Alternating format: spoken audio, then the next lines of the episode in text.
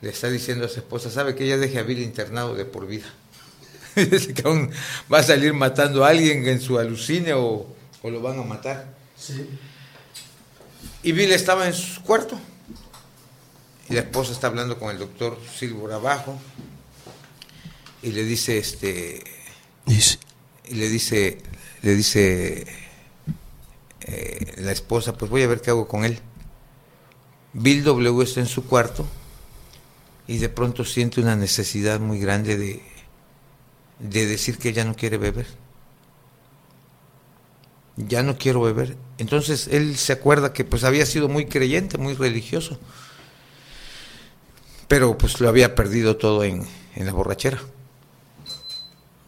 Ok, toda la fe, toda la... Todo, todo, todo, todo, exactamente. Entonces, como él sabe que va a salir de allá y se va a emborrachar, Sí.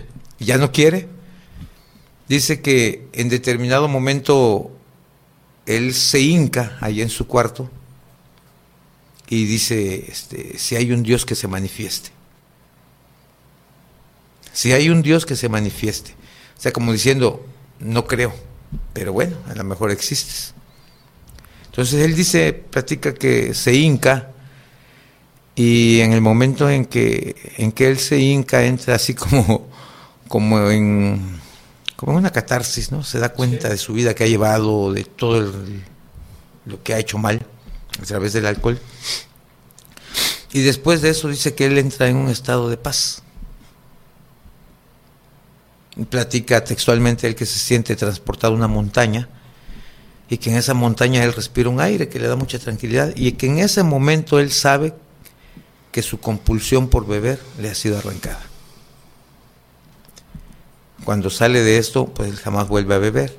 A los seis meses más o menos, por ahí empieza a crear lo que es Alcohólicos Anónimos, con base en los grupos Oxford, donde habían mandado al, al de Suiza, el que había llegado de. Suiza.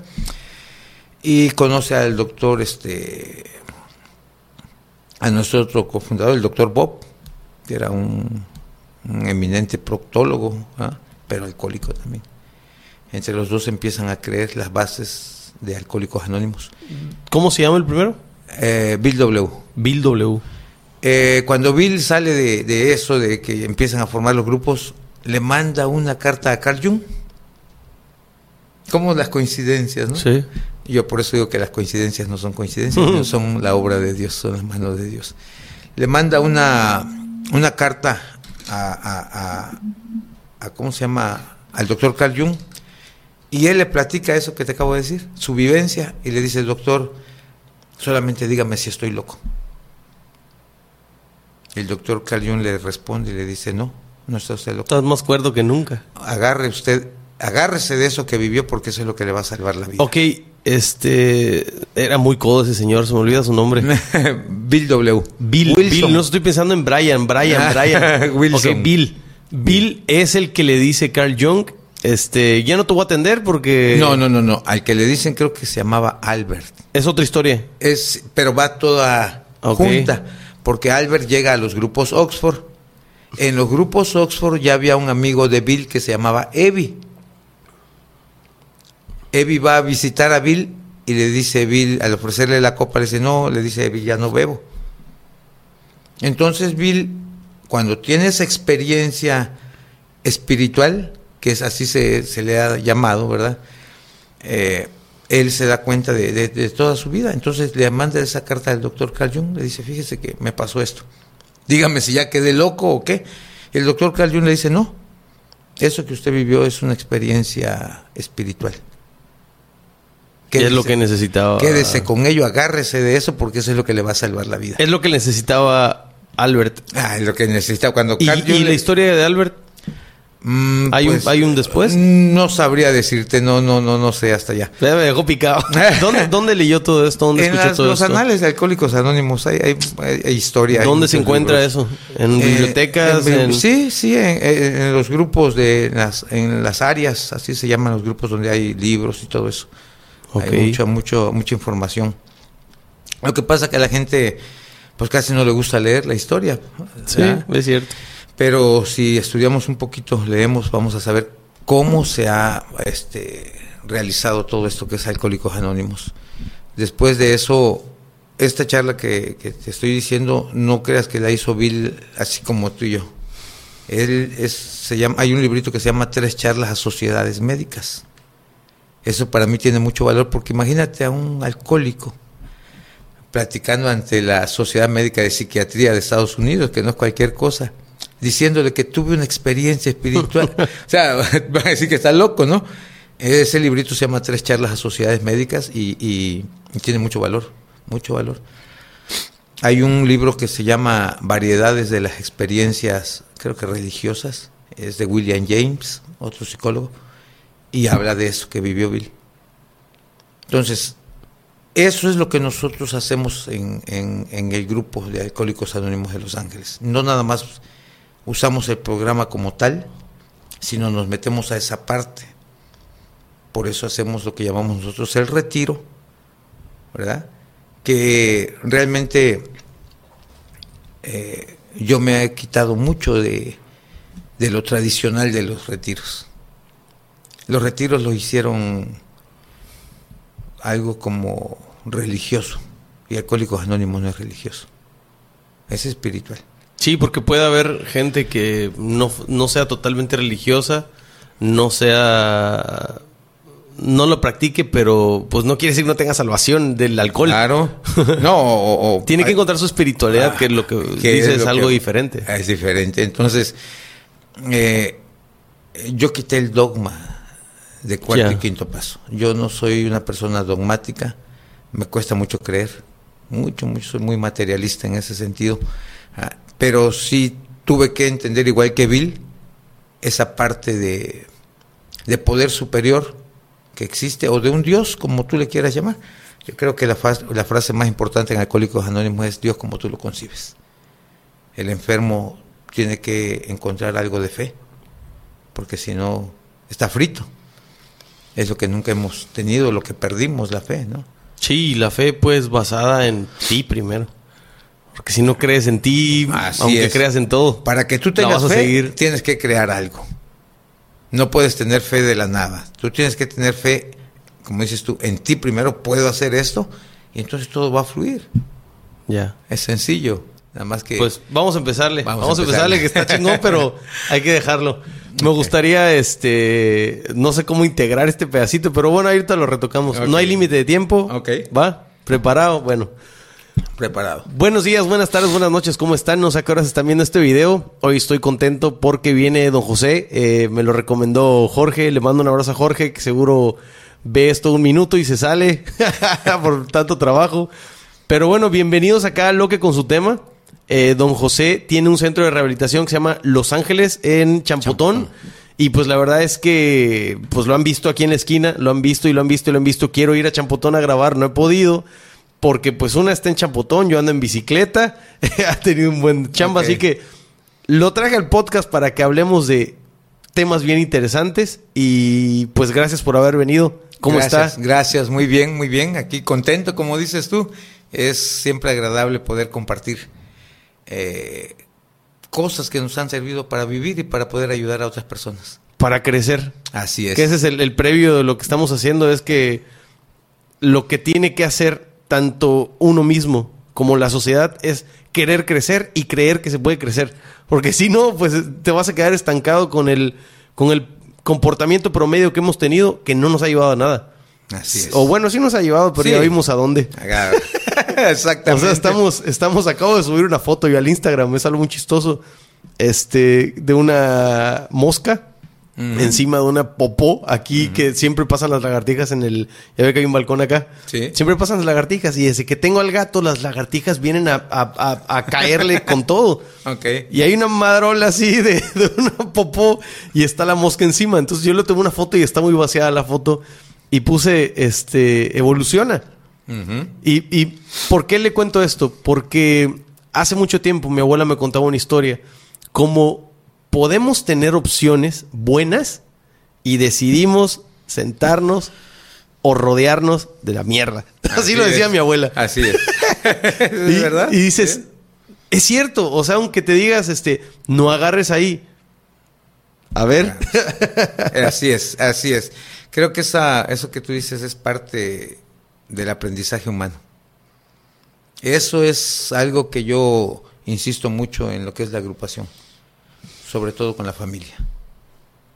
Yo estoy convencido de que para que haya un enfermo alcohólico drogadicto, tiene que haber una familia disfuncional. Muchos, muchos familiares dicen, pero es que nosotros hicimos todo lo bien. queremos.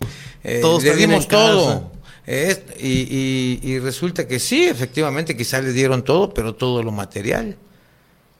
No hubo palabras, este, no hubo ni siquiera compartir la comida. El uno, el ejemplo, ¿no? Ese es el uno. O sea, Eh, eh, al final de- de- de- del día nos vamos a dar cuenta que el enfermo alcohólico y drogadicto es una persona que, que no sufre porque se esté alcoholizando ni drogando. Tú le das alcohol a un alcohólico y está feliz. Le das droga a un drogadicto y está feliz. Quien sufre es la familia. sí. ¿sí? Esa parte es, yo insisto muchas veces en esas cosas. Así que sobre eso vamos a ir desarrollando la plática. Ya. Ok, vamos a hacer un previo que yo ya escuché, pero quisiera que me, pues, que me diera un resumen de cómo, cómo empieza. Este, quisiera recapitular lo que me contó para, para pues explicarlo un poco. Eh, es que usted eh, era drogadicto, sale de un centro de rehabilitación y al año continúa porque le recomiendan continuar, no alejarse Claro. de la labor y al año usted pone un centro de rehabilitación. Así ¿no? es. Ese es el, previo. Pero cuénteme un poco esa historia. Bueno, este, pues yo soy alcohólico, soy drogadicto, muchos años en el alcohol, muchos años en la droga. Y también desde hace muchos años buscando rehabilitación. Tengo 55 años y mi primer ingreso a un centro de rehabilitación fue a los 18. Por cuenta propia, me dice. Sí, por cuenta propia. Bueno, ni tan así decimos muchos de los que llegamos solos a un grupo. Es, vine solo y no es cierto. Te lleva No, el no. alcohol, te lleva la droga, claro. el relajo que hiciste, ¿no? Pero bueno, este, a los 18 años me ingreso. Por, mm, no tomaba yo tanto, pero cada vez que tomaba hacía un show. Y de ahí he venido aprendiendo eso que dicen muchos alcohólicos, siempre vas a tomar más, siempre va a ser peor, la enfermedad va creciendo, es progresiva, es mortal. Evítate años de sufrimiento. Entonces, imagínate 18 años que conozco el programa, apenas tengo, voy a hacer 12 años limpio. O sea, no es lo mismo estar en el grupo que tener el programa. Sí. Sí me explico, ¿verdad? Sí, sí. Yo llegué a los 11 años a Alcohólicos Anónimos, pero seguí sufriendo, seguí drogándome y otra recaída y otro ingreso y otra y conozco los libros desde que tenía los 18 años. Sin embargo, hasta hace apenas 11 para 12 años que me mantengo limpio, que ya entendí lo que es el programa y cómo funciona. Es muy diferente, son esas situaciones que, que luego los mismos nosotros, los, los alcohólicos y los drogadictos, no entendemos del programa. El programa es una maravilla. Es- son 12 pasos para la recuperación del alcoholismo. Me gusta esto, don José. Yo, yo le llamo historias fantásticas. Ahí le va. Yo ayer estaba pensando esto. ¿Cómo es que a, a mí, por ejemplo, yo era una persona pues mentirosa, este, que haces las cosas para agradarle a cierta persona, este, quieres eh, encajar con alguien más, pero nunca estás pensando en encajar contigo. Y lo- el clásico, la clásica frase de las mamás es te entra por un oído y te sale por el otro, ¿no? Y eso se lo dicen a cualquier persona que actúa erróneamente consigo mismo. Así es. ¿Por qué le digo esto? Porque tú le puedes decir a una persona joven, 20 años, 15 años, 10 años, incluso de 30, 35, decirle algo y no lo va a ver, no lo va a notar, no lo va a entender. ¿Qué, qué cree usted que sea que ahorita usted entiende todo eso y antes no? Y, y lo tenemos así palpado. Ahorita yo las cosas que, que siento que hago bien, que construyo, que me dedico, que Claro. me disciplino. Yo digo, si pudiera viajar al pasado y decírmelo de frente, que inventara una máquina, siento que no me escucharía ni a mí mismo, viéndome de frente, sabiendo que viajé al pasado y explicándome a mí mismo en, en una máquina del tiempo. Me mandaría la chingada a mí mismo. La verdad, o sea, ¿qué cree que sea? ¿Es el momento? Mm. ¿Es cuando te toca, te toca? ¿O, o- o cómo...? Mire, yo creo que bueno, pienso yo a través de los años que, que, que viví todo y las cosas que me sucedieron. Eh, pienso yo que nadie le va a evitar a, a, un ser humano el dolor que tenga que pasar por la vida, los dolores que tenga que pasar. Nadie se lo va a poder evitar. Pero en, en, nuestro programa de Alcohólicos Anónimos hay una parte muy interesante que dice, en los primeros tiempos solamente los casos más desesperados se quedaron. Sin embargo, al paso de los años nos hemos dado cuenta que hay jóvenes que han llegado al programa y se han quedado y se han evitado el infierno de los últimos 10 o 15 años que nosotros vivimos. Pero para esto fue necesario que nosotros levantáramos el polvo, el fondo de sufrimiento que nosotros vivimos para que otros lo vieran de cerca. ¿Cómo es eso? ¿Cómo es levantar el polvo? ¿Cómo? Eh, o sea, yo entiendo que se lo enseñas, ¿no? Que le dices, mira, esto es lo que yo sufrí. Exactamente. Pero mi historial. A lo que voy es que hay personas que aunque les enseñes el ah, polvo y el lodo y todo, van a volver a regarla. Así es. ¿Qué es lo que, mi pregunta eh, a veces desvarío yo cuando hablo un montón, siempre desde toda la vida siento que no sé si o soy muy lento, soy muy rápido aquí adentro, pero a veces mm, cuando me responden me doy cuenta de lo que quería preguntar. Ok. que a veces es totalmente individual y personal entender que el fuego quema si le metes la mano. O sea, no importa que te lo digan, tienes que hacerlo. Así es. No importa cuánto te lo enseñen y cómo. ¿A qué cree que se deba? O sea, ¿cree que es parte de la naturaleza? Sí, yo creo que eh, eh, esa parte es como dices tú, al niño le estás diciendo no toques la estufa, no toques, que te vas a quemar, hasta que él viene con el dedo hinchado y te dice gritando, ¿no?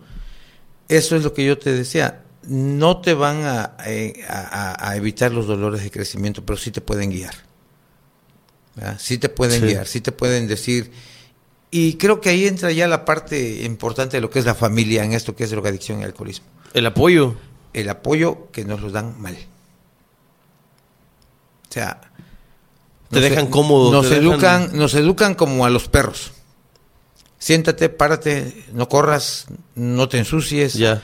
No hay un porqué. Ahí cuando hacemos lo que la familia quiere, nos premian. Es muy cierto. Y cuando no hacemos lo que la familia quiere, nos castigan.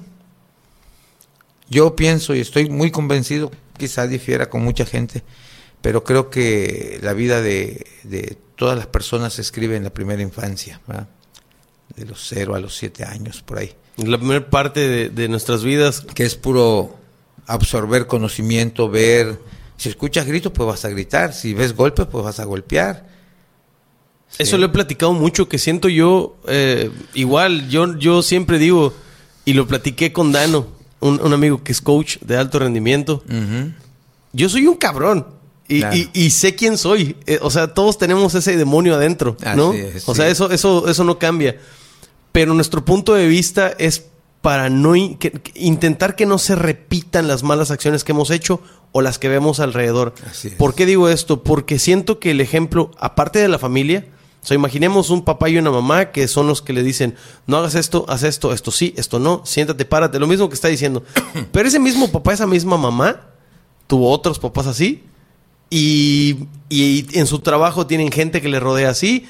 A lo que voy es que esto se ha tratado mucho en, esta mesa. No hay ejemplos. Usted me platicaba ahorita de, de humanos que dibujó ahí, caras que dibujó ahí, que sí son ejemplos. Socialmente uno de los que platicamos, a partir de su muerte se hizo las fechas, o sea... Sí, eh, es que, es que mira, yo creo que eh, en lo que respecta a, los valores de la sociedad, perdimos. Eh, la gente que está acostumbrada a hacer cosas diferentes es la gente que más se critica. Sí. Porque quizá no entendemos nuestra capacidad, es la que está mal. Somos nosotros los que estamos mal, no el que está haciendo las cosas que no entendemos. Vamos, eh, los grandes hombres que han cambiado la historia, ¿no? Vamos a decirlo así. Yo me gusta mucho hablar de Jesús y no en la parte religiosa. En la parte humana. En la parte humana. Yo creo que Jesús este, era una persona muy preparada, muy chingón. Le rompió la madre al imperio romano, imagínate nada más. Y no disparó ni una sola bala, no tenía ni un soldado. Y los puso de rodillas. ¿Sí? Entonces tenía fuerza, sabía lo que hacía. Sí. Y, y, bueno, el, el, uno es que a, mí me gusta también, siempre me refiero a él como el Nazareno por una canción. Es un grupo que se llama Strike 3. Es como metal y tocan música religiosa y tienen una canción que se llama Nazareno. Y hablan de un nazareno como si tú dijeras campechano, yucateco. y me encanta, me encanta ese panorama, esa imagen. Es que esa de es la, pensar en un nazareno. Es que esa es la forma que tenemos que ver. Un ruido tan cabrón, ahí le va que esta persona, viéndolo del lado humano, usted me dice es muy preparado. ¿Cuántas veces se va a haberla regado? para aprender lo que aprendió. Así es. ¿No? ¿Cuántas veces metió la mano al fuego para decir no? Y es que ese, es el aprendizaje de la vida. Esto no te lo va a dar nada, aunque lo leas, no lo vas a entender muchas veces. ¿Cuántos dolores tuvo que haber tenido? ¿Cuántos dolores? Eh, eh, ahí de lo que yo te decía es, eh, tú lo decías bien, ¿qué es la diferencia entre los que aprenden o no aprenden? yo creo que es una sencillita. O quieres el dolor del sufrimiento, del arrepentimiento, o quieres el dolor de la disciplina. En la vida vas a tener esos dos caminos. Solo que el arrepentimiento está sabroso porque lloras y te perdonan y te agarra tu mami, no te preocupes, hijito, yo te apoyo. Yo... Ok. Pero siempre vas a estar llorando, vas a estar sufriendo. En cambio, en la disciplina hay dolor, tienes que pararte temprano, vamos y vas a hacer ejercicio y te va a doler y esto, pero mira, vas a Estás construyendo. Claro, esa es la diferencia. Al final de la putiza, así es. Vas a ver algo. Así es. Entonces, eh, yo creo que así va. Yo creo que así va. Este, ¿no quieres aprender de esa manera? Bueno, ahí te vas a seguir arrepintiendo, ahí vas a seguir sufriendo que nada tiene que ver con el dolor. Es, le, decía, le, le, decía historias fantásticas porque eso es algo, es un término. Yo a veces creo cosas en mi mente que no sé cómo hacer la imagen a una persona. No, no encuentro la retórica para hacerlo. Y eso este, de, de, historias fantásticas es que ayer estaba pensando en esto que estamos platicando sobre el ejemplo, decir las cosas y que esto te va a ir mal y te vale mal y lo repites, eso. Esas historias fantásticas. Ahora, esa historia, este, esto, esto que estamos hablando, específicamente, porque se me hace fantástico? Porque Tuve una plática con una nutrióloga, tuve una plática con un amigo que es físico-culturista, lo conozco hace muchos años que hace deporte, este, con el maestro Beto Sánchez, no sé si lo conoce de atletismo, mm. de ahí del CREA, tiene 42 años entrenando gente. Y a todos les pregunté o les pedí el consejo de cómo comer mejor, yo. Yo soy un, no soy gordo porque no lo sé, pero lo voy a hacer. Y me va a dar diabetes y, me va a dar un paro cardíaco, y así lo pienso, porque como porquería y media. No como verduras, y ahorita lo que me está diciendo usted, que no tiene nada que ver con el tema, lo estoy conectando a eso. Ok. Qué cabrón esta coincidencia de que yo tengo dos caminos. El del dolor, del arrepentimiento por decir, me duele la barriga por esa pizza, por esa pasta, por esa hamburguesa. o el dolor de la disciplina de decir, no te lo comas con los otros tres consejos que ya me dieron. ¿No? Ahorita me acaba de vender la idea que yo intenté comprarle a tres personas que no pudieron vendérmela y se los dije, no te la compro. No puedo, no, todavía no me la creo. Esto que me está diciendo, siento yo que lo puedo aplicar para eso. Tengo un problema con el azúcar, este, soy adicto al azúcar, a los panecitos, a las abritas. sí, sí, sí. Y ya tengo 35 años, me canso, me duele la barriga, me duelen las rodillas, necesito alimentarme bien, sí o sí. Claro. Y no he podido comprar la idea porque no he podido escuchar algo que, que ¿me entiende? Que, claro, que te alimente esa parte que necesitas para convencerte. lo que está diciendo ahorita me está convenciendo, lo estoy ah, comprando. Y no tiene nada que ver, y es una historia fantástica. Sí, sí, sí. es que yo creo que esas partes, este, nosotros, los seres humanos, luego nos tomamos muy en serio eso de ser humano. Yo esto lo escuché de, una persona muy preparada, considero una persona muy preparada, que el ser humano, este, ese ha sido un defecto muy grande. Nos tomamos muy en serio muchas veces el ser soy humano. Soy humano. Y decía esta persona, es que humano viene de humus. Ok. Y humus significa basura. Significa desecho. Humus de lombriz, la caca de la lombriz. Sí. Entonces, eh, en el programa de Alcohólicos Anónimos, el objetivo es tener un despertar espiritual. De lo humano que somos, caminar hacia lo divino. Y no divino así de que así como Dios divino. No, pero lo divino que te rodea y lo divino que eres por dentro. porque somos un milagro caminando. Así es. En medio de un milagro funcionando. O sea, tenemos que aceptar que decir que somos divinos no es malo. Todo el mundo eh, a veces juzga cuando alguien dice, es que yo soy como Dios. Pero no está mala frase, solamente que la toman mal. Es que eso no es una comparativa. Es que eso es lo que nos han enseñado mal. Eso es lo que nos han enseñado mal. Yo este eh, me gusta leer mucho, tengo obviamente mis artistas favoritos, ¿verdad? Y uno de los favoritos míos es Facundo Cabral. Ok. Y él decía, este, sí eres polvo, pero eres polvo sagrado. ¿No? Sí. sí. o sea, y, y, vamos, eh, eh, Jesús mismo decía, ¿verdad? todos pueden ser como yo. Entonces, si tú dices, yo puedo ser como Jesús y puedo hacer esto y puedo hacer lo otro, entonces te van a decir, estás loco, ¿no? O sea. Pero hay un porcentaje alto de la población mundial que te dice que no puedes pensar eso, que está mal. Claro. Que no te compares. O sea, incluso mi abuela, mis tías. Y cuando intentas tocar el tema es como, no, tú estás, loco, marihuano. Eh, espérate, pero te es van a internar allá en Los Ángeles. No estoy diciendo algo malo. Estoy diciendo, estoy diciendo en realidad lo que él quería explicar porque hay que leer más allá de lo que te dicen. Lee esto. Oye, Mucho ¿y si leo esto también? Claro, ese es el punto. Eh, vamos, yo eh, lo que te pueda platicar, créeme que lo he experimentado. Por ejemplo, en la vida de Jesús dice, este, sanarás con la palabra, ¿no? Cuando le tocan el manto y él voltea a ver quién, quién lo tocó y, le dice la persona es que yo no soy digno de que vengas a mí, pero una palabra tuya bastará para sanarme. Alcohólicos Anónimos, en esencia es yo hablo y tú escuchas, o tú hablas y yo escucho. Yo le digo a la gente que me apoya allá, a los llamados padrinos, que si se suben a la tribuna, tenemos una tribuna que se llama, se llama una tribuna, es un lugar donde tú vas a sí, hablar. entiendo. Y les digo yo, si ustedes hablan con su verdad, cual sea, desgarradora o lo que sea, pero hablan bien de, ustedes, ustedes le pueden salvar la vida a uno que quiera suicidarse que llegó hoy. Pero si se suben a estar este, echándose flores y soy el padrino. A eso se refería con levantar el polvo. Así es. Y, en lugar de que lo ayudes, lo vas a mandar directo a que se mate, ¿no? Sí. ¿Ah? Y entonces, ¿qué quiero decir con esto? Que también entonces como Jesús podemos sanar con la palabra. Sí, pero las palabras que vas a decir te van a romper mientras las dices, claro. Así tiene que ser. Bueno.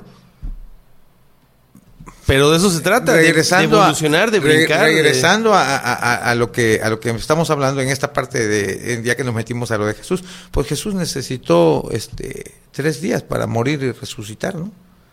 Sí. Según, ¿verdad? Eh, yo, yo no, yo no, yo no cada quien tiene la libertad de creer en lo que quiera. Yo no sé si Jesús fue hijo de, Dios, pero lo que sí sé es que fue una persona que aprendió a caminar espiritualmente. Por eso decía, no nomás de pan vive el hombre, ¿no?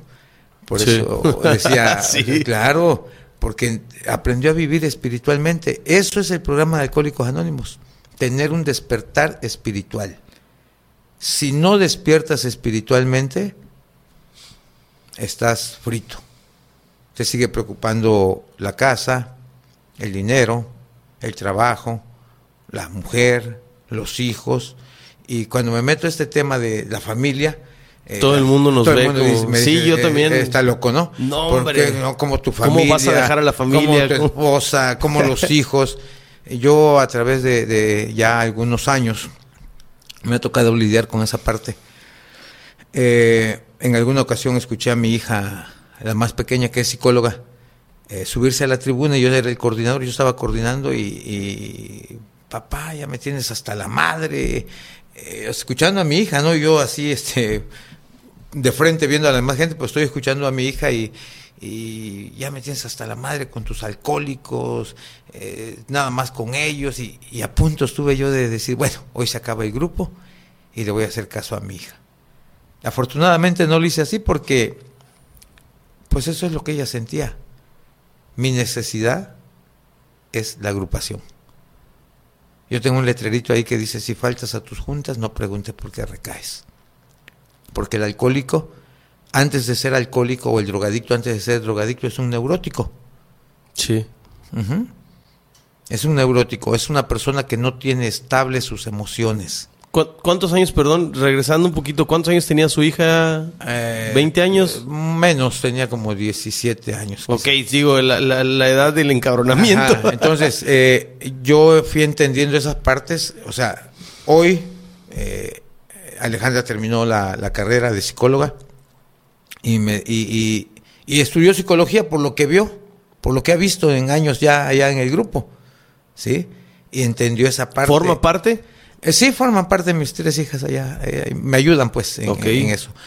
Eh, esa- eso, yo me he ido dando cuenta, como esos puntitos, ¿verdad? que el camino está trazado. Sí sé lo que tengo que hacer. Nada más que como humano que soy, pues luego como que te desvías, como que crees que no es por allá. Sí. Te quieres convencer que no, pero aunque sí está trazado. El programa de Alcohólicos Anónimos tiene 12 pasos. Muchas personas llevan 20 años viviendo en el primer paso. Aceptaron que son alcohólicos, pero ni siquiera el primer paso, porque la segunda parte del primer paso dice, y somos ingobernables. Entonces yo acepto que soy alcohólico, pero no acepto que soy ingobernable. ¿Por qué? Porque nosotros manejamos algo que se llaman sugerencias. O sea, si te dejas guiar, te va a ir bien. Pero como soy ingobernable, ¿qué me puede decir un alcohólico sobre mi vida si mi vida es mi vida? Además es un alcohólico, es un drogadicto. Entonces, ni siquiera el primer paso está bien hecho. Ya. ¿ok? Y el programa son 12 y, y la verdad, eh, dice en el argot de Alcohólicos Anónimos, es un, un programa fácil para mentes difíciles. Programa fácil para Sí. mentes difíciles. Y esa parte, pues nosotros la hemos llevado a, a cabo, ¿verdad? Este, durante todos estos años hemos eh, quitado, te decía yo, todo lo que es el dogma, ¿sí? Eh, hemos hecho mucho caso a, a, a- a- a como creo yo que se debe entender el programa, tal cual. Eso le quería preguntar. eh, usted, usted lleva. Porque todo es en base a la experiencia. Eso queda claro, ¿no? Así es. Pero usted lleva una observación constante. Porque, pues a lo mejor no piensa igual que pensaba hace dos años, o que hace cinco, que hace ocho. Y no va a pensar igual dentro de cinco. Si usted es una persona que constantemente está observando y analizando lo que sucede, cree que en algún punto pudiera, digo, no lo sé, no, no, no es tan específica mi pregunta de que, ah, bueno, a lo mejor en algún punto sí necesita el dogma. Estaría dispuesto si ve que eso es lo que va a funcionar. Y si usted empezara a creer que así debe de ser, ¿no?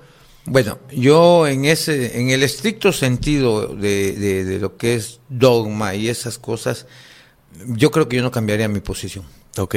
Lo que sí este, he, he venido cambiando es lo que tú dices. Eh, nosotros éramos, bueno, yo fui drogadicto de, soy drogadicto de cocaína, Sí. pero después siguió la piedra, el crack.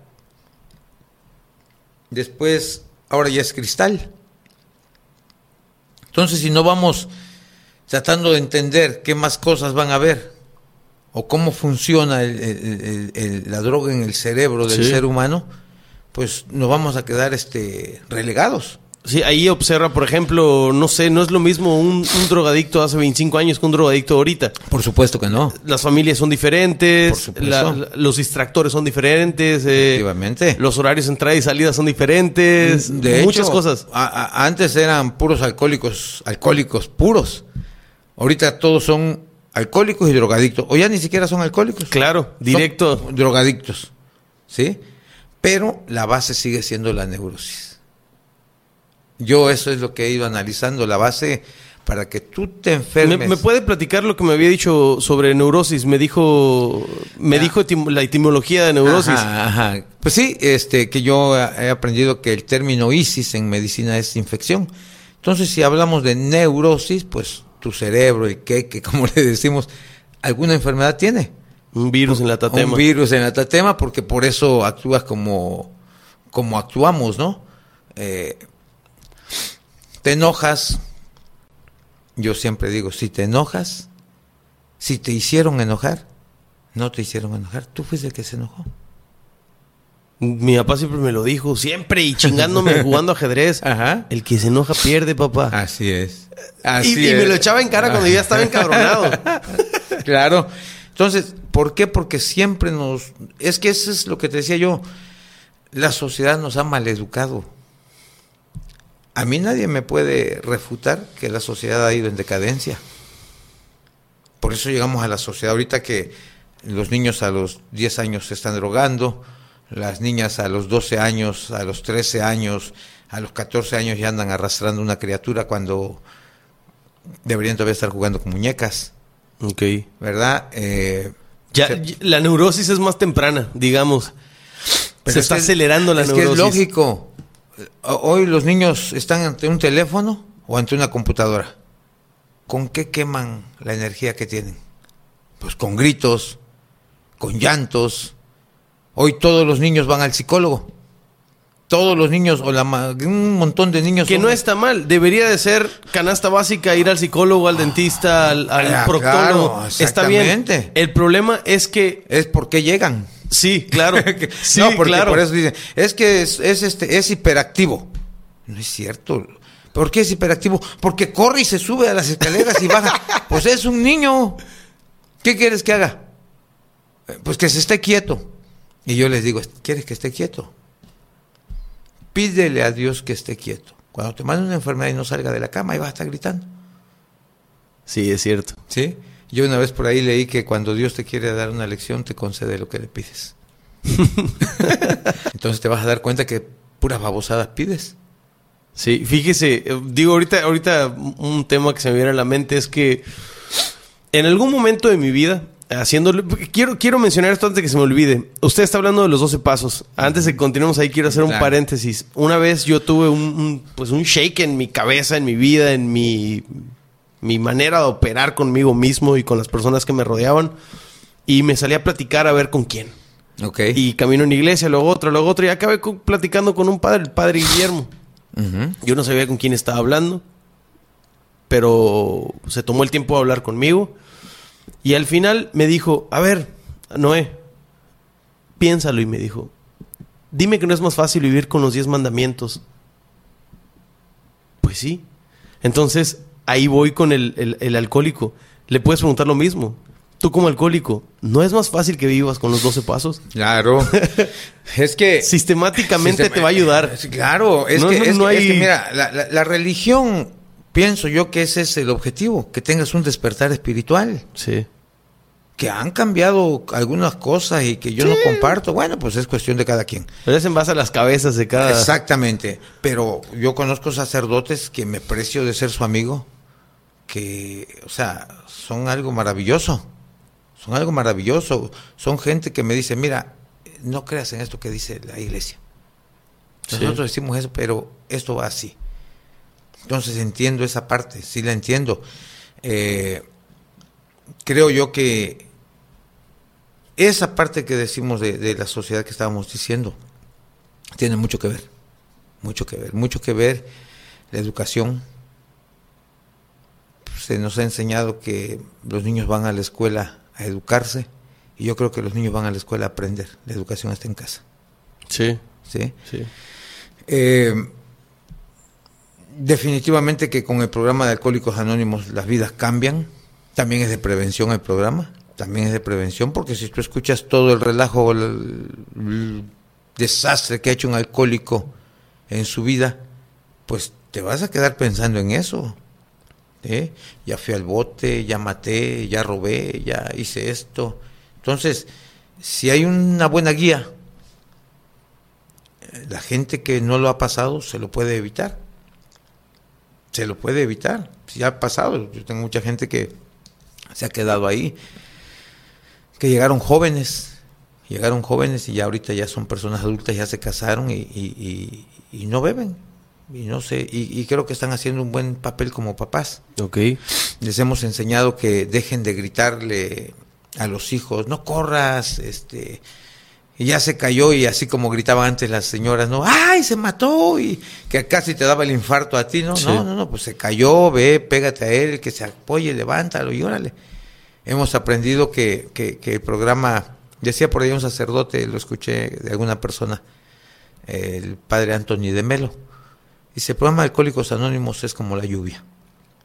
La lluvia cae, no elige dónde va a caer. Si cae en el pantano, va a dar espinas. Pero si cae en tierra fértil, va a dar rosas. Así es el programa. claro. Si tú te preparas para entender el programa, para aceptar lo que el programa te dice, vas a vivir bien.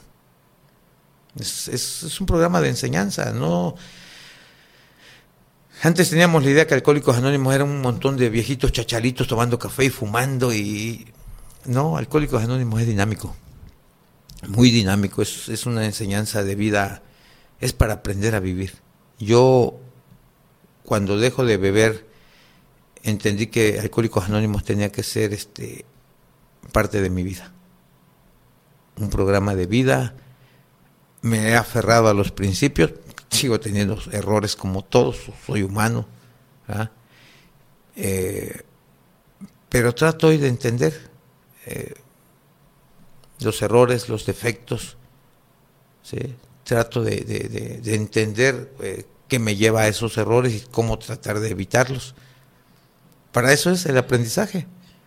Sí. Para eso es. Para eso es lo que tú decías hace rato. Ya me fui por acá y me fue mal.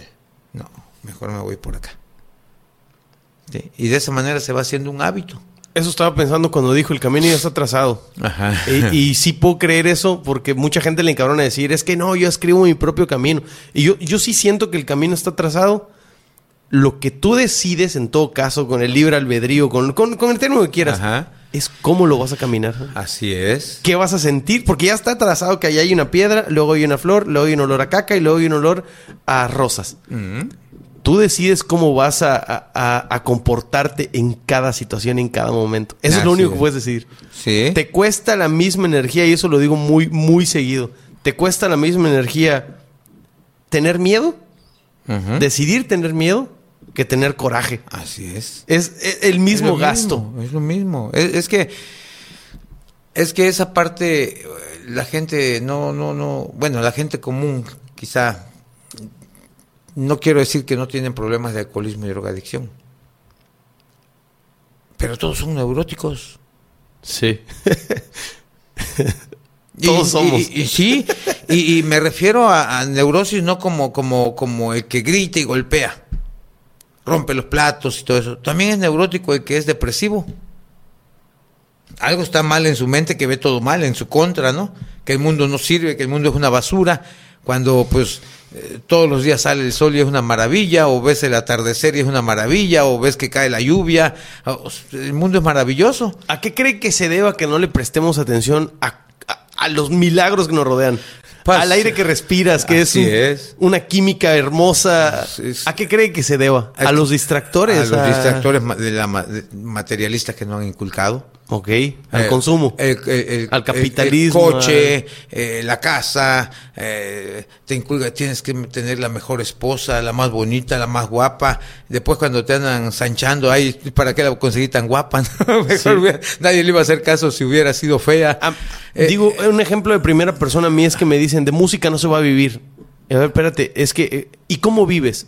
Pues es que vivo respirando, cabrón. es que eso, es, eso que tú dices. Esas líneas ese niño te las dicen. Por eso te decía yo, en la primera infancia, eso que tú este, estás manifestando de música no se vive. Ay, entonces Carlos Santana, ¿qué onda, no? O sea, si hablamos de lo económico, pues ¿cuánto Sí. dinero, ¿cuántos millones tendrá Carlos Santana? Entre los 10 primeros este, artistas del mundo, Ajá. quienes sean, Lady Gaga, este, Celine Dion. Y es que nos enseñaron que, eh, vamos, eh, tienes que hacer algo en la vida y me tienes que traer un título. Esa es la educación. Al final de Para que puedas vivir bien, te dicen. para que seas alguien en la vida. Sí. O sea, o sea que no desde que naciste eres alguien en la vida. ¿o Baila espiritualidad, baila familia, baila el, el análisis de, de, y, si lo te anali- rodea. y si lo analizamos de una forma bien canija, bien canija, ¿no? Y, y, la práctica, tú sabes, eh, es sin ánimo de ofender. Sí, Quizá claro, ponga algunos claro. ejemplos, Claro. pero son nada más para, para ejemplificar, ¿no? Eh, ¿Cuántas personas que son licenciados trabajan, vamos, de- y no porque sea una, una- un trabajo denigrante, ¿no? Yo creo que todo trabajo es, eh, cualquier trabajo es este bueno, ¿no? Es algo bueno. Cualquier trabajo honra, ¿no? Pero ¿cuántos que son licenciados o médicos trabajan de taxistas? Sí. Entonces, para que seas alguien en la vida nomás necesitas nacer. No tienes que tener un Y título. ya, a partir de ahí estás Así es. Yo pienso que más que eso del título es para que los papás se sientan complacidos. ¿Cuánto nos costó Sí. que fuera licenciado, verdad, vieja? Sí, sí, sí, un montón. O sea, es el orgullo para ellos. Mi hijo es licenciado. Mi hijo es... Es como levantar una barda y ver esa barda construida. Así es. Al final de cuentas, este, yo escuché un día por allá a alguien que dijo, si quieres ser carbonero, déjalo que sea carbonero. Nada más que enséñale que sea el mejor carbonero. ¿Sí? Pero es, los, creo que en los O últimos sea, 10 yo- podcasts. No, yo, yo, yo digo, yo le digo a la gente, a ver, el que, el de Dominos, ¿qué vende? Pizza. El de Pollo Feliz, ¿qué vende? Pollo. Entonces, cualquiera que venda pollo asado, cualquiera que empiece una pizzería puede llegar a ese nivel. Sí. ¿no? No está marcado que, que tienes que ser licenciado o doctor o lo que Sí, sea. no, para- nadie empezó en la, en la cima de la montaña. Así es. Nadie. Así es. Entonces, y, y- y ahora sí que si regresamos a, a lo que te decía yo de, de- de mis artistas favoritos, ¿no? Diría Facundo Cabral, eh, si tienes un trabajo, haz lo que te gusta. ¿Sí? Porque si no haces Eso es lo que le iba a decir, Si, que no, los haces, últimos- si no haces lo que te gusta, estás desempleado. Facundo, Facundo era un genio. Fíjese que Sí. nunca, nunca he estado muy cerca de su de su música. Nunca me ha acercado a su música. No sé por qué. No me ha tocado. Mañana voy a escucharlo, la verdad. A Facundo lo conozco por frases. A Facundo lo conozco por personas que lo aman y me lo cuentan. O sea, y se me hace un genio. Sí, sí, sí. No, no, no, no sé. No, pero y, es, y es que habla de su vida. de O sea, experiencia. Tú quieres eh, eh, que alguien que te, te sienta que hable de su vida. Y no te vas a aburrir nunca porque Sí, no, claro. cada vida es una maravilla, ¿no? Sí. Tú vives esto y yo Una digo, qué padre, locura. qué padre está esto. Y esa locura es este es algo, es una bendición. ¿Sí? Es una bendición es ser loco, ser diferente. Vivir lo que te toca vivir es la parte padre. Es la parte padre porque al Vivir final- lo que te dicen que vivas es la parte que te hace la neurosis. Ok, claro, ¿No? claro. Al final de cuentas, vivas lo que vivas, digo yo, tarde que temprano te tienes que enfrentar a tu verdad. A tu cara en el espejo. Tarde que temprano, nadie escapa Sí. de esto. ¿Sí? Y yo les digo allá a los chavos, y ojalá y se enfrenten pronto a su verdad. Cuando todavía hay juventud, cuando todavía el corazón siente. Pues imagínate que te Cuando todavía tengas ganas, pasión. Imagínate, te, Como echar enfrentes, un- te enfrentes a tu verdad a los 80 años. Que reconozcas que, que- que hiciste mal, porque eso es enfrentarse a la verdad. A tu verdad te va a doler, te va a lastimar, te vas a dar cuenta que has sido muy menso para vivir. sí, que has sí. desperdiciado años odiando, que has desperdiciado toda la vida esperando el momento de la venganza. O sintiéndote triste, buscando el éxito y no te diste cuenta que, el- que Sí, tenías el éxito, que es tenías la es- felicidad. esa parte es la que la gente no ha entendido, el pasado y el futuro. Oye, perdón, perdón. Oye, qué cabrón, que, que muchas cosas de las que estamos hablando, tengo dos días pensándolo, dos días, o sea, menos de 48 horas. Ayer leí, hay un libro que, que estoy leyendo, que me lo regaló un amigo Álvaro. Y leí una de las frases más cabronas, exactamente eso que está diciendo. El presente no es más que un, un eh, es como una arista entre el pasado y el futuro. ¿Por qué? Porque este libro está platicando sobre mm, una señora que, que en, en- en sinopsis, que todo ya está dicho, hablado y descubierto, solamente que la generación que esté viviendo la va- lo va a ir descubriendo. No hay cosas, eh, no hay cosas nuevas, Hay cosas olvidadas, dice una señora. Yo pienso que, en sí, coincido, mira, Pero ahorita que estaba diciendo sobre Sí, que, sí, sí, que el, el pasado es... sí, por ejemplo, yo entiendo lo que tú me estás diciendo, esa parte, ya todo tenía dueño cuando nosotros nacimos. Sí. El cerro era cerro, nada más que lo convirtieron ahora en bloques y ahora son bloques, ¿no? Ya todo estaba hecho. Todo, todo ya estaba hecho. Todo lo que hay en la tierra ya existía desde que nacimos, desde que existimos nosotros. Eh, creo yo que esa parte del pasado y del futuro es algo muy negativo. Hablando en términos netamente espirituales a espirituales, ¿no? Yo creo que ahí es donde, no creo en eso de Satanás y el diablo ni nada de eso, ¿eh? pero sí creo que si hay algo bueno, hay algo que no es bueno. O sea, lo negativo. Sí, lo- negativo, positivo, esa es una Así ley universal. Así es. Entonces, creo yo que en el pasado, ahí sí vive la maldad. Porque el pasado no te ayuda en nada. A menos que lo tomes, como digo yo, vas a vivir del pasado, no en el pasado. Vas a vivir de la experiencia del pasado. Sabes que no vayas por allá porque te acuerdas de que te pasa. Ah, no, no, no, no voy por allá. Sin embargo, estamos viviendo en el pasado, me la va a pagar.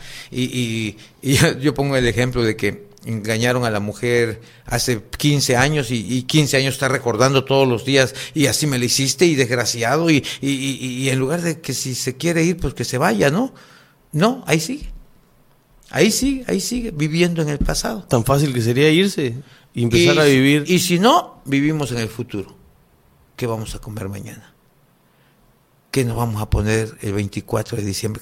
Estamos en enero, todavía estás pensando. que- o sea, eh, el futuro. Y hay gente que cree tanto en esa pendejada del futuro que va a que le lean el tarot, imagínate, con los brujos, eh, anda buscando su horóscopo, ¿no? Digo yo, ah, el futuro es incierto.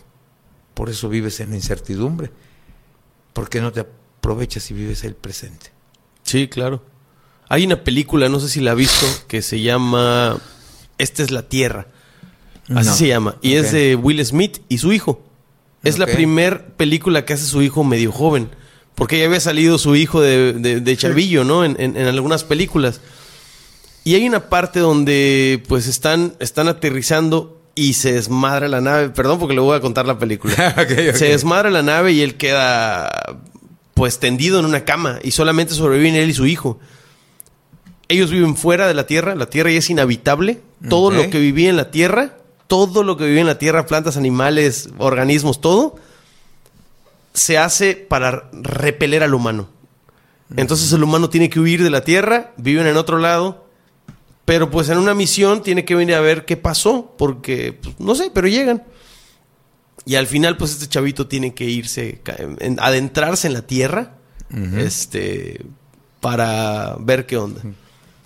Y empieza a tener ansiedad. Ese es el punto que le quiero platicar. Empieza a tener ansiedad y le dice él, íncate. Su papá está con un chícharo. y, Ok, ok, De ok. hecho, te decía así, la pinche cámara está viendo lo mismo que él. Y íncate, le dice. Porque él empieza a tener ansiedad, miedo y dice, ok, ¿en dónde estás? Pon tus manos en el piso. ¿Qué sientes? Dice, tierra. ¿Qué hueles? Abre los ojos. ¿Qué ves? Y empieza a decirle para que, ¿qué escuchas? Claro.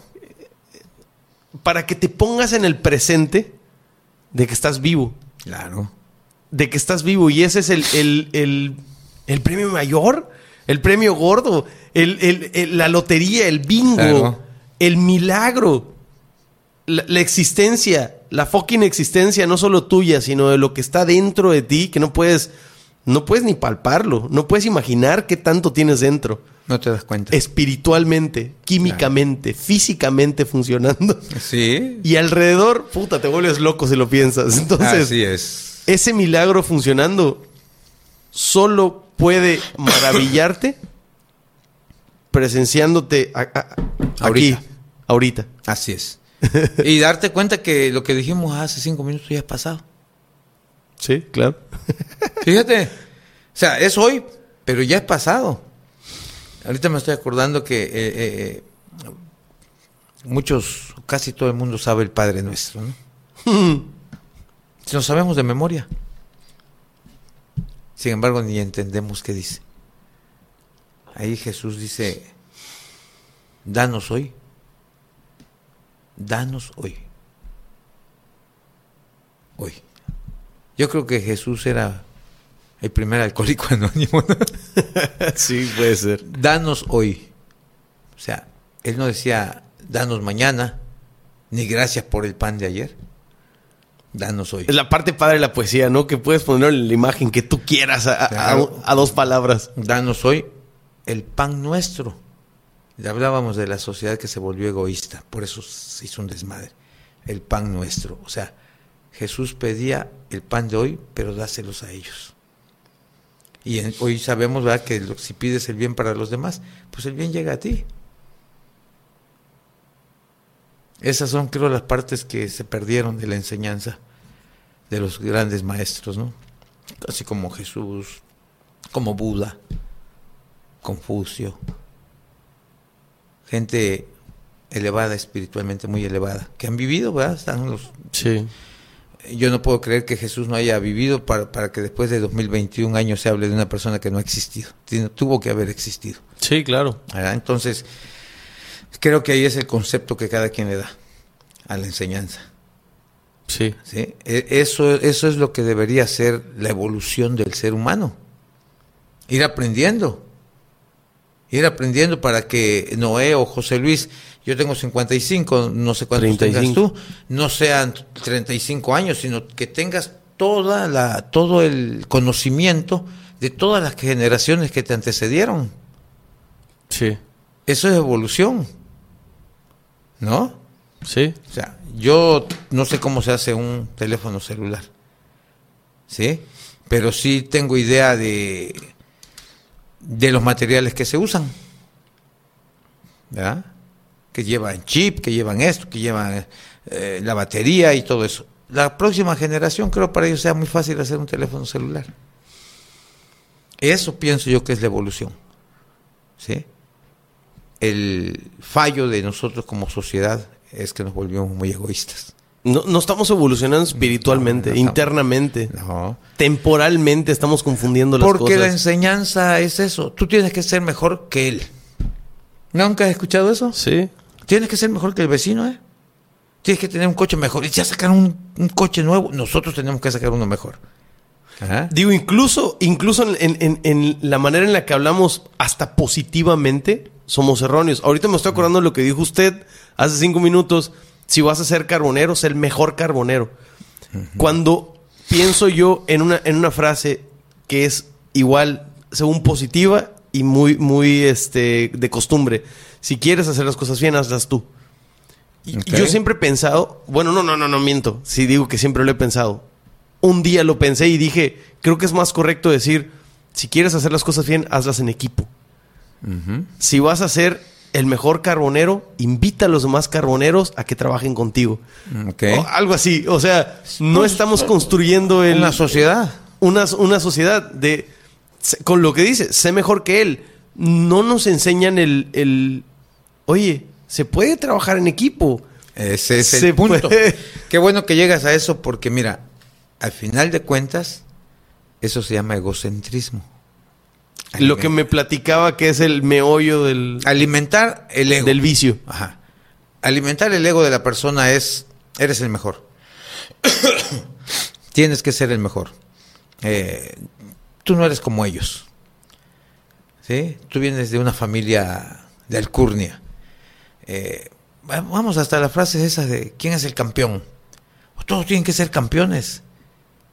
Para que tú valgas algo entonces en la vida tienes que ser el mejor. Esta sociedad no acepta o no admite entonces a la gente que no es el mejor. ¿No? Y no en la parte buena. No en la parte que yo te Sí, digo, claro. si quieres ser carbonero, ser el mejor, sino en la parte... eh, En la parte elitista. ajá, En la parte divisionaria, Así divisional. Entonces, se perdió eso, el, el vivir en una sociedad. ¿Sí? Se perdió ese, ese punto esencial. Para que una sociedad evolucione, tenemos que evolucionar todos. ¿No? Sí. Tenemos que evolucionar todos, porque si no, entonces los rezagados, ¿qué? Que sean drogadictos y alcohólicos. Sí. ¿No? Entonces, se alimentó el ego. Se alimentó el ego, se ha alimentado el ego. Y el ego lo tenemos muy, muy confundido. Nosotros En prioridad lo tenemos. Sí, eh, el, pero el ego también es cuando no te adulan, te lastiman el ego. Cuando no te dicen gracias, te lastiman el ego. Cuando no te reconocen. Te lastiman el ego. Cuando te esmeras en hacer algo y, y, ah, está bien, ahí lo dejas y, y, ah, cabrón, me pasé toda la noche haciéndolo. ¿no? Perdimos esa, esa forma de hacer las cosas por amor. El gusto por el proceso. Así es. Lo hacemos siempre porque queremos obtener algo. ¿Sí? Esa es la parte que al alcohólico y al drogadicto ha dañado. Los 12 pasos de Alcohólicos Anónimos, todos, todos y cada uno, todos y cada uno va dispuesto a romperle al ego del enfermo alcohólico. Porque al final de cuentas el alcohólico y el drogadicto solamente es un ser lleno de ego, que encontró una sustancia que lo hizo fugarse de su realidad. Eso, eso lo quería platicar desde hace rato. Hay cosas que, que, que, que hemos ido hablando y, y me trae cosas a la mente. A mí, por ejemplo, me sucede que palabras se me meten a la mente y empiezo a crear conceptos. De ahí escribo canciones, de ahí hago lo que sea. Y una que me ha estado arrastrando y no he podido, no he podido, no le he dedicado, no me ha llegado eh, el momento, es la palabra eh, anestesia. Yo siempre he pensado que las anestesias este, son las que están, están como que al mando de nuestro comportamiento. Y las personas empresarias, digámoslo, que controlan el mundo, las utilizan para controlarnos. Para- ¿Qué quieres? Un teléfono, ok. Ok. Este, pues trabaja toda la semana y vas a tener este, mira, el, el 10. Y dentro de un mes te saco el 11. Y son anestesias también.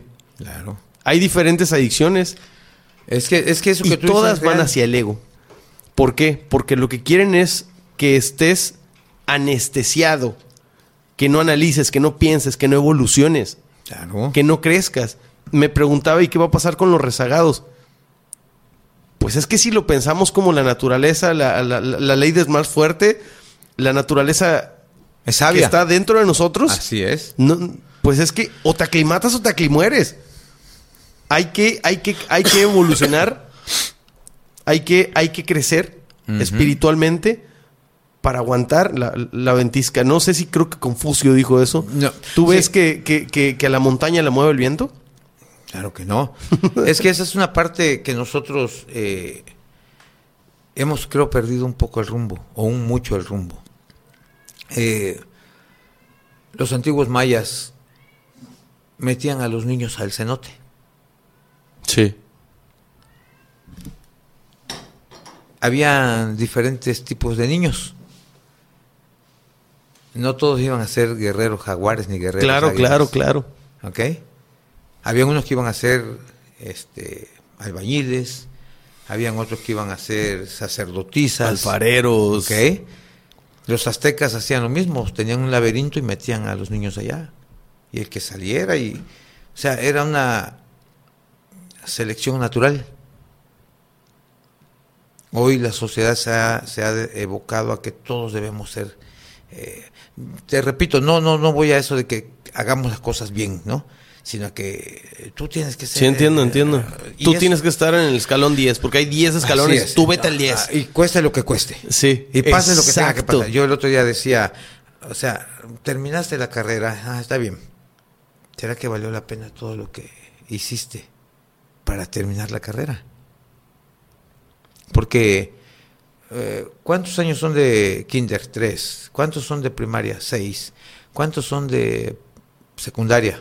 Tres. Tres. ¿Cuántos son de preparatoria? 3, ¿Cuántos son de carrera? 5. Ya llevamos como 20 años estudiando, más, 25. Y si todavía quieres la licenciatura, ¿cuántos años más son? Sí, si quieres doctorado, y posgrado, maestría. O sea, para que seas una persona productiva vas a tener 50 años, ¿no? Sí. Entonces, está totalmente equivocado el concepto. El éxito de, creo mucho del éxito de China y de Rusia es que a los 16 años, 17 años son productivos. Sí. Y su sistema educativo no está como el de México, hablando en ese punto exacto. Nos siguen enseñando la propiedad conmutativa desde tercer año y la seguimos viendo hasta la secundaria. Ok. ¿Qué es la propiedad conmutativa, perdón? Ah, Las propiedades que tienen las matemáticas, ¿no? El orden de los factores no altera el producto. Ok, ok, la, ok, ya. La, la propiedad asociativa Ok. y todo eso. Y, y lo vimos en, en- en primaria y lo vimos en cuarto, en quinto año y sigue en sexto año, nos siguen enseñando. Sí. Entonces no... Eh, Y no dirigen hacia donde lo que platicamos de que a qué te gusta. Sí. No te dirigen para allá y no te dan las No, opciones. No, entonces, eh, pienso yo que esa parte, o sea, nos siguen enseñando la educación como les enseñaron a, a- a cuando la revolución industrial. Ah, sí. Sí, es lo mismo, tienes que aprender esa, esa, de esa manera tienes que aprender. No nos han cambiado el esquema de la educación para poder pensar diferente. Nos educaron con, con, con el, eh, eh, este es el programa número uno de la, de la, de la televisión humorística. Sí. El Chavo del Ocho. Hace poco en un consejo técnico en la escuela estaban hablando de eso y he platicado mucho de esto, varias veces de esto. Un señor que dice que la educación está obsoleta. Un señor de la India que dice que la educación está obsoleta. Lo que quieren es otra cosa para repetir. Claro. Quieren otra pila. Así es. Quieren otra pila y otra pila y otra pila Así y un chingo de pilas. ¿Por qué? Porque es obvio, tú decías de los que manejan, de los que tienen dinero. sí, el ¿no? 1% que nos controla. Entonces, eso es. el dueño de este micro y de este aire. Así es, eso es algo lógico, es algo lógico. Eh, si hay un despertar de conciencia, ¿qué tal si nacen mil Jesús, no? Mm. O sea, dejemos la parte divina de Jesús. Ese fue un guerrillero, digo yo. Ese Sí, fue un vamos a revolucionario, quitarle. ¿no? Porque no va a faltar el, el- Ay, ay, ok, ¿qué tal si salen mil zapatas? Ajá, exactamente. Así ¿Qué es. tal si salen diez mil mujeres Sor Juana? Ese Eso es- no, hombre, por eso se va a se va a arder. Por eso necesitábamos 30 años del Chavo del Ocho triunfando en toda Latinoamérica, ¿no? Sigue Pati Chapoy vigente. Por eso. Y sigue que pasa el desgraciado y, y siguen mil cosas más. En Eh, Facebook ves diez mil personas haciendo videos de cualquier estupidez. no, y, y la gente dice, está bien porque lo vi en la Ahí tele está, ahí está, o, lo, o ahí lo- está. o lo vi en el Facebook. O sea, como que si el Facebook tenía que ser verdad. Es el nuevo Televisa. O- ajá. Entonces, vamos, yo pongo ese ejemplo siempre del Chavo del Ocho porque pues triunfó en la parte más jodida, ¿no? El tercer mundo. Sí. Vas a Nicaragua y conocen al Chavo del Ocho. Vas a Argentina y conocen al Chavo del Ocho. Pero no creo que conozcan al Chavo del Ocho en Suiza o en Suecia, ¿no? Sí.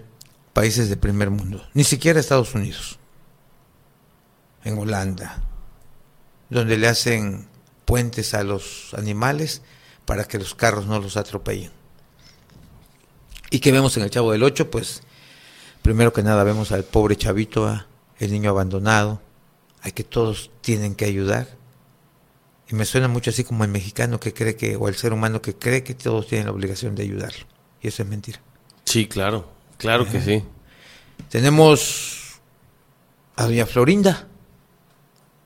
O sea, mi mamá me sigue resolviendo mis problemas, aunque yo tenga 20 o 30 años. Me da todo para que Ajá. pues yo no esté chingando. Y yo lo vivo, este, eh, padrino, ¿qué pasó?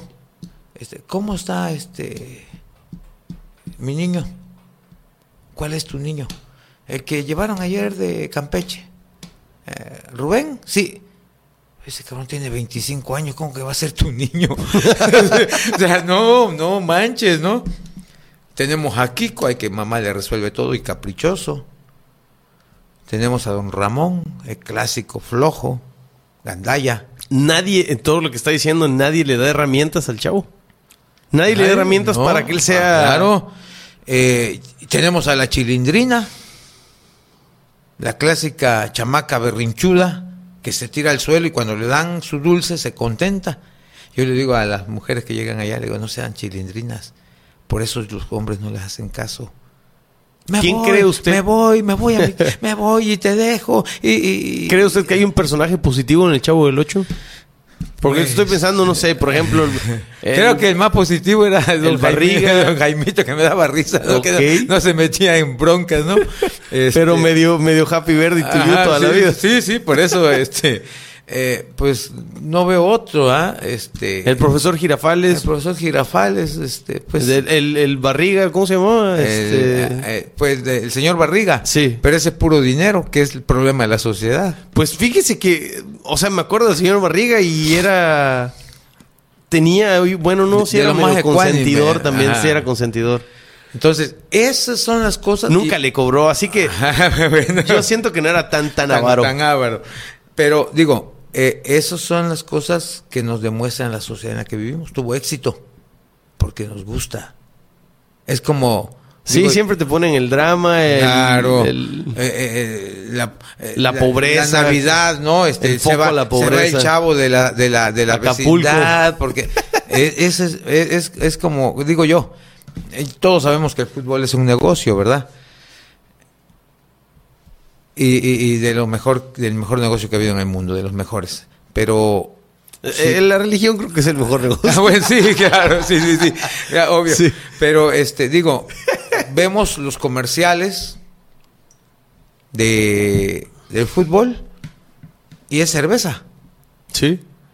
Y mientras tú estás tomando cerveza y te estás poniendo barrigón de tanta cerveza, te hacen creer que tú eres Messi el que está jugando, ¿no? Claro. Ya te ponen tu camiseta número 7 de Ronaldo y ya te sientes Ronaldo. O sea, Que no te entre la pinche camiseta. o sea, es una locura. ¿Ah? Eh, que, que pasa el desgraciado, que, que, que señorita no sé qué. Y las, telenovelas, ¿no? Un éxito. puta. Eh, yo les decía eh, a las personas que luego llegan, a mujeres, eh, digo, pues ustedes deberían ser como la mala de la novela. Les va a ir mejor en la vida.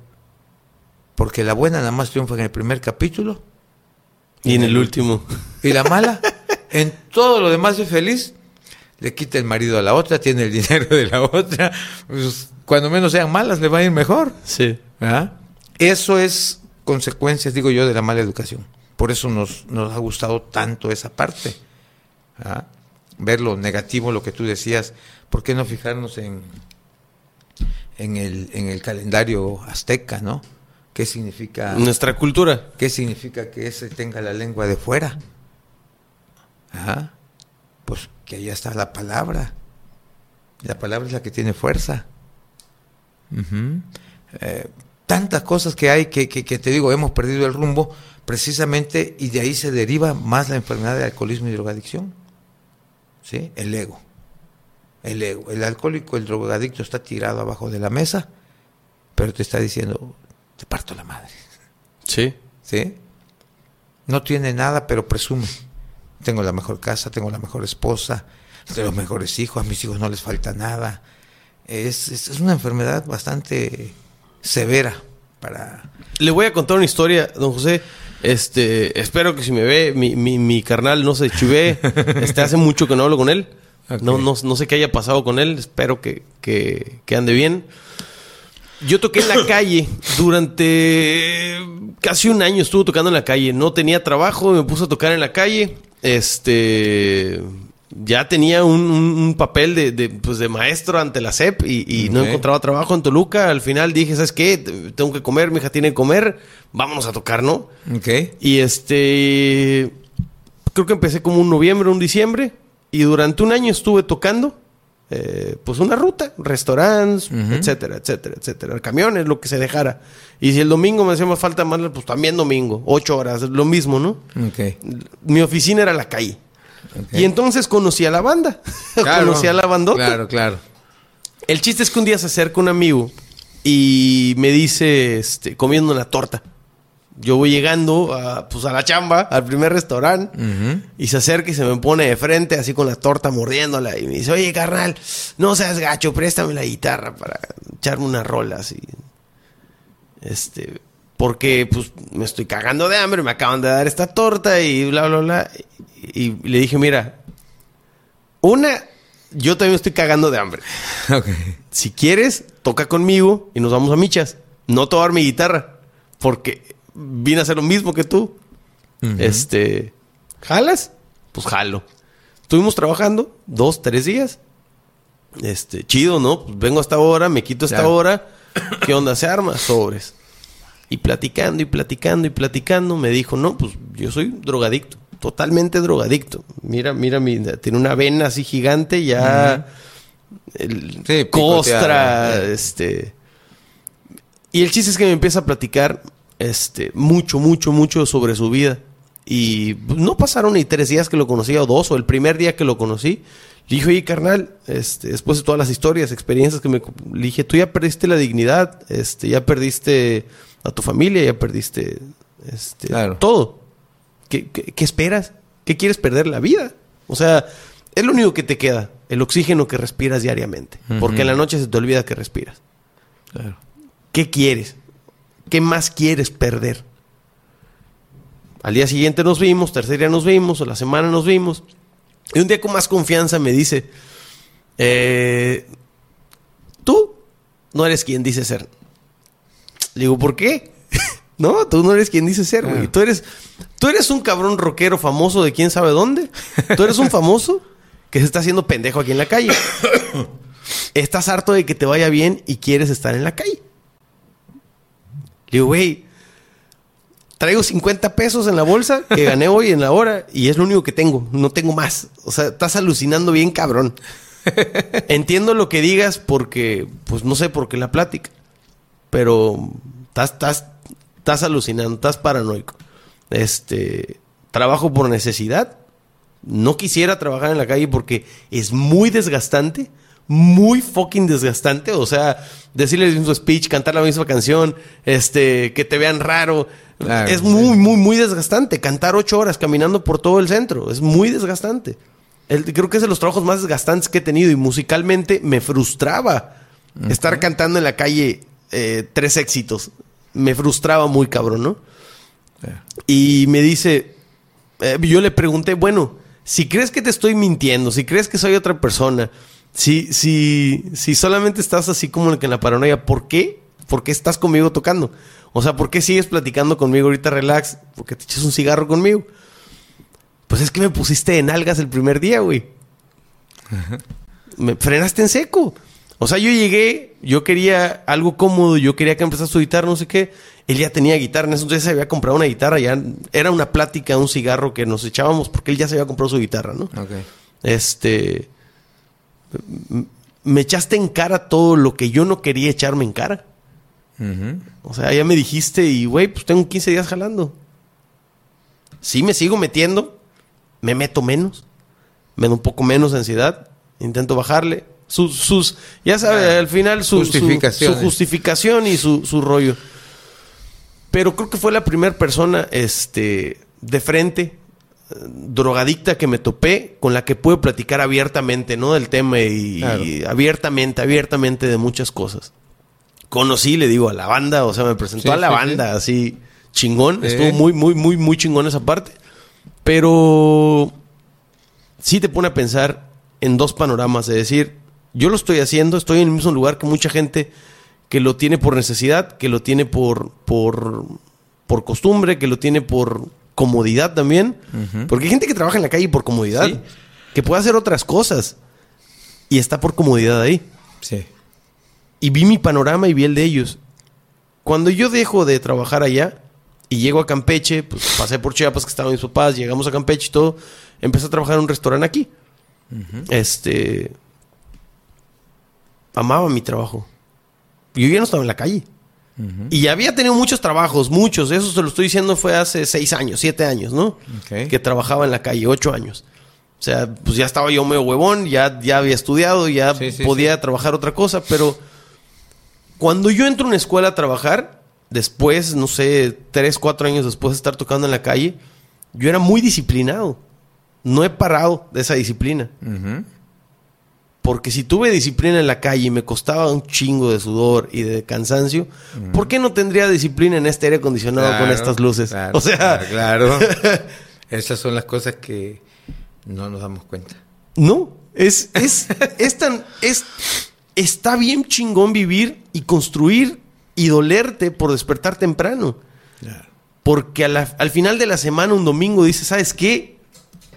Voy a ver 15 películas hoy hasta quedarme dormido. Voy a comerme unos nachos, dos hamburguesas y babearme de, de, de, de, disfrute para mí, conmigo.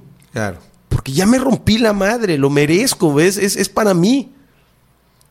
Así es. Sí me lleno el ego, sí, claro que me lo lleno. Pero...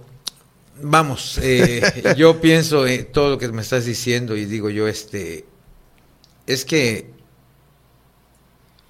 si vemos al ego como esa parte de mí, que está dentro de mí, pero que no soy yo, porque el ego es pura máscara. ¿Ok? Eh, vamos a entender esa parte bien fácil. Bien fácil, bien fácil, porque a final de cuentas mm, el ego crece junto con nosotros. Se va, se va desarrollando desde sí, pequeñito. sí, sí. Desde el primer aplauso cuando te paras. A, a- a- a- más golpes, a más madriza, como decimos, un ego más grande. ¿Sí? Y mientras más grande el ego, más pequeño el ser. Cierto. El ser es lo que nos hace la parte buena, ¿no? El ego es la parte mala. Si tienes un ego de aquí al infinito, entonces el ser lo que te hace una buena persona está muy por abajo. Por eso la, la- la- nosotros en esa sociedad hemos fracasado, así lo veo yo. ¿Quién es el mejor? El que tiene el mejor auto, ¿no? ¿Quién es el mejor? El que se viste mejor, el que tiene la mejor ropa, eh, el que tiene la mejor casa. Eh, hemos hecho de nuestra vida un mundo materialista, porque eso es lo que nos han enseñado, ¿Cómo cree que podríamos alimentar el ser? enseñando valores, ¿Cómo cree que podría ser atractivo para las personas? demostrar lo que lo que lo que perdimos no el, el- el- el reunirse con la familia el disfrutar una comida el, el dejar de tener el celular en la mano cuando estamos Sí, porque se reúnen con la familia, pero todos están con todos el están cuello con para el abajo. celular, eh, el hablar con los hijos. Yo te decía hace rato, eh, está la mamá o el papá con el celular y está el hijo hablándole, ¿no? Y papi, y papi, y espérate, y espérate, y espérate. Y, y- y- y le decía yo, tenemos cinco mil amigos, ¿no? Y nos comunicamos de aquí a China, pero no nos podemos comunicar con nuestros hijos. Sí. Entonces, eso creo yo que tenemos que hacer un análisis bastante duro. Yo creo que esa es la parte fuerte. ¿Qué es lo que realmente no necesitamos para vivir? Que no digo que son cosas que están mal. Todos tenemos necesidad de un auto, ¿no? ¿Ok? Sí, neces- necesitamos un auto Transporte. transporte, necesitamos un hogar, necesitamos este que los hijos trabajen, estudien, nosotros para nuestros alimentos. Pero es que hemos, Priorizado. eh, eh, yo creo que está en el descoyuntamiento de los instintos. Nosotros manejamos que hay cuatro instintos. Un instinto material, que precisamente habla de que tienes que tener eh, un trabajo para satisfacer tus necesidades. Un instinto social que existe para que tú seas parte de una familia. La familia como base de la sociedad. Un instinto sexual que te va a desarrollar sexualmente cuando tengas cierta edad, que va a terminar en una relación sexual para que la especie no desaparezca, que es el fin de la humanidad. Y un instinto emocional, que es consecuencia de los otros tres que acabo de decirte. Imagínate si en tu instinto material nunca tuviste comida, casa, cosas de esas. Pues estás tronado, ¿no? Si en el instinto social Estás solo. estás solo, te abandonó tu papá, eh, vienes de una familia disfuncional. Y si en el instinto sexual te casaste, perdón, te, no te sientes atractivo para alguien. te casaste ¿no? tú a los 16 años, pero no era amor, sino era necesidad de una relación sexual. Sí, claro. Entonces, ¿cómo estará el instinto emocional que es el que rige la vida del ser humano? Tronado. Yo creo que si eso la gente lo analizara, nos daríamos cuenta por qué. Está muy así. cabrón que lo diga así. Le voy a decir por qué. Porque empezó con el instinto material. Ajá. En mi casa mis papás luchaban mucho. O sea, desde que tengo uso de razón luchaban mucho. No eran... No tenían carreras, trabajos, o sea... Sí, eran- eran trabajadores, Yo me acuerdo que ponía comerciante. Ese era lo que ponía yo en la escuela, ¿no? Ok. El título que mis papás me decían... Oye, papá, cuando me pregunten ¿qué, qué, te dedicas? Ponle comerciante. Ok. Bueno, ya sabe a qué me refiero. Sí, sí, sí. En el otro instinto, eh, el social, siempre fui una persona muy intensa, con un chingo de energía. Hasta la fecha, a mi edad, sigo siendo mucho más intenso que los de mi edad. ok, ok. este, entonces, pues un poquito no cabía en muchos lugares, en muchos grupos, ¿no? Claro. Y también me casé a los 17 años. Este, como lo dice, hasta la fecha me llevo con mi primera esposa, mi, mi primera ex esposa también. es, es, es, eh, nos Claro. llevamos chingón. O sea, bien, bien, nos llevamos muy bien. Entonces, que me hayan pasado las partes negativas de los tres primeros instintos, no quiere decir que emocionalmente yo ahorita esté mal. ¿Por qué? Porque me tuve que ver de frente. Ponerme y decir, estás bien pendejo. Así es. sea- Es que ese es el resultado. Mira, eso que tú me estás diciendo, que sale de lo que yo te digo, ese es el crecimiento. O sea, te tuviste que ver de frente y decir, a ver, ¿por qué me divorcié de mi primera esposa? ¿Por qué la perdí? Vamos a llamarlo así, ¿no? Sí, Porque al final de cuentas un divorcio es una pérdida, sí, claro. ¿ok? Algo que no pudiste construir. Con- Exactamente. ¿Por qué me divorcié? Y uno dice, pues que se vaya, o, o que... No es así. No es así. Esa es una de las... Ahorita vamos a hablar de eso porque ese es un tema que a mí me gusta mucho hablar. Eso de las relaciones, digo yo, este, destructivas. ¿Verdad? Si, si nosotros en nuestros instintos estamos mal, en esos tres instintos básicos, Sí. obviamente el instinto emocional, que es el que rige el carácter de Noé o el que rigió el de José Luis, no va a estar bien. Vamos a confundir amor, como tú decías. A los 17 años, difícilmente una persona Sí, no puede ser responsable. Ni un cerebro maduro. Eh, o sea, fisiológicamente estás tronado, eh, físicamente tus brazos todavía no están lo suficientemente fuertes para soportar un trabajo, así como una chamaca de los 16 años, sus pechos ni se han desarrollado, ni sus caderas, no está capacitada todavía por la vida misma para ser madre. Imagínate entonces... no podemos tomar ni siquiera decisiones, ni hombre ni mujer. nada, nada. O sea, estamos Entonces, verdes. im- Imagínate que a los 16 años tengamos nuestro primer hijo. Saludos, jefa. que también me tuvo a los 16. O sea, imagínate. ¿Sí? O sea, yo tuve a mi primera hija a los 16 años. ¿Cómo terminó? Como dices tú, está abandonada, eh, eh, con otra familia, me separé de mi... Pero aquí viene lo, lo difícil, o lo que mucha gente no quiere aceptar. No fue algo que fuera por amor. Fue porque el instinto sexual estaba descoyuntado. No, y también el, el instinto social de estar solo. Claro. Te- o, sea, O sea, son... Yo, yo digo, si tu hija se va a los 16 años con alguien, pero se va por amor, que se vaya, le va a ir bien. Está cabrón que se vaya Pero, te los digo, pero no 16 digo yo, pero si se va porque como papá ya la tienes hasta la madre, como mamá eres una mujer neurótica que te desquitas con ella o la pones a hacer la- las cosas que te corresponden a ti como mamá, la pones a atender a los hermanitos si no ella fue la que los parió, ¿verdad? O sea, Sí. cosas de esas que, que se ven y si la analizamos, así como te lo acabo de decir, fuerte y como es, Claro. O sea, Al chile. Al chile. A ver, este, sírvele a tu hermanito. O ahí viene tu hermano. Y, y, y hasta que le aburres y un cabrón llega y le habla bonito. Pues, ¿sabes Sí. qué, mamá? Te quiero mucho, pero. o incluso al vemos". hombre. Mi- digo, esto eh, no es un tema que yo no haya platicado con mi mamá y con mi papá. Eh, yo me salí a los 17 años de mi casa eh, buscando cualquier pretexto. Porque mi mamá era al revés. Mi mamá era estar encima de mí en buen plan. Ujú, sí, sí, Era, este, ¿sabes qué? Ah, o sea, me quise hacer para allá. Claro, sí, sí. o sea, no, no fue ni siquiera como ponte a trabajar. No, no, no, al contra- fue al contrario. Yo dije, ay, voy a hacer pe- peor pendejada que pude hacer, ¿no?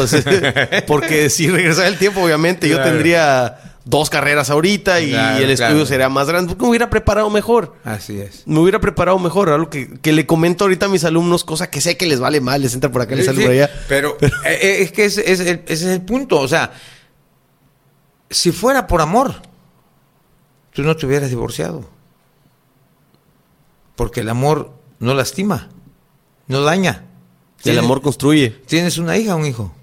Tengo tres hijos. Tres hijos. Pero está hablando de mi primer matrimonio, es, es Sonia, Ajá. sí. ¿Y con quién viven?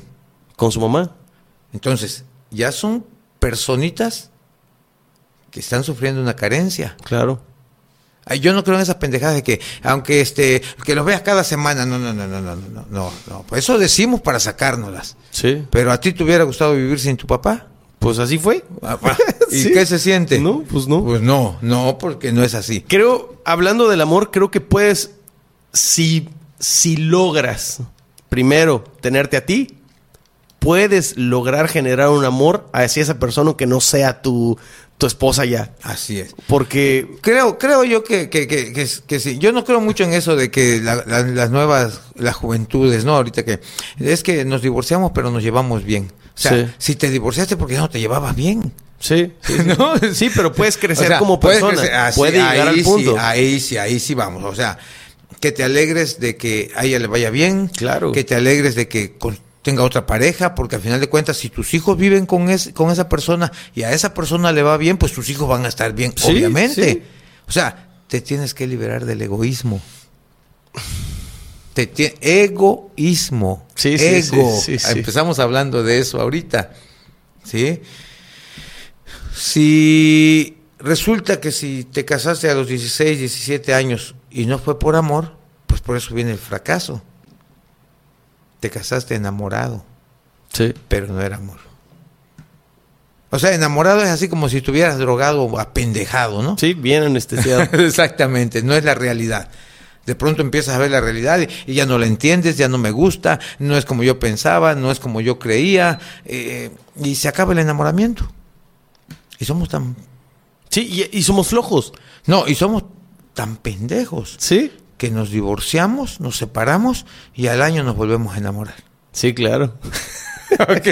O sea, son cosas que no se, no se van entendiendo. La, la- la- sociedad está, pues por eso están las telenovelas, ¿verdad? Lo que nos gusta, y, y enamorados y enamorados, y, y- y al final de cuentas vivimos en una sociedad donde primero tienes relaciones sexuales y después te conoces. Sí. ¿sí? O incluso tienes relaciones sexuales y no le conoces. Ajá. para no perder el tiempo. Yo digo, yo, yo, yo digo, ya miren, vamos a hacerlo de esta manera mejor. A lo mejor tú ni quieras tener una familia. Tú nada más quieres tener relaciones sexuales. Entonces, sé responsable con tu relación sexual. Claro. A lo mejor tú no quieres vivir con nadie. Pues está bien. Búscate una loca que piense igual que tú y no pasa nada. No pasa nada. O sea, quítate el, el pinche tabú de que Dios te va a castigar por el, el- mira, si Dios eh, te fuera a castigar por el sexo, pues no te pone un pene y a la mujer una vagina, ¿no? Así Sí. de sencillo. No, sí, y está, y estamos yendo, podemos dirigirlo a lo mismo de la educación.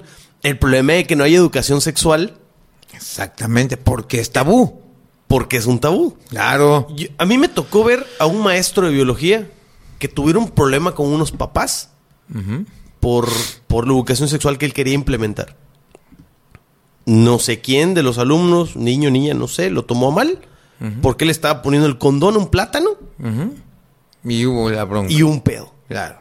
Oye, Sí. pero es que es lo que tengo que... ¿Qué, qué- qué puedo? O sea, bueno, ok, Claro. uso un dildo, lo imagino. No, es que se tiene que hablar como es. y tú es- también tienes que hablarlo en casa como es. Así es, así es. Y no lo escondas, porque les da hambre cuando lo escondes. Claro. Y es que, es que nos hemos acostumbrado a esa parte de, de, de, de, de- de prohibir. De esto no. De esto no. Sin explicar el por qué. Exactamente. O sea, y, y- y nos han hecho unos neuróticos, como decíamos, y unos miedosos. Sí. Mm. Porque Ahí- yo ahí- lo digo. Ahí viene el coco. Sí. A mí me decían, ahí viene el hombre. ¿Quién madre era el coco? ¿Quién sabe? Pero era del Billy, de puta. ahí viene el coco. Este, no vayas para allá que está oscuro. Te va a castigar Dios. Ahí viene el roba chicos. Ahí viene el roba chico. O sea, tú dices, ay, no mames. O sea, por eso te hicieron un ser miedoso. Sí. Y, y dice. Y le tienes miedo a la oscuridad y, y a la soledad. todo, y- a todo, a todo, a todo. Él es un ser miedoso. Y si analizamos el miedo, bueno, pues hasta puede que por miedo haya yo llegado acá porque tuve que parar a frenar en la esquina a ver si no venía un loco, ¿verdad? Bueno, fue bueno. Pero el temor, eso sí está más cabrón. Eso nada más existe en tu mente. Y casi toda la gente vive con temor. Sí. ¿Mm? Y si pasa esto, y este, y ahí va la ambulancia, ¿será que no llevan a mi hijo allá? Y, y ya está sufriendo la mamá, y está sufriendo el papá, y si le pasa eso, y no lo deje que se vaya a la playa, ¿qué tal si viene un tsunami? Y, o sea, es pura locura. Es pura locura. Y si nos ponemos a analizarlo, por esto decía yo que todos somos neuróticos. Vivimos anticipadamente. ¿Sí? Vivimos anticipadas, sufriendo por el mañana, por y no sabes si vas a abrir los ojos. Y lamentándote por el ayer también. Claro. No, no te das, pues va a la misma, no te das el tiempo de agradecer el presente. Así es. Entonces, imagínate si así somos y unimos nuestra vida a otra persona que está igual de tronado que Sí. nosotros. Sí. O sea, ahora imagínate cómo salen los hijos de dos personas que están tronadas. Con las mismas Con- inseguridades, con la- con el mismo miedo. Pero nada más que ahora, como decías tú hace rato, ahora es más fácil. ¿Sabes qué? Tráeme dos bolsitas con el teléfono. Taca, taca, taca, taca. ¿Eh? Sí. Eso es lo que ha venido dándole en la torre a la sociedad, pienso yo. Platicando sobre el tema, perdón que le interrumpa, cree que ahorita, porque he escuchado muchísimo en cuanto programa y podcast y todo, que todo está empezando de más joven. Los matrimonios, las desvirgadas, las drogas, este, todo. ¿Sí es cierto? Sí. Sí, Que, que ahorita consume un niño de 8 años mota. Sí. O sea, que... que Sí, ah, mira, hasta, hasta, hasta Cuando lo- antes era, no, yo a los 16 la probé, decías, puta, estabas bien joven. Y ahorita no, es... No, no, no, no, ahorita. Y aparte, la parte de, de los de los que venden las drogas, ¿no? Cualquier niño tiene acceso a 10 pesos. Venden cristal de 10 pesos. O sea, es una, es una locura.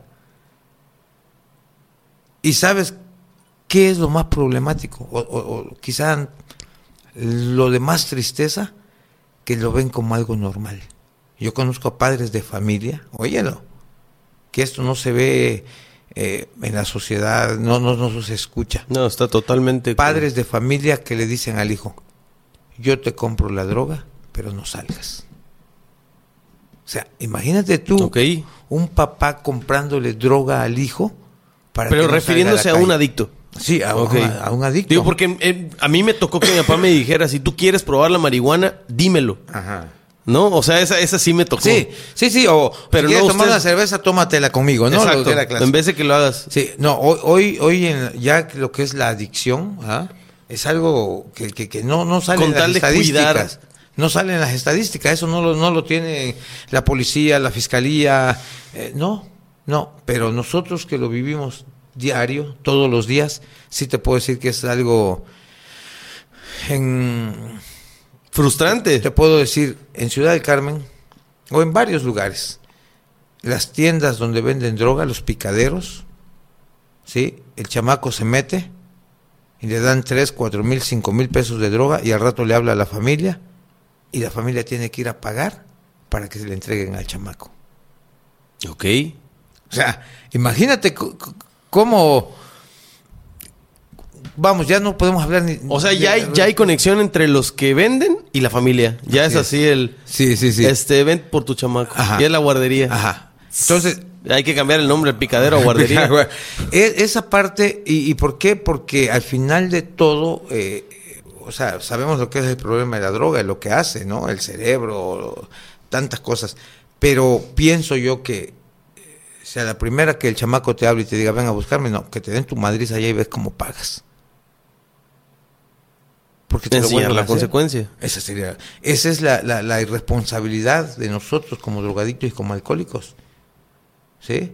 Este, tenemos a su hijo aquí en la policía. Eh, ¿Cuánto es la multa? Y dice el papá, déjalo allá cuando menos 72 horas el cabrón. No, no, no, no, no, mi hijito no puede estar allá. Sí. Sí. ¿Ok? Entonces, así es como ha ido evolucionando la sociedad. Ah, vamos con, con lo que estábamos diciendo de, de- de casarnos a temprana edad, es consecuencia de cómo hemos vivido la infancia. Porque ya dicen alguien que de los 0 a los 7 años se enreda el cassette de tu vida. Todo lo que hagas después solamente es repetir lo que viviste de los 0 a los 7 años. ¿Ok? Y es entendible, porque como niño solamente estás absorbiendo todo. Eres una esponjita. Y es algo que dicen todo el mundo. Es que cuando eres niño es una esponja. todo. Todos los papás lo escucho que lo dicen, todos los tíos que van a ver a sus sobrinos y todo el mundo menciona eso. Es que el- es una esponja ahorita. ¿Y por qué puta madre estás No haciendo lo que haces al lado Ah, del niño? Claro. O sea, si sabes eso y me estás regañando de que, oye, no te eches pedos porque el niño lo ve. Ajá. Y, y, y todo lo que tú estás haciendo, utilizar el celular y no pelar a tu familia, Todo este, eso. de trabajar como loco y no estar en tu casa, todo eso que están viendo los niños, que estás Así es. haciendo, todo lo que publicas en internet, todas las fotos que te tomas, sí. que es, es que es te que estás contradiciendo. sí, porque pero es lo que la sociedad te exige para que tú te sientas parte de la sociedad. Sí, claro. Porque si no eh, eres un inadaptado, eh, es como cuando Un rarito, un un rarito, loco. ajá. Yo digo, ¿te gustó un tatuaje? Está bien. Póntelo porque te gustó. No te lo pongas para darle gusto a otros. Sí, sí. ¿Ok? No te lo pongas para llamar la atención. Mira mi tatuaje, aquí está. No. O sea, no por eso. Hazlo por convicción. Las personas que hacen las cosas por convicción viven bien. ¿Sí? Es que yo creo en esto y, y regresamos a como empezó la plática, ¿no? Los raros, los extraños son los que han cambiado el mundo. ¿Sí? Esos son la gente que necesitamos. Gente que, que se atreva a ser diferente, que se atreva a caminar y, y a lo mejor fracase, y qué bueno que fracasen, ya tienen la experiencia. Sí. Pero papá dice, no, va- no puedes fracasar, no puedes ser un derrotado en la vida, no puedes hacer esto, no puedes hacer lo otro. Y, y- y entonces, ¿cómo voy a saber si puedo triunfar? ¿Cómo vas Sí. a saber si puedes triunfar si yo en la parte ya muy, muy espiritual digo, qué bueno que me pasó todo lo que me pasó? Y la gente dice, estás loco. Sí, no, has no, no hubieras llegado a donde estás si no te hubiera pasado todo lo que te pasó. Ok, estás loco. ¿Cómo, cómo que, que- que- que estás loco? ¿Cómo? No puede ser eso. A mí se me muere un hijo y me mato.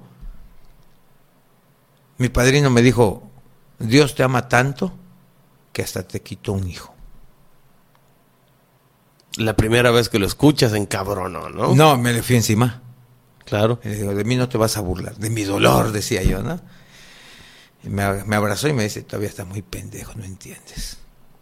Después de ya algunos años en esto, en lo que es ya en sí el programa, el, el- el- el tener el centro, eh, el Día del Padre, eh, no sé, recibo 400, 500 saludos. Y todos dicen, gracias padrino, eres como mi papá, padrino, te amo, padrino. Y yo digo, ah, si no hubiera pasado eso, yo no hubiera podido ayudar a nadie.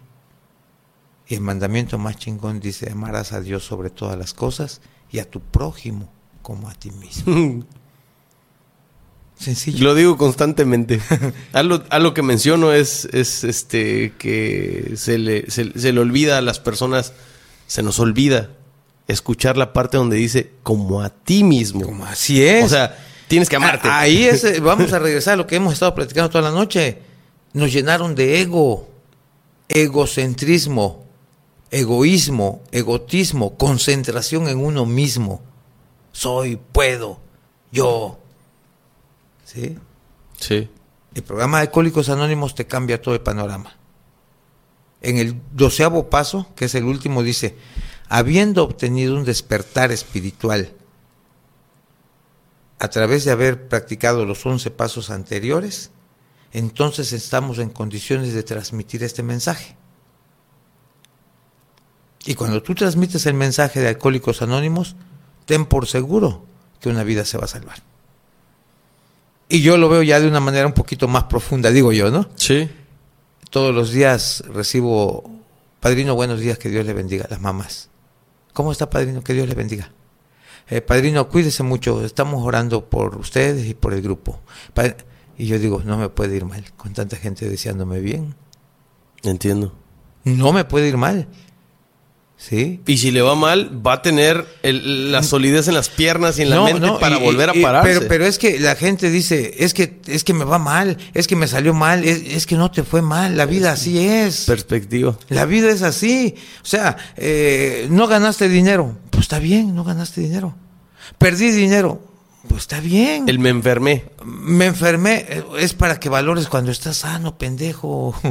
Sí. es que no se da cuenta uno. Estoy enfermo, pues es para que, ¿qué tal cuando estás bueno y sano?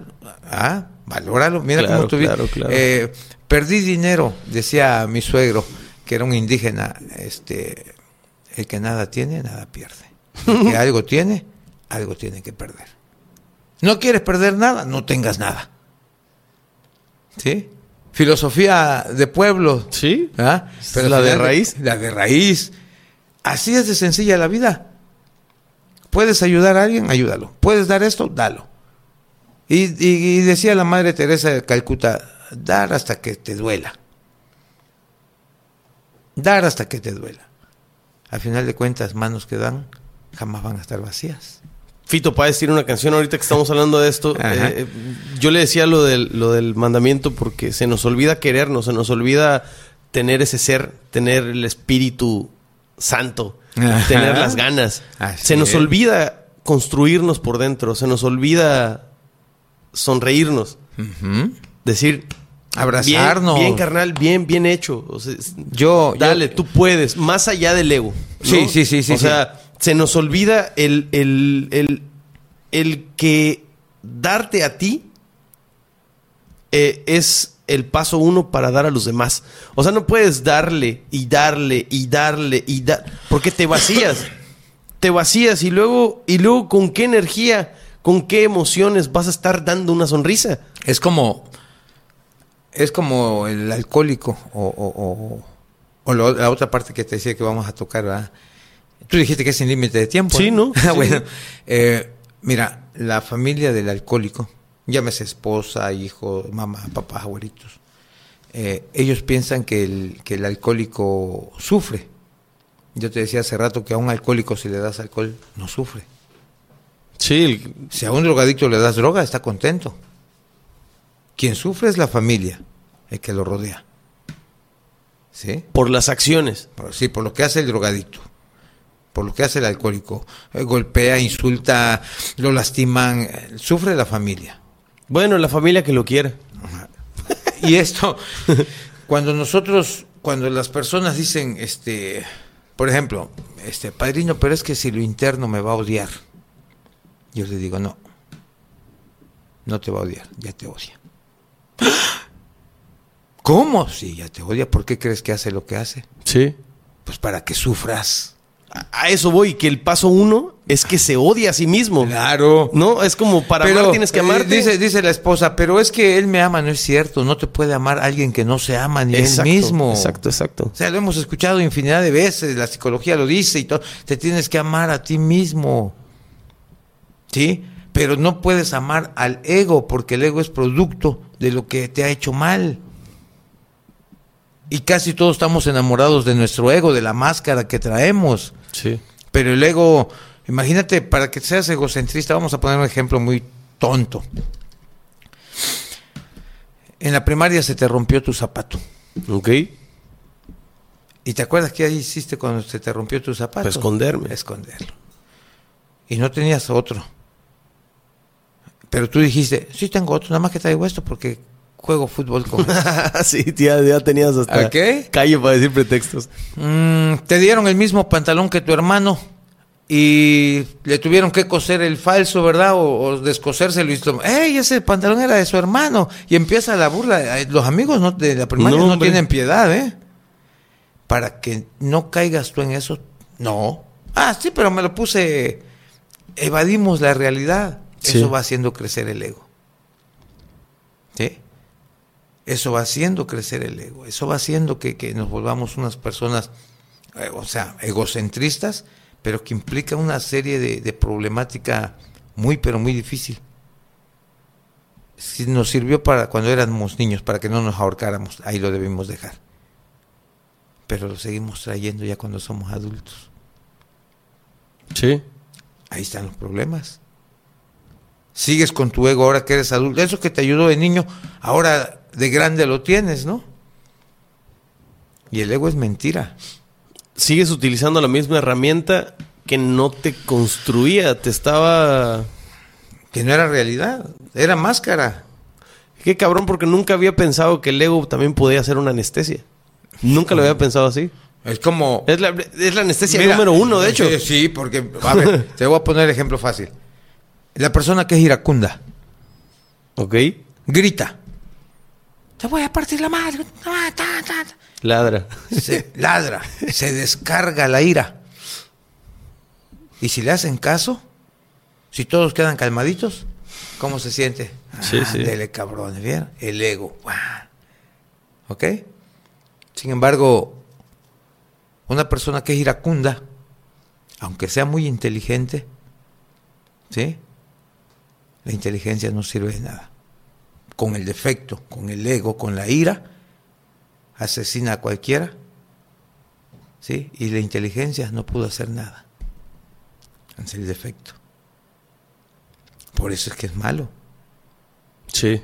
¿Me explico? Por eso es que es malo. Porque si el ego fuera bueno, ¡ut! todos seríamos felices. Todos somos egocentristas. Ese es el problema de la sociedad a la que estamos diciendo. ¿Sí? Y, y es una construcción, es una, siento yo que es una construcción extrema del ego, el, el- el asesino. Sí, pues sí. Porque quién sabe en qué momento debe haber pasado los límites del ego. Así es. Como para tener que hacer una acción totalmente en contra de, de- la vida, de la vida. del- de la existencia. Como la persona que viola a una menor, a un menor. La lujuria rebasó la razón y terminaste haciendo una burrada, ¿no? Lastimando, dañando, nada más porque te quisiste satisfacer.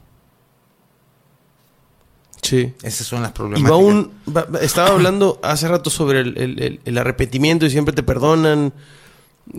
En, en- en cualquier tema negativo de, de las personalidades o de las personas o de la gente, es eso.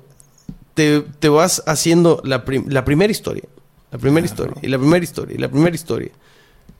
Hasta que, digo, cuando llevas a un extremo como, como ese, vas te vas dando cuenta de que no hay una consecuencia y sigues pasándolo.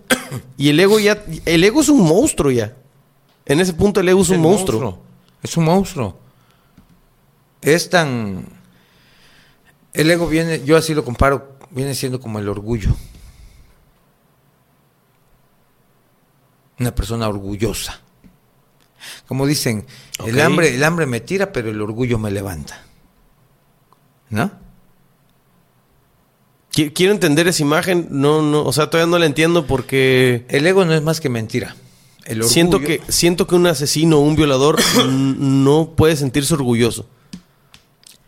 Mm, no puede sentirse orgulloso, pero siente la satisfacción de lo que hizo. ¿No? Porque No, que no- se arrepienta después no quiere decir que no lo hizo, y lo hizo porque sintió satisfacción. Cuando Yo siento que es más un desconecte que satisfacción. yo pienso que cuando tú estás golpeando a algo, a alguien, Sí, sí, sí. En ese momento estás es enojado, este, Sí, es- estás- es placentero, es ¿no? Placentero, claro. Que Sí, después claro. te arrepientas y veas cómo lo dejaste o Pero o- siento yo que como tal el orgullo es eh, después del acto. Ah, sí. Casi nunca el orgullo O- es, vamos, momentáneo. cuando le golpeas a alguien y, y- y era una persona conocida, que era también bravo, ¿no? Sí, Y tú le dices, ya, no, que muy bravo, me lo chingué. Ya. Y después de pronto lo ves en la tarde y le quebraste la nariz. ¿Cómo te sientes? Sí, sí. O que no pueda salir a trabajar. O que lo hayas jodido de una manera bastante fuerte. Ya no te sientes muy... Esa satisfacción que, que- que- que sentiste, que le pusiste en la madre a alguien que Sí. era bravo, ya como que es chingale, o cómo lo dejé, ¿no? O cuando tienes una repercusión eh, legal o... Coño, no lo hubiera hecho. Y hasta quieres que sea, quieres que sea tu amigo, ¿no? Este, ¿sabes qué, carnal? Vamos a, a pararle allá. Entonces, eso, aquí está el orgullo arriba. ¿Sí? En donde tú eres el chingón. Tú eres el que golpeaste, a través de la ira, golpeaste. Ok, entonces se refiere al orgullo en, en base a, a la mentira. Estás orgulloso de esa mentira que según tú eres, pero tú estás acá abajo. Ah, porque de aquí arriba que está el orgullo, abajo está la otra parte de José Luis o de Noé, en donde aquí tú eres lo máximo, Sí. pero aquí todos te hicieron. Claro. Ah, le pegué porque él me hizo esto, le pegué porque me sacó la lengua. Y al final de cuentas, si todos te hicieron, ¿quién es el bueno? lengua. ¿Quién es el bueno si todos te hicieron? Sí. Tú no. Y eso no es igualito al orgullo. Sí. Es lo Sí, mismo. sí. Es lo mismo. La autoconmiseración es lo mismo que el orgullo, nada más que al revés. Pero todos nos acostumbramos a ver pobrecitos, hijitos, y, y, y ya se jodió la cosa. Ya se jodió la cosa. Y en ese inter, eh, vamos, hablábamos de alguien que asesina, ¿no? Sí. Pues déjalo que le duela. Pero que deje de sufrir. Ya, que entienda. Porque el dolor, dice la literatura de Alcohólicos Anónimos, es lo que te va a hacer que crezcas, el dolor. Pero no puedes permitirte que sigas sufriendo. El sufrimiento mata. Muy diferente. Acabo de ver una película sobre hip hop que es de, pues de los, como, como me platicaba de los anales del hip hop, eh, se llama NWA. No sé si le gusta esa música o está cercana a esa Sí, música. sí, escucho. Eh, es de Dr. Dre, de Ice Cube, eh, ECE y DOC. Son, son los primeros morenos que, que empiezan a hacer ruido. Ujú. Como tal, Dr. Dre, pues hasta ahorita es el top en el hip hop. ¿no? Sí. Entonces, este, hay uno de ellos que dice, dice algo sobre lo que está diciendo que, que cabrón. Si no duele, no sirve. Claro. Es, es, es- o sea, para todo aplica. Y, y ayer que lo escuché, ayer o antier que vi la película y lo escuché, dije, mierda, es cierto. La lectura, la, la, la plática contigo mismo, la plática con tu pareja, la- el trabajo, el ejercicio. Si no duele, no sirve. Si No no, cuesta sirve. trabajo, pues. Claro. Si no cuesta trabajo, no sirve. Así es. Es que a través del dolor viene el crecimiento. Sí. Vamos, eh, sencillo, la adolescencia, la palabra lo dice adolescencia, adoleces, te duele. El crecimiento duele, físico. Por eso cuando estás en la adolescencia te duermes y andas así y duermes y duermes porque estás creciendo. Sí. Así de fácil. Es, es, es fácil de entender, nada más que nos cambiaron el chip. Nos cambiaron el chip. Ahora te duele algo, toma la pastilla. Y te duele la cabeza y toma la pastilla. Y te duele, yo, es que me duele la cabeza, padrino, es que me duele esto. Pues sí, pues es la bola de mierda que vienes cargando. Imagínate,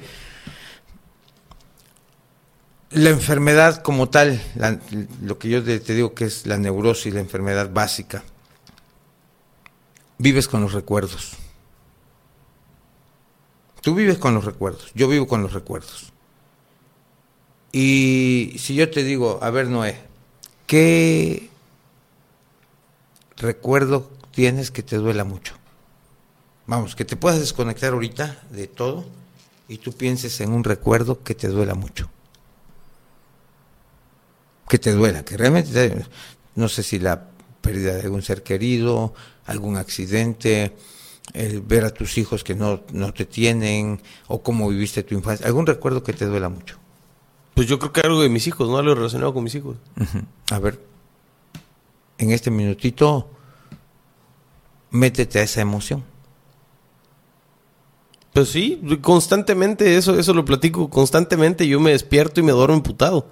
Aprendí a, a- a- no sé si ha visto una película de los Avengers cuando le dicen a Hulk, este, ahora sí, desmadra eso. Este, encabrónate, le dicen, porque ya ve que Hulk se convierte cuando el se hombre encabrona. verde, ajá. Y le dice Hulk, ese es mi secreto, Capi. Para poder yo no convertirme en Hulk, Ese es mi secreto. Siempre estoy encabronado. Ok. Es ahorita que usted me dice, bueno, métete ese. Ajá. A ver. Vivo ahí. A ver, a ver. Exactamente. Eh, Digamos que vivo triste, vivo encabronado, pero pues me disciplino a construir en vez de estar hundido ahí. ok. ¿No? Y ahora. Pero sí, ¿qué quiere que haga específicamente? ah, que ah, le cuente algo no, que... no, que te metas al, al, al, al modo- dolor al mood, ¿ok? que sientes ahorita. eh, ¿Qué es? ¿Cuántos años tiene tu hijo? Tu hija, no sé. Eh, la más grande tiene 17. Ya. 17. ¿Tienes contacto con ella? Sí, sí. ¿Y la más pequeñita o más pequeñita? La más pequeña tiene 10 años, 8 años. ¿Te ve también seguido? Eh, hablamos de repente, el de en medio es el que no veo. Ok. Vive aquí. Ok. ¿Qué crees que siente ese que no te ve? Desconozco. ¿Qué crees que siente? Yo quiero pensar que, que, que quiere hablar conmigo, ¿no? Ajá. ¿Y qué crees que sienta? Fíjate lo que te estoy preguntando. Sí. Yo te estoy diciendo qué crees que, que sientas, ¿no? ¿Qué crees que sientes tú así? Porque esa es una parte en que los humanos nos acostumbramos. Eso se llama defensa Sí. de nosotros mismos. Eso lo vemos nosotros en el alcoholismo. ¿Qué piensas? Pues yo creo. Este, ¿Qué piensas? ¿Qué sientes? Pues yo pienso. No, no, no. Yo te estoy diciendo, ¿tú qué crees que siente él?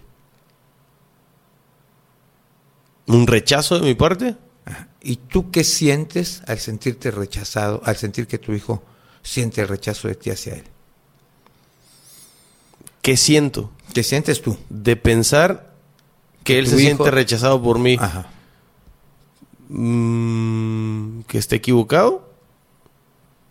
Eso piensas. Sí. No, ¿qué sientes tú?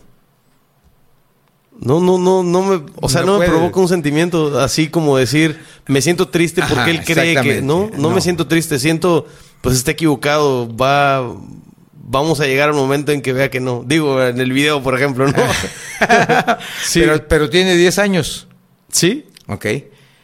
Cuando uno tiene 10 años, 9 años, 11 años. sí, me tocó a mí también, o sea, el, el, el, Claro. el sentirme rechazado por mi papá, que a la fecha ya hablamos y todo, Ah, este, he vivido los divorcios de ida y vuelta, Ah, ok. de ida y vuelta, de Entonces, todas las maneras a- a- posibles. A, lo que quiero llegar es a que no es nada agradable.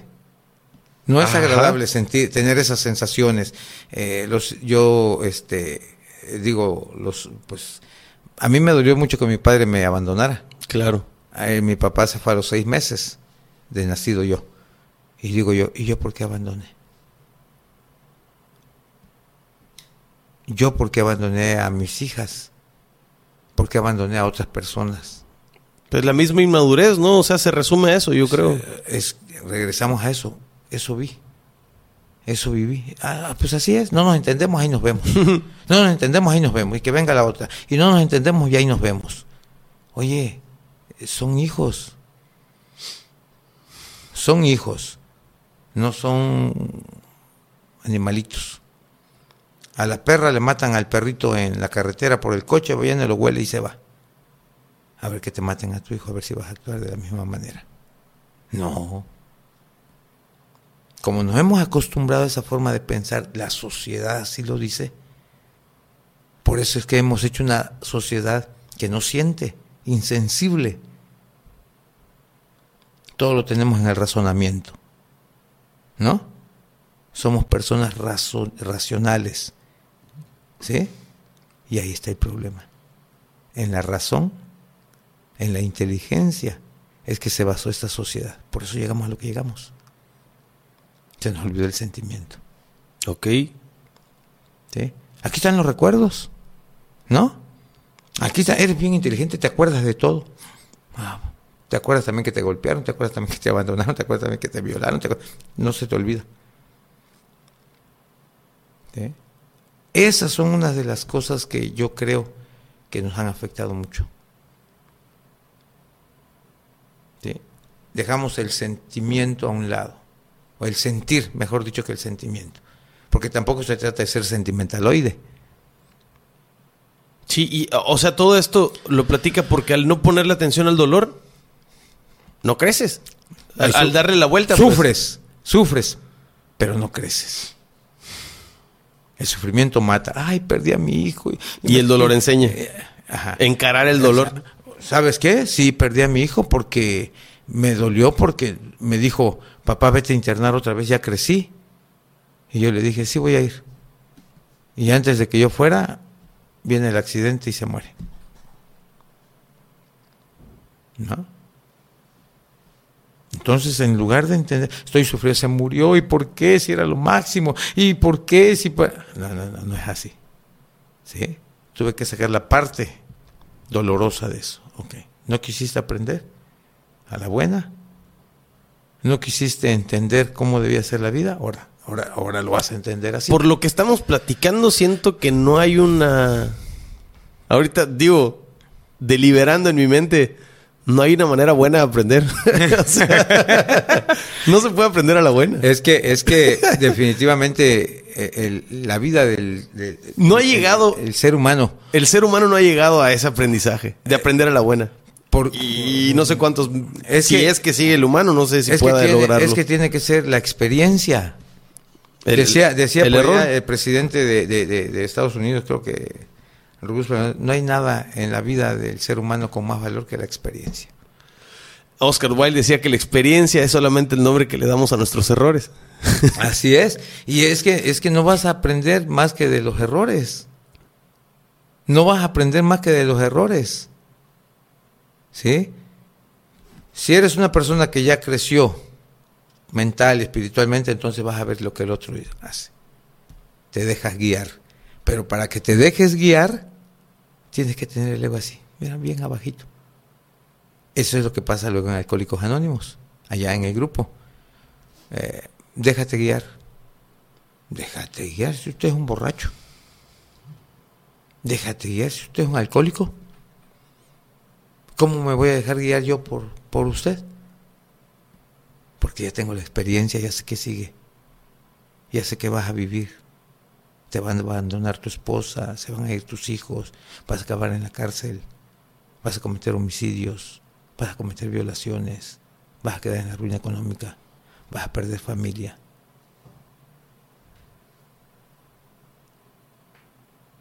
Si no te dejas guiar, no hay humildad. Ya. Y si no hay humildad, estás frito. Sí, creo que, que es. Eh, hay, hay. Hay una canción, hay dos canciones que quiero mencionar de Fito Páez, no sé si lo conoces. Sí, cómo no. Fito Páez tiene una canción que se llama Al lado del camino.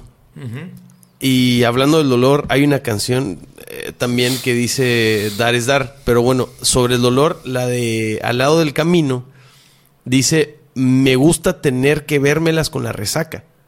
Eso es una línea donde porque, porque aprendes, o sea, aprendes. Y, si lo llevas a la, a la metáfora y al, a lo romántico de, de, estar puteado, ¿no? Ya sea físicamente por ejercicio, ya sea por, por una ruptura amorosa. Claro. O sea, vértelas con la chinga. Así es. vértelas con la chinga del trabajo y ver terminado tu obra y decir, valió la pena. Valió la pena. Y el dar es dar de, de decir, no, no, no, no tiene, es invaluable dar. Claro. Te, y es que te da más dar que, pedir. Mira, la gente tenemos conceptos muy equivocados, pienso yo, ¿verdad? Todo lo que yo te estoy diciendo es lo que yo he vivido y por eso lo digo así. Su experiencia, su punto de vista. Por lo que he leído también, por lo que he escuchado, porque muchas de las cosas que digo y hablo las, he visto en otros lados y digo, ah, sí, esto sí funciona, esto sí me puede servir y todo. Por ejemplo, eh, el ser humano piensa que el, amor es, dice, recíproco. O sea, si yo amo, me van a amar. Me tienen que amar. Y eso no es así. Al final de cuentas, el que da amor es el que se siente bien, ¿no? El que da amor es el que lo siente. Claro. Entonces, si tú amas a alguien, si tú amas a alguien, no te importa si esa persona te ama o no te ama, ¿o sí? No. Pues no, ¿ok? Eso es amor. Amor sublime, amor... Amor real. Espiritual, si quieres tú. Si nos metemos a lo que tú y yo hemos vivido a los 17 años, que era amor, que hoy resulta que no es amor porque el amor no lastima, no se acaba, nos vamos a dar cuenta que no era amor. Es una parte del amor, pero es una parte la más baja, ¿no? La primer cara. Es el amor físico. Nos gustaron los ojos, las caderas, los pechos, eh, nos gustó el sexo. Las palabras. Entonces, ese amor se tenía que acabar. Se tenía que acabar. No aguanta el paso de los años, no aguanta los errores del otro. ¿Sí? No aguanta. Sigue otra parte del amor, y eso lo decía el padre Fau, un sacerdote amigo de Alcohólicos Anónimos. El amor psíquico.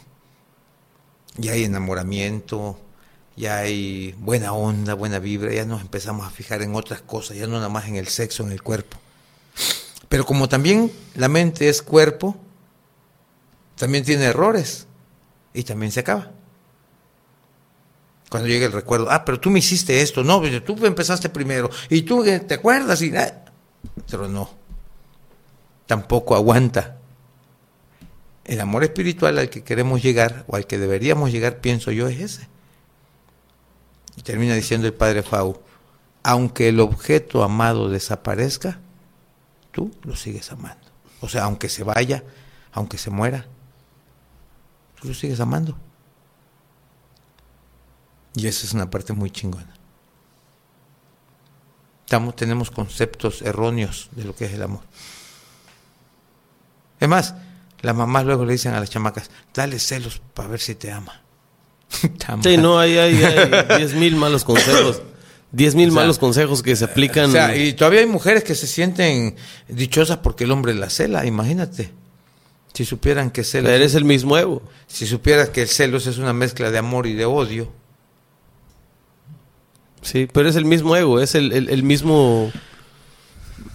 Lo que te provee es como el aplauso. Repetimos, cuando, camina el niño, cuando el niño hace un escupitazo y se lo aplaude todo el mundo, ¡ay, mira qué cagado escupe! Y a partir de ahí empieza a crecer el ego. Así es. Entonces, cuando entre los hermanitos hay uno al que le aplauden más, empiezas a ser celoso.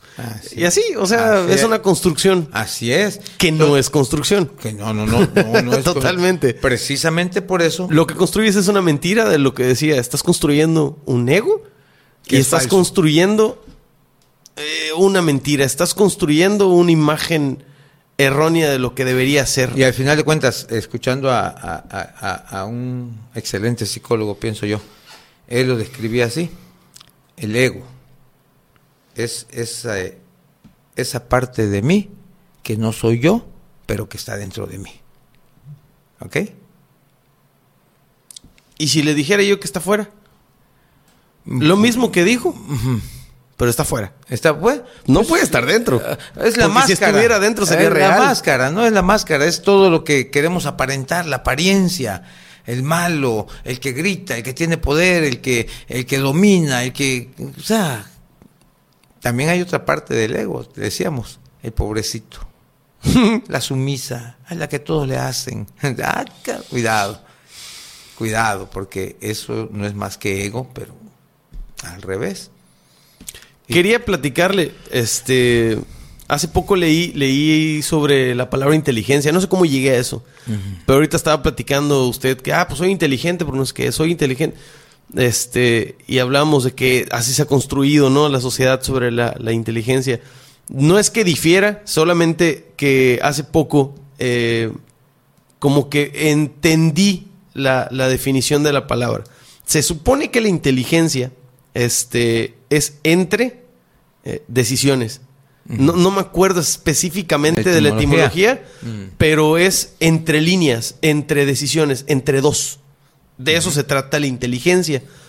Que entre las dos opciones que tienes, ya sea el sí o no simple, este, Vayas por en medio. la inteligencia es agarrar la que te funciona para bien. Eso es la inteligencia. Entonces, siento yo que lo que menos estamos siendo es inteligentes. ¿Sí? Somos extremistas. Sí, sí. Al final de cuentas, yo lo resumo de esa manera. Neurótico, neurosis, enfermedad de la mente. Que al final de cuentas redunda en tus emociones. ¿Sí? ¿Estamos de acuerdo? Sí. Si gana México, ¿qué hacemos? Por lo general, ¿qué hacemos los mexicanos si gana la selección? Cualquier deportista mexicano que pues, celebrarlo, ¿no? Ok. Tomamos. ¿Y si pierde México? Tomamos. sí, sí. ¿Ok? Sí, es como que hoy es el negocio de mi vida. Tomamos. Oye, se canceló mi trabajo. Tomamos. Exactamente. Entonces, emocionalmente estamos tronados. Estamos tronados. E- esa es la realidad. Hay que celebrar con una emoción positiva, no celebrar con una eh, con un martillo emocional. o sea, Realmente, claro, porque al final de cuentas todo eso conlleva a, a- a- a- a que la, la- como personas ¿verdad? no crecemos. No sabemos mantener la, estabilidad emocional. me gusta lo que lo que dijo sobre seres y ego, o sea, que, que- que no crecemos como seres, Claro. crecemos al monstruo. Un día estaba yo en Ciudad del Carmen, se me gastó el saldo. Me gusta siempre platicar de esta parte porque yo no creas que si hablo de Dios, eh, yo creía en Dios. Yo no, yo no, no, Dios era mi peor enemigo porque Dios era yo. Sí. ¿Ok? El ego de José Luis era más que Dios, por eso no podía aceptar la existencia de Dios, era yo como un animal. Ok. Y estaba en Ciudad de Carmen y se me gasta el saldo. Yo pagaba este 1180 de mi renta del teléfono. Me acuerdo bien que tenía yo como 3000 3700, algo así. Y paso eh, para pagar, esperé que diera las 9 de la mañana. Paso para pagar y había una indígena pidiendo allá en Sambors, en Carmen, este, tenía un chamaquito de así como de cuatro años y un bebé en brazos. Y obviamente pues soy un buen samaritano. Ok. Agarro y como siempre la moneda la más pequeña. 10 pesos. Se le iba a dar y, y volteé a ver así y digo, ay cabrón. Metí la moneda y saqué un billete de 100. Y se lo dejé. Y me quité rapidito. Creo pues no hace que yo me arrepintiera y se lo quité. Fui a pagar mis 1170 pesos del teléfono. Y cuando regresé, la indígena estaba comiendo mantecadas, una Coca-Cola. El niño, el chamaquito, tenía una de esas bimbo que tienen como mantequilla. Ujú, las rebanadas. Ajá, y tenía un yogurcito de beber. Y el otro chamaquito que tenía ella así en brazos le estaba dando de- hay unos juguitos así este de- Jumex. de- ajá. Eso estaba. Y enseguida vino el madrazo. Con 10 pesos no desayunaban. Ujú. Ah, sentí así un golpe cabrón. Acababa de pagar 1130 por una porquería. Y le estaba yo dejando 10 pesos a tres personas. Y- eso que siempre me he jactado de yo ayudo y, esas son las trampas del ego. Así es como funciona el programa en mí. Nosotros decimos duro con uno mismo. Duro. No puedo ser eh, complaciente conmigo. ¿En qué punto tiene usted un filtro para decir, mm, ok, pues entonces voy a dar 100 ahí, 100 ahí, 100 ahí? ¿Y cómo sabe que no se está alimentando el ego? Precisamente por eso. Porque se utiliza mucho el gracias padrino. Padrino, gracias por ayudarme. Gracias porque lo que hizo por mi hijo. Gracias por... Y yo les digo, este, aquí no hay gracias. Porque yo sigo siendo tan defectuoso como todos ustedes. O sea, estoy tronado. Soy alcohólico ahorita y voy a ser alcohólico hasta el último día de mi vida. Soy drogadicto ahorita y voy a ser drogadicto hasta el último día de mi vida. Y está en la batalla, o sea, acepta que está en la batalla. No lucho, no lucho, porque eso, para eso es la aceptación, para que dejes de luchar. Ok. Porque el cabrón que sigue lucha y lucha se va a cansar algún día y va a tirar la toalla. Eso no es de lucha, y lucha y lucha, no, no, no es cierto. Acepta, admite. Cuando tú admites, todo pasa tranquilamente. ¿No? Todo pasa, todo fluye tranquilamente, admite. Este, no tengo una pata, bueno, pues admite, no tienes una pata, tienes que buscar cómo moverte, eh, no tienes la estatura para, para entrar a, a ser federal de caminos. Digamos, abraza el dolor. O sea, ya acepta lo que eres, así estás de jodido, pues. ¿No? Sí. Sí, yo soy alcohólico, soy drogadicto, no puedo hacer ciertas cosas porque no puedo ir a un bar, que me encanta ir a los bares, va por el ambiente, porque están mis amigos, no puedo, yo no debo de ir allá. Me debo de mantener fuera de la alergia, de la fuente de la alergia. Eh, tu familia, tu familia bebe. Chingale, entonces tú te tienes que juntar con gente como tú. Sí, claro, claro, claro. Y duele, ¿no? Pues es mi familia y chingale, Navidad. y- bye. Exactamente. Adiós, lo siento. Exactamente. Esas son las cosas que Esa es la parte de, de- que es dolorosa, pero te ayuda. te ayuda. Porque eres de quien te rodeas. Así Ándate es. con lobos y aprendes a Ah, odiar. Así es, así es. Y ahí te empiezas, entonces te empiezas a, a- a- a conocer. Ah, yo soy así. Si tú no te conoces, decían los, los, los, los, los- los- ¿cómo se llama? Los griegos, ¿no? Conócete a ti mismo. Ese es el programa de Alcohólicos Anónimos. Te tienes que empezar a conocer. El- nuestros pasos son muy sencillos. Admisión de la enfermedad, empezar a creer en un poder superior para ir matando al ego, después poner tu vida y tu voluntad al cuidado de Dios, pero como tú lo concibas. Si tú crees que un vaso, un árbol, eso es Dios para ti, adelante. O ya se llame Mahoma, ya se llame... Sí, a tu percepción. El cuarto paso dice que tienes que hacer un inventario moral de ti mismo, sin miedo. Y eso sí está muy cabrón. Eso es lo que nosotros hacemos en el retiro.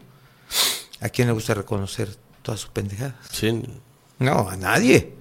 Me gusta hablar de mi mamá, mi mamá me hizo, mi papá me abandonó y la vieja. Mi tío es un chingón, mi amigo esto. Decía un cabrón, y este, ¿y cuántas veces has hecho, cuántas escrituras has hecho? Como, yo escribí como 10 veces, ¿no? Porque eso es lo que se hace, es una escritura. Y dice, ¿y por qué no has logrado la sobriedad? ¿De quién hablaste? Pues hablaste de tu mamá, de, menos de ti. ¿No? Le echas la culpa a todos. Soy así por esto, soy así. Si no me hubieran hecho esto, si yo. Es cierto. Eso no es así.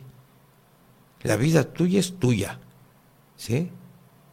Dios solamente puso de responsable en ti a alguien y es tu vida misma.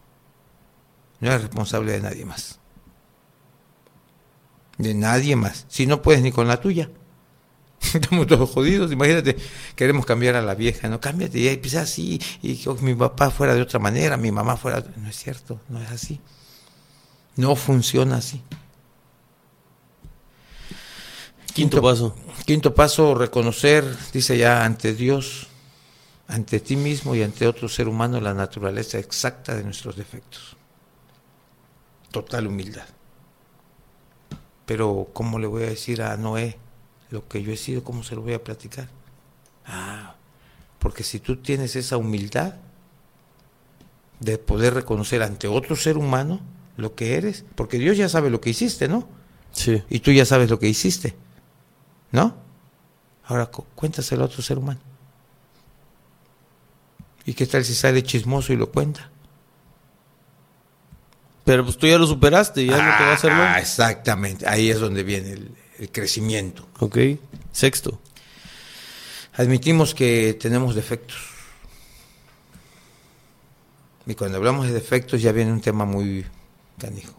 Orgullo, ira, lujuria, avaricia, envidia, gula, pereza. Y todos los tenemos. Ok. Unos más que otros, o unos de una manera y otros de otra manera, otros defectos Sí, sí, sí, entiendo. pero todos los tenemos. Y en ese punto de los defectos eh, hay mucha confusión porque se piensa que la iglesia eh, son los pecados capitales. La iglesia los, los, los se los hizo, ¿no? Y no, la iglesia se los fusiló. Siento que es, siento que es parte de la, de la decisión. Esto, esto este, este tema sobre el sexto paso, siento que es parte de la decisión, porque somos la única especie que puede decidir. Este Mira. Me, me gusta este café o no me gusta este café. Así es. ¿Tomo agua o no tomo agua? ¿Me levanto o no me levanto? ¿Me levanto a las 7 o me levanto a las 8?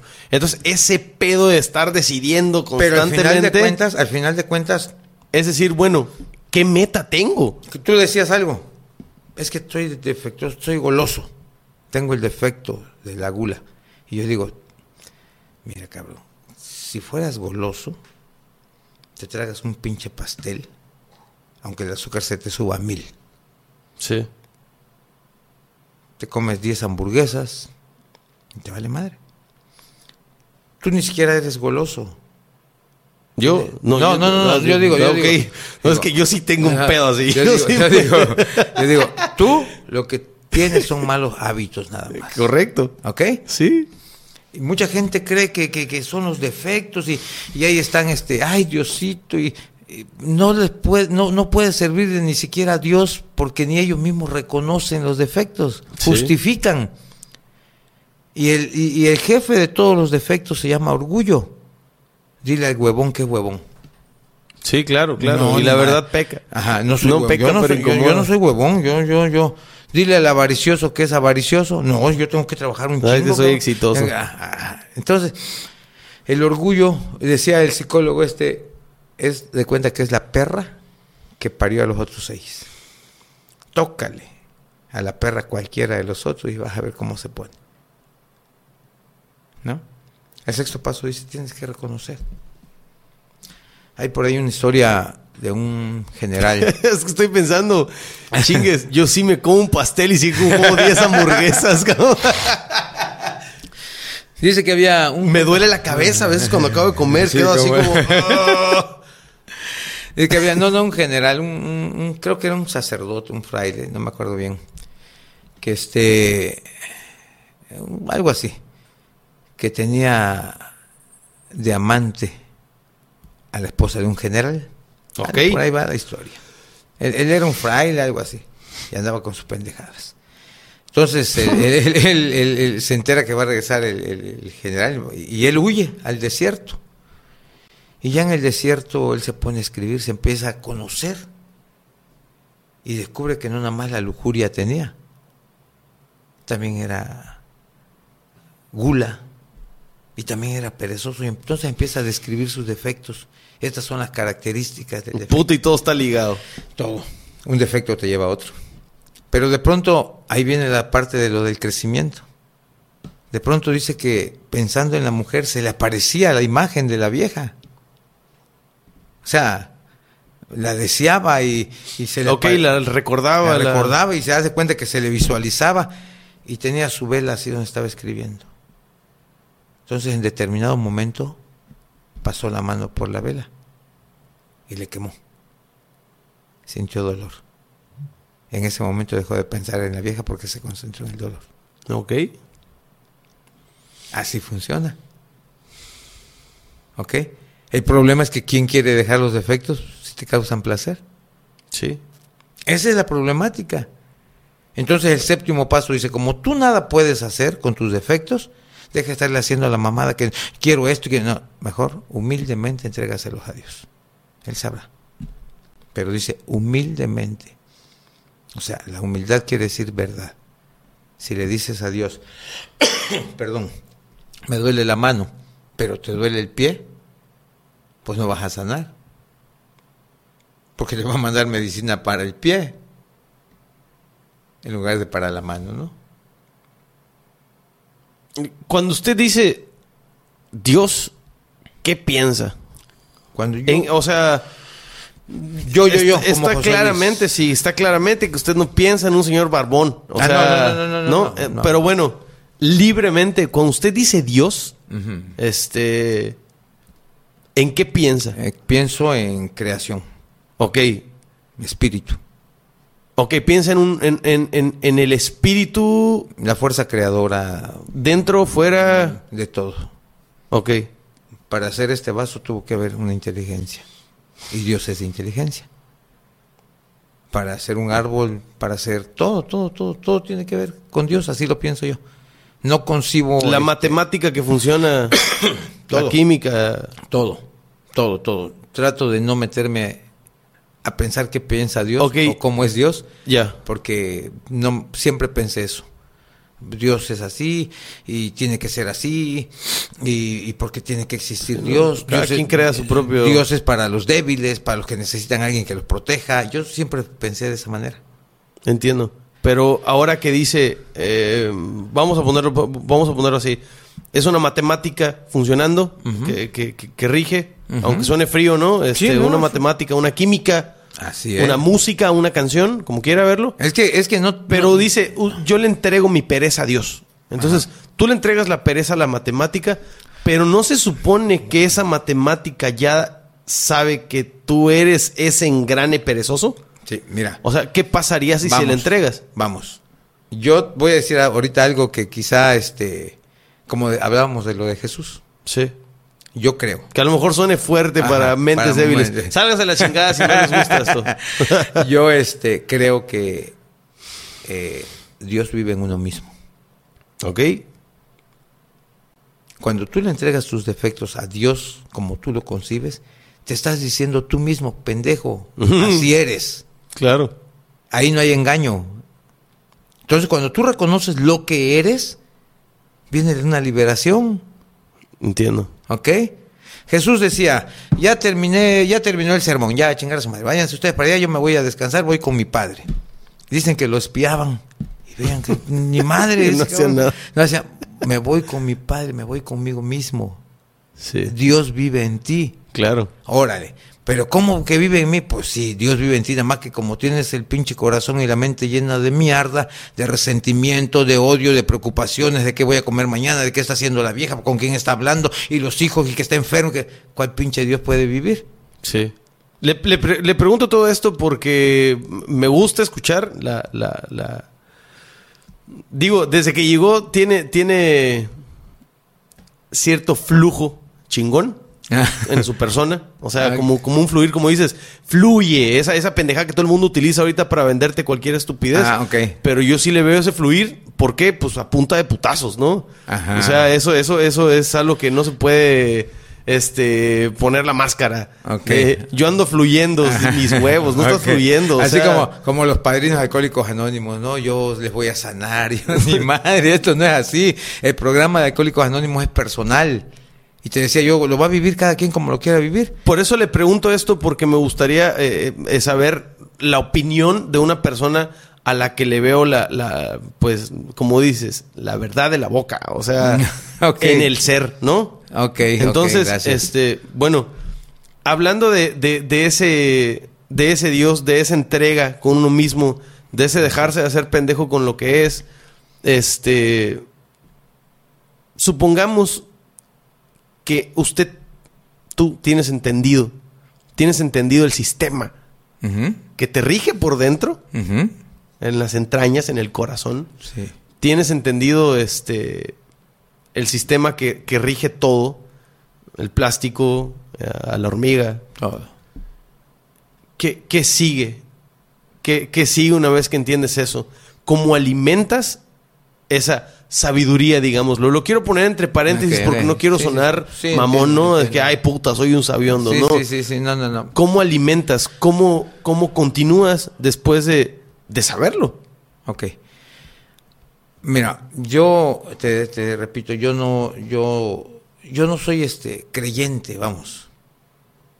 Sí, pero de una idea Ajá, una, popular. Yo, yo no soy cre- Yo cuando, cuando dice el séptimo paso, humildemente le entregamos a Dios nuestros defectos, porque Él sí sabe cómo, cuándo, dónde. ¿Ok? Te está diciendo, tú te vas a reconocer tal cual eres.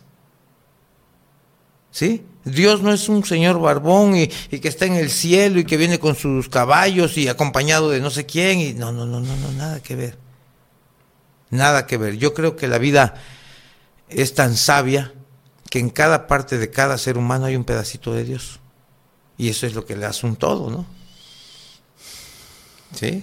Sí, tengo, Por- tengo tatuado el todo ahorita que hablabas de ese es el, el- el- Por eso... El todo, la por- totalidad. La totalidad. Por eso tú tienes un cuerpo y yo tengo un cuerpo.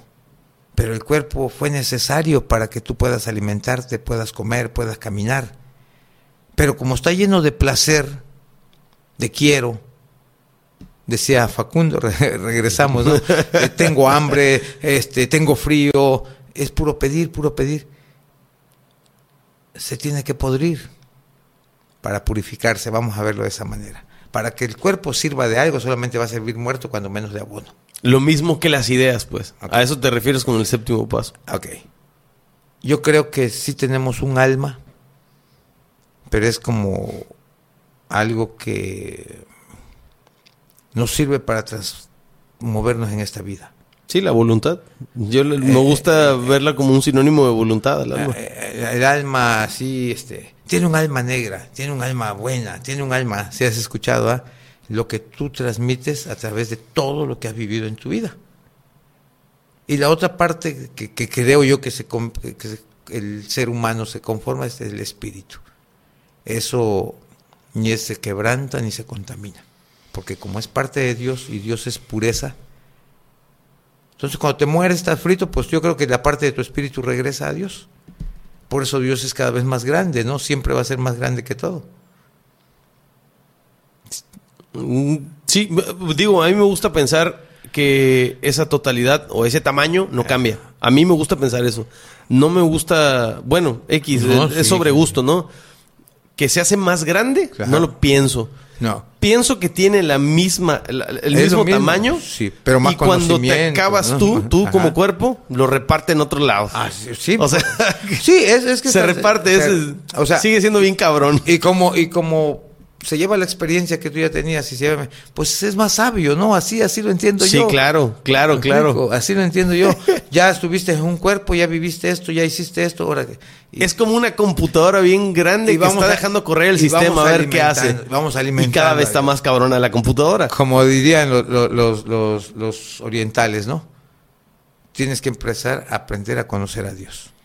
Ellos dicen que en el cerebro, en las orejas, por ahí eh, entra Dios.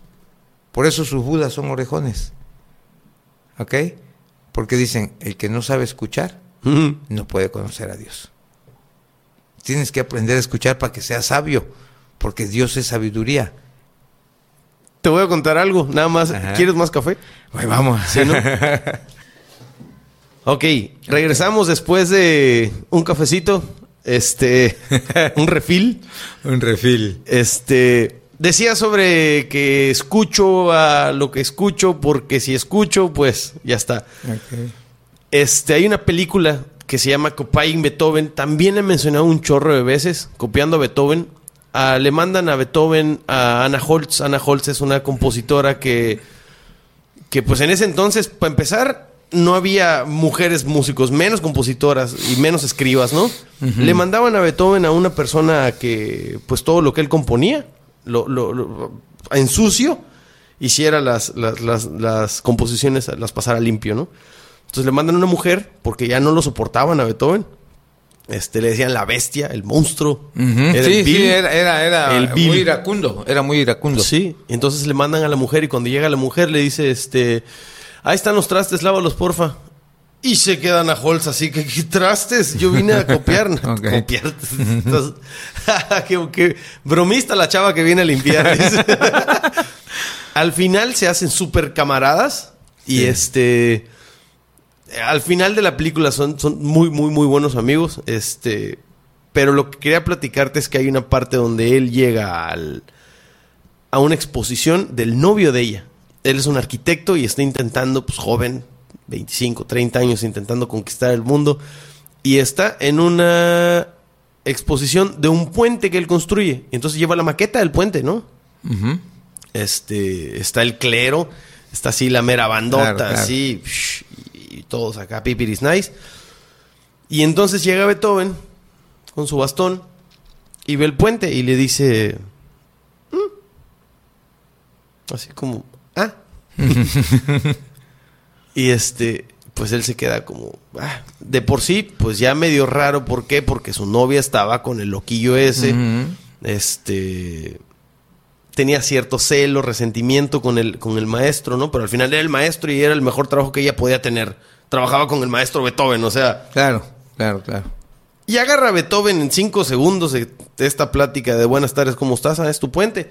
Y con el bastón le rompe la madre al puente. Ok. Qué onda. Y, le dice, oye, estás loco. Y estaban los sacerdotes ahí y todo. eh, casi como un papa estaba ahí, no sé, todo así, super cardenal. Y lo voltea a ver y le dice, ¿qué sientes? Le dice al novio de Ana Holtz. Y él grite y grite, oye, hijo de tu Pink Floyd, ¿qué sientes? Te estoy preguntando, ¿qué sientes? Ahí, ahí en la barriga y le toca con el, con el Con el bastón. bastón en la panza. y se encabrona y le dice, pues estoy encabronado, siento ira, tengo un sentimiento máximo de que te voy a destrozar. La próxima vez, ese sentimiento, concéntralo en hacer otra cosa más chingona que esa porquería que hiciste. ok. O sea, le estaba dando un consejo a la brava, ¿no? De que utilizara las entrañas y las ganas y el O sea, que espíritu puedes y la voluntad. cosa. Puedes hacer. No, no, no, no esa porquería que haces para que te valoren, para que te reconozcan.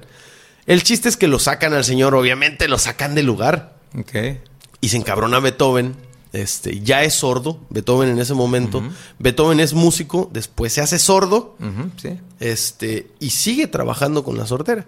Él componía con, con pues Sí. con, con- con- con metales en, en las cosas para sentir la vibración. Sí. Y se iba a los ríos, en la película lo ponen así, se iba a los ríos a, a- a escuchar la música de Dios, el ritmo, Sí. ¿no? Las vibraciones de- Claro. de, un pájaro, de un Así árbol. es.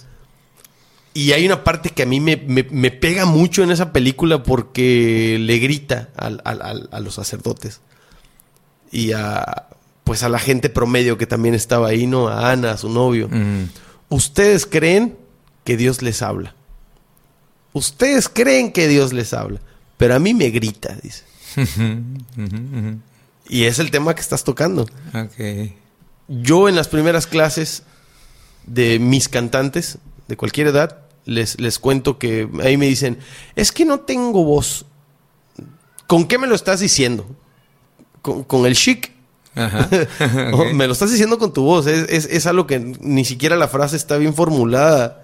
En, en- Claro, claro. ¿Cómo que no tienes voz con tu voz? No, no se puede decir. Entonces, voz sí tienes, ¿no? Y la regla es que Claro. todo el que tiene voz puede cantar. Así es. Lo que no tienes entrenado es el oído. Tienes que aprender a escuchar. El cantante tiene que aprender a escuchar Así es. para tener una guía. Ese es, esa es la de las primeras clases que yo doy. Así es. Y otra clase que doy, de las primeras, es este el sonido, es la materia prima de la música. Y empiezo a explicarles dónde está el sonido y dónde está el silencio. Y pues nos vamos. Plutón tiene un sonido. Claro. Y, y, Sí, sí, sí. el átomo tiene un sonido. Y la Tierra tiene un sonido. Entonces Dios es una canción. Claro. Y, y está muy padre pensar en, en que si llegamos al nivel máximo de, de esa explicación de escuchar, más allá del oído, cuando tus huesos escuchan, cuando tu ser escucha, es, es, es ese, esa magia. Claro. Romper esas barreras de, de, de no nada más tener ruido. Así es. El onceavo paso de Alcohólicos Anónimos dice. Vamos al 8. ah, Bueno, vamos a nada Vamos más te a lo, lo- te lo quería decir por, por, Lo- por lo mismo. de- por lo que estás Va. diciendo. Dice, buscamos a través de la oración y la meditación un contacto consciente con Dios.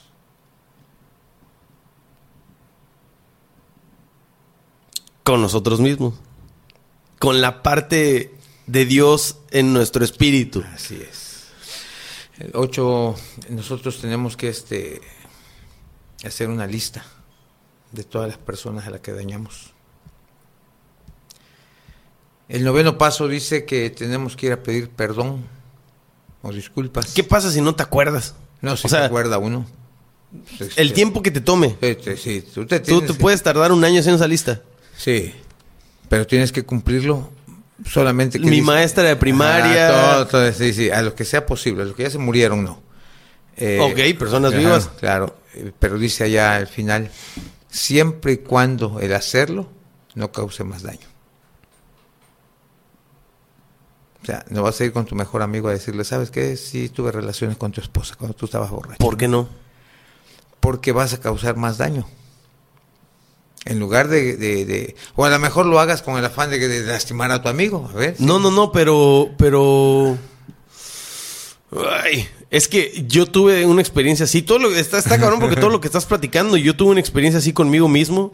y, y llegó un punto donde yo dije, ¿sabes qué? Voy a decir la verdad, todo el mundo.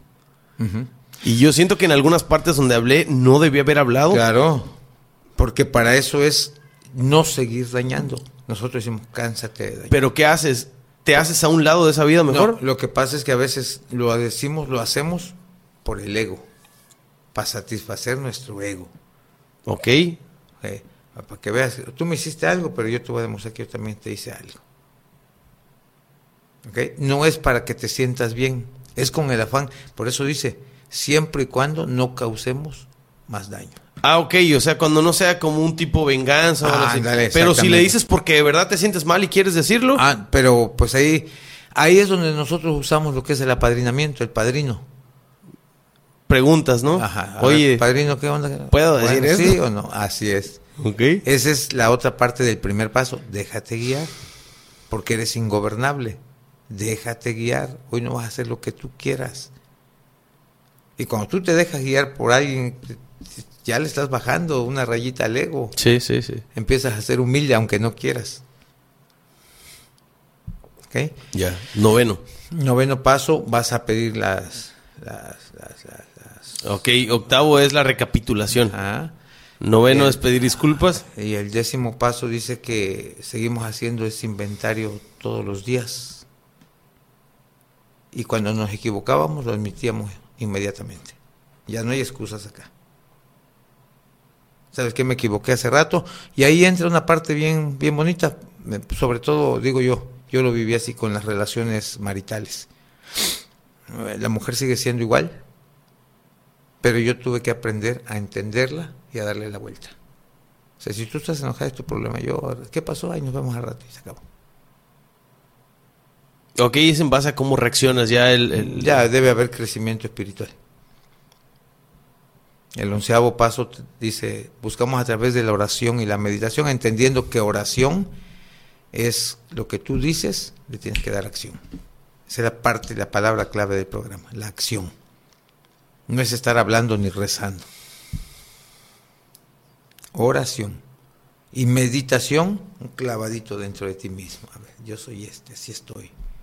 Así pienso, así siento.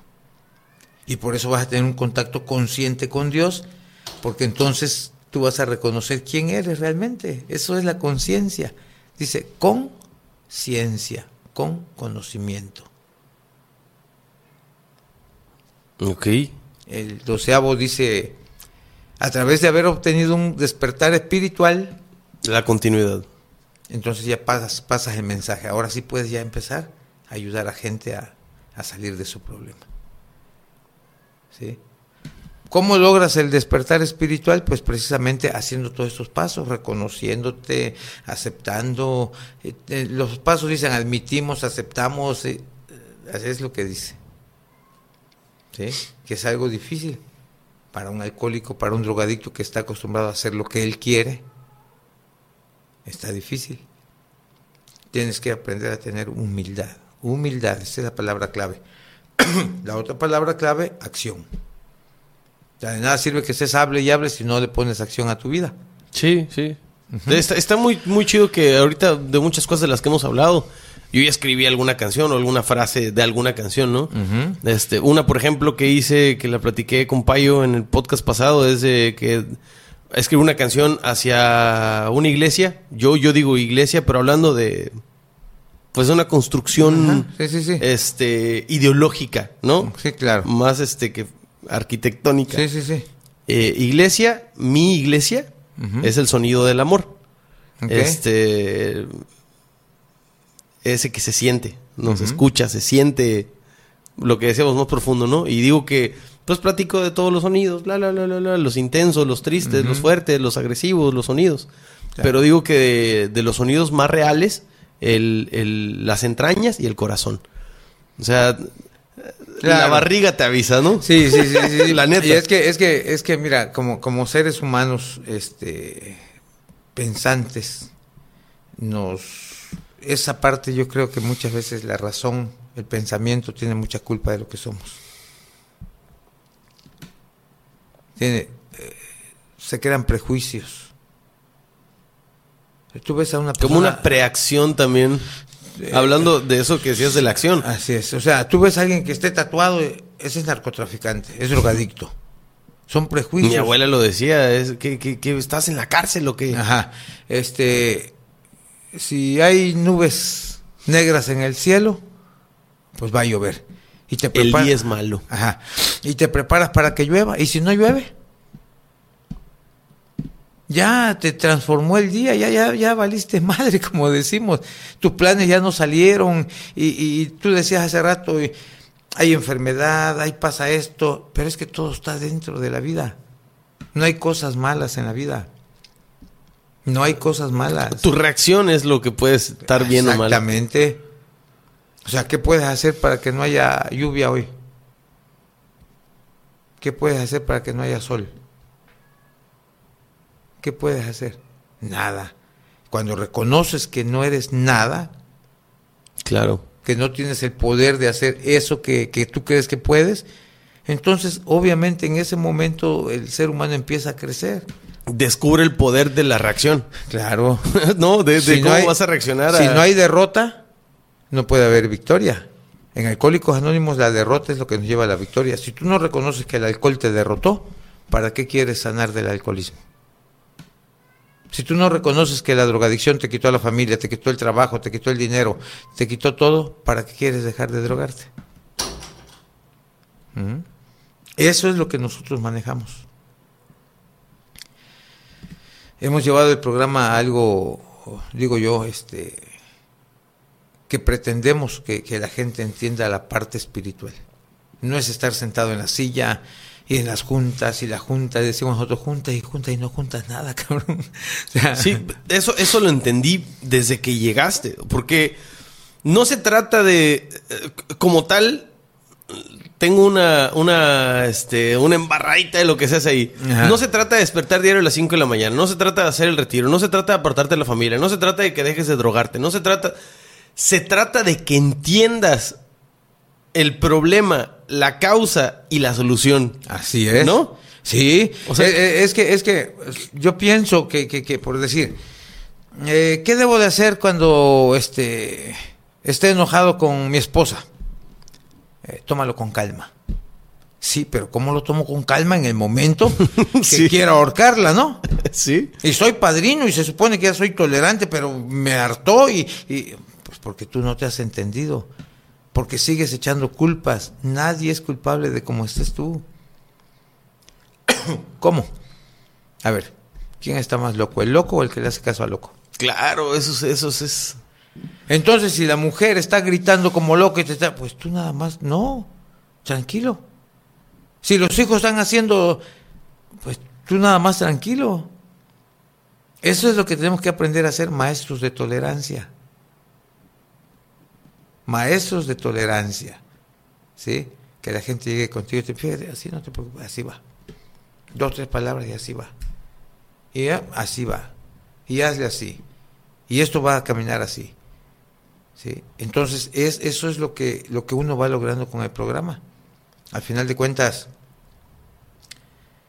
hoy pienso yo y siento que la base de todo sí es el amor. Hoy abrazo a mis hijas, abrazo a mis nietas, mi mujer, ¿qué onda? ¿Cómo están aquí? Comemos juntos, porque mañana, quién sabe, ya me pasó como experiencia. ¿Sí? Y no quiero volverlo a vivir. Entonces tengo que ser cuidadoso ¿Quieres haberlo dado todo antes de cualquier mal Claro, momento? Así es. Porque al final de cuentas entendí que lloraba por la muerte de alguien porque estás este, arrepentido de lo que no hiciste bien con esa persona. Lloras por remordimiento, no porque ames. Porque si lo tomamos de la manera que yo entiendo la vida y la muerte, pues el que se muere ya no siente dolor, ya no tiene frío, ni calor, Sí, ni hambre. claro. Y entonces si regresa a Dios, que es donde está todo lo bonito, pues ¿por qué vas a estar triste porque alguien se murió? Va con Dios. No le hace falta nada. Va al origen. Claro, exactamente. Pero como tenemos otro concepto, por eso Jesús decía, ¿verdad? Deja que los muertos entierren a sus muertos. O sea, los que están ahí con su pendejada. y Se murió y pobrecito y nada, es puro chisme.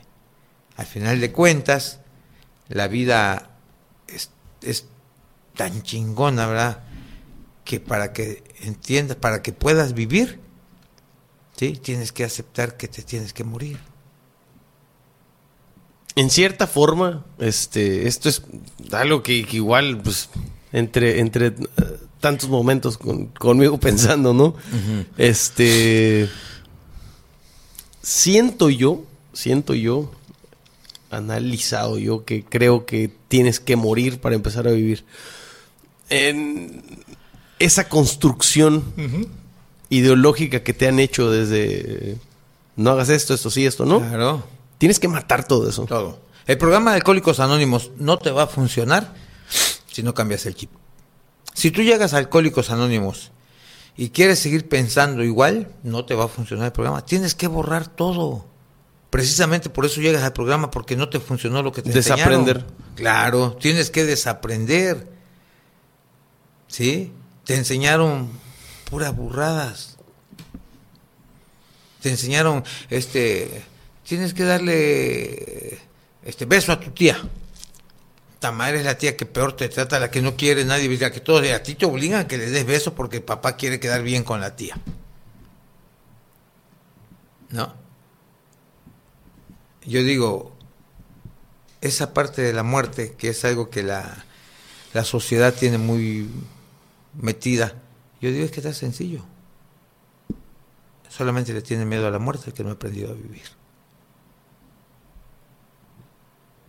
El que sabe vivir, el que aprendió a vivir, es natural. Estamos platicando en, el- en la, en la servida de café sobre Carlos Castañeda. Ajá. Este, ¿qué has leído de Carlos Castañeda? Mm, ¿Qué he leído? A ver, a ver, a ver, a ver.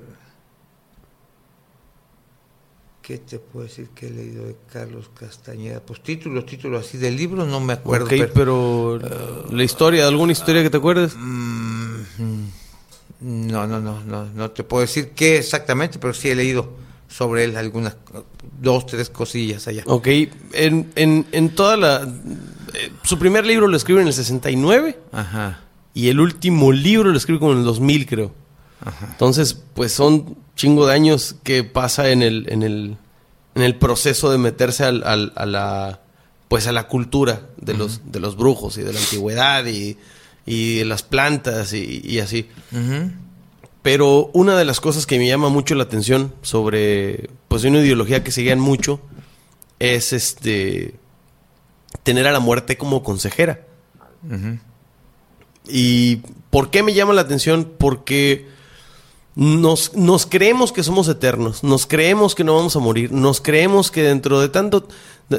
no, no, no queremos darle la cara a la muerte, no, no, no queremos pensar en eso, es malo, es este... Yo tengo hasta una canción a la muerte que le hice en media pandemia, se llama Hélice.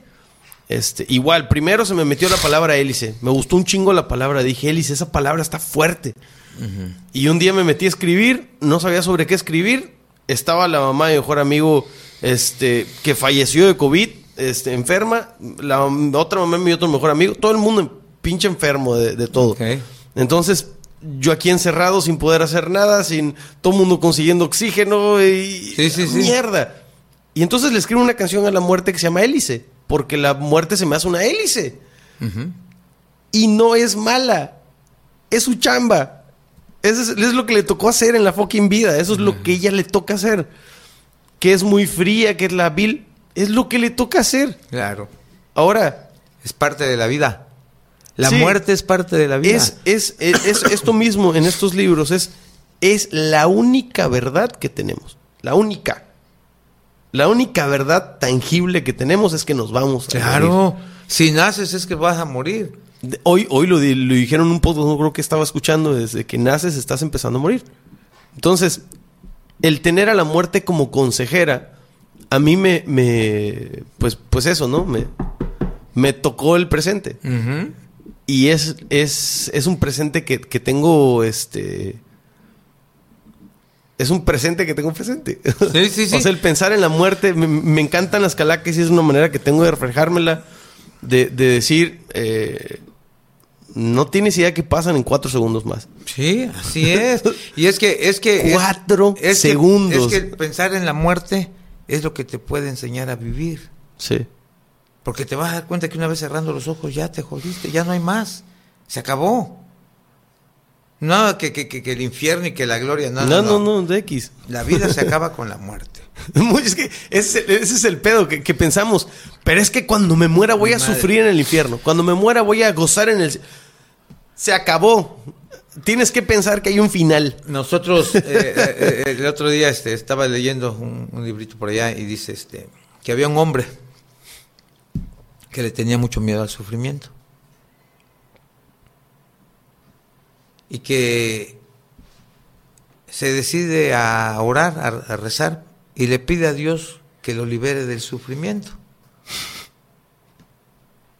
Y te repito, cuando Dios quiere darte una lección, te concede lo que le pides. Y entonces le da un paraguas, ¿no? Para que no pasen los sufrimientos. Ok, pues me imaginé que le iba a matar. Por eso me así Agarra y va el hombre por la vida con su paraguas y los sufrimientos no pasan. Pero tampoco pasaban las alegrías. Cuando el hombre aprende la lección, cierra el paraguas, regresan los sufrimientos, pero también regresa la alegría. Entonces volvió a vivir. ¿Ok? Esa es la vida. Solamente que si tú lo ves como sufrimiento, pues vas a sufrir. Vas a sufrir. Yo creo que no hay sufrimiento en la vida. Todo es enseñanza. Sí, o se gana o se aprende. Todo es enseñanza. todo es enseñanza. El programa Alcohólicos Anónimos te va a enseñar a como tú quieras aprender. Te dicen, ¿sabes qué? Así hazlo. Sí no quieres aprenderlo así, vívelo. ¿Por qué anónimos? Porque esa es la base de, la tradición. De, porque es algo, vamos a poner la palabra sagrado. Porque hablamos de vidas.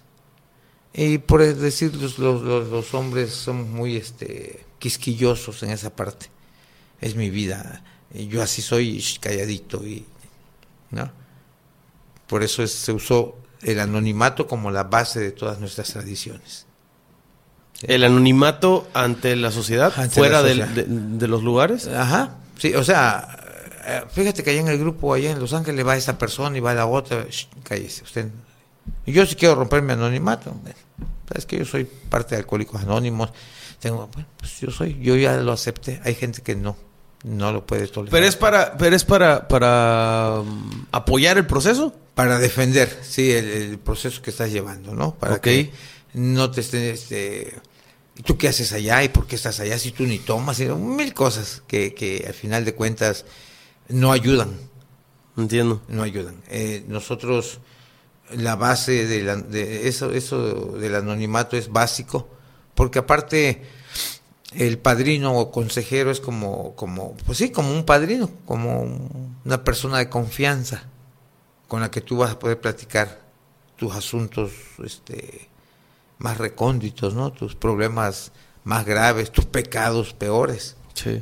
Entonces necesitas a alguien que sea de confianza, que, que sepas que te va a entender y por eso se respeta mucho el anonimato. Este, tema, este, digo, en, pro, haciendo un previo para que no suene como agresiva la pregunta, Jorge me dijo, estoy muy emocionado con, haberlos conocido porque lo que hacen ahí es muy diferente, es muy chingón, está muy padre. Me dijo, necesitas ir, necesitas hablar con él. Eh, bueno, pero ¿por qué, ¿por qué pregunto esto? Porque es, es una leyenda urbana que en todos los centros de rehabilitación se trata mal a las personas. Ok. ¿No? Quiero pensar que dicen se trata mal, pues por lo duro, por lo frío del, del, pues del programa, ¿no? de, ser contundente con lo que estás haciendo. Me queda claro que, el proceso que llevan ahí es totalmente pro al ser. Así es. Al espíritu. Así Entonces, plano, no, no, no, no, no me imagino, no, no, no pareces. Parece una persona directa y dura, pero no pareces una persona gandalla, ¿no? ok, ok, ok. Este, así percibo yo. Sí. Este, pero fuera de, fuera de lo que tú haces, fuera del programa, este, ¿qué piensas de, de esa... Si es como dicen, si es cuando el río suena, piedras lleva. Sí. De que en la mayoría de las partes del país sí sea así. Sí. Y no solamente con, con- con la- los lugares, los centros de rehabilitación, sino también con las casas hogar, con... con ¿Qué piensas de que en el país sea así? ¿Por Sí. qué crees que sea así? Por la ignorancia del programa. Por la ignorancia, porque, vamos, yo, en los centros de rehabilitación, desde que llegas te das cuenta de que algo no funciona bien. Sí. La puerta cerrada, no está, no puede pasar. Yo ¿Te allá- tocó un centro de rehabilitación Gandaya? Sí, sí, estuve en dos o tres. En que te dan frijoles este, los tres meses que estás allá y sopa. Y que según es para que valores. Yo digo, Están no. clavando la lana. Ajá, Yo digo, no. Aquí comen muy bien los muchachos porque la rehabilitación es integral. Tienes que rehabilitar el espíritu, pues tienes que rehabilitar el cuerpo si el drogadicto no come. Y si lo vas a matar de hambre, entonces ¿cómo van a hacer deportes que hacemos deporte? Todo es integral, la rehabilitación es integral, porque la, enfermedad es trifásica, afecta el cuerpo, afecta la mente y el espíritu está muerto. ¿Ok? Entonces, sí es cierto, hay, hay, hay los centros de rehabilitación, por ejemplo, los llamados anexos eh, son un desastre. Yo estuve anexado varias veces. Es este, no todos también, ¿eh? No todos Sí, no, claro. pero la mayoría, la gran mayoría son eh, nada tienen que ver con la rehabilitación. Es más un encierro y nada más. Pero no hay rehabilitación es eh, vamos, yo hago ahí por decir este falta un litro de aceite en el momento en que están cocinando. Y agarro 200 pesos y se lo doy a un muchacho. Voy a comprarlo allá a la tienda. ¿Se puede ir? Se puede ir o puede regresar. Si regresa quiere decir que va bien. Ok. ¿ok? Eh, Y a veces ese paso de confianza que le estás dando eh, hace que le genere lo que decías, al ser. al ser, Madre, se está confiando en mí. Claro. O sea, me dio la puerta abierta y aparte Así 200 es. bolas. Así es. Eh, ahí pues llega gente de todo tipo de calaña, ¿no? Vamos a llamarlo así. Asesinos, violadores, setas, no sé qué tal. Y yo le digo a los familiares, a ver, ustedes dicen que no pueden con ellos. Yo tengo a 40 acá y todos son iguales. Y no ando con un palo atrás de ellos. Pero aprendí a hablarles. Aprendí a explicarles. ¿Sí? O sea, fácil no está. Pero ¿sabes qué? Yo veo que tu vida así va. Este eres tú. Ellos se dan cuenta que sí es así, pero no estoy como que tú eres el mejor hijito. Échale ganas, hijito. Tú puedes, papi. Eso no funciona. Tienes una, tienes una herramienta que creo que has notado. Que el punto número uno es que llegaron ahí. Ese es tu paso uno. Ya llegaron ahí, tú, tú tienes una ventaja. Así es. Eh, me ventaja desde el punto de vista de que tú quieres avanzar con ellos, como ellos quieren avanzar consigo mismos. Así es. Y te das cuenta de Muy que si están ahí, tienes algo por Sí, hacer. por ¿no? ejemplo, lo No andas por la gente buscando No, lo primero por la que calle, lo perdón. primero que ellos piensan es que este ay por qué me trajeron el padrino que no? yo le digo "Eh, shh, tú me conocías a mí no ni yo a ti si tú estás acá fue por orden de alguien ¿ok?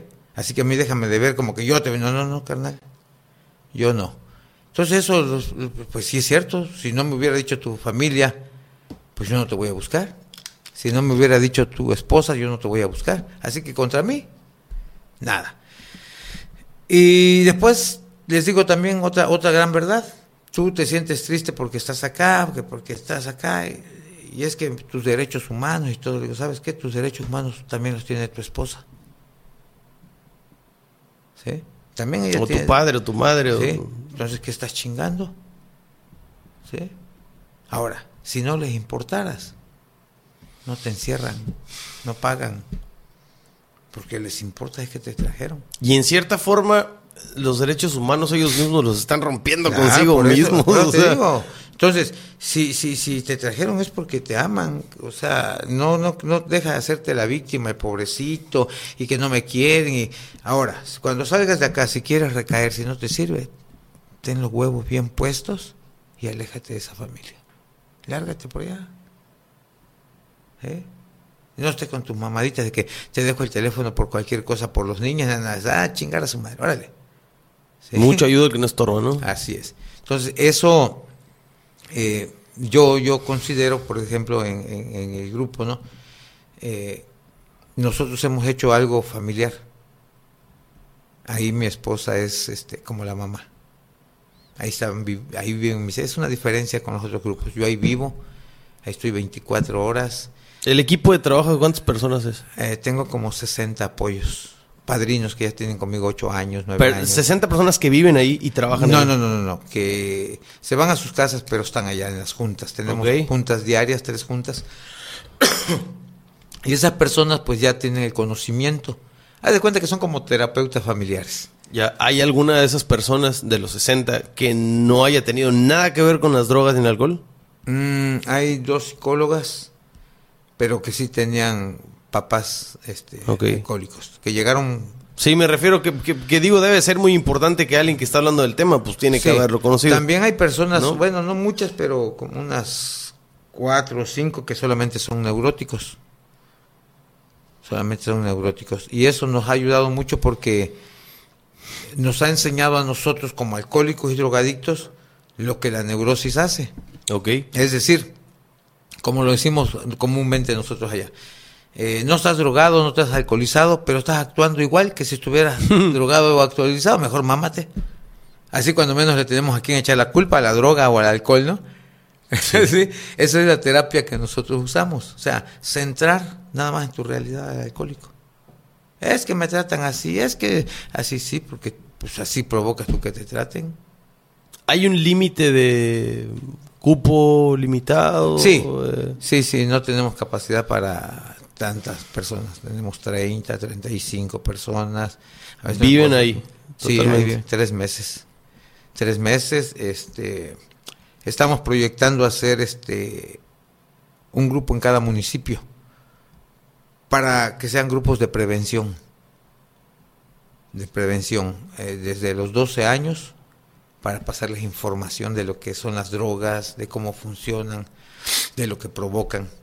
Porque muchos niños lo, lo ven y sienten. ¿Por ahora estás lleno en Champotón nada más?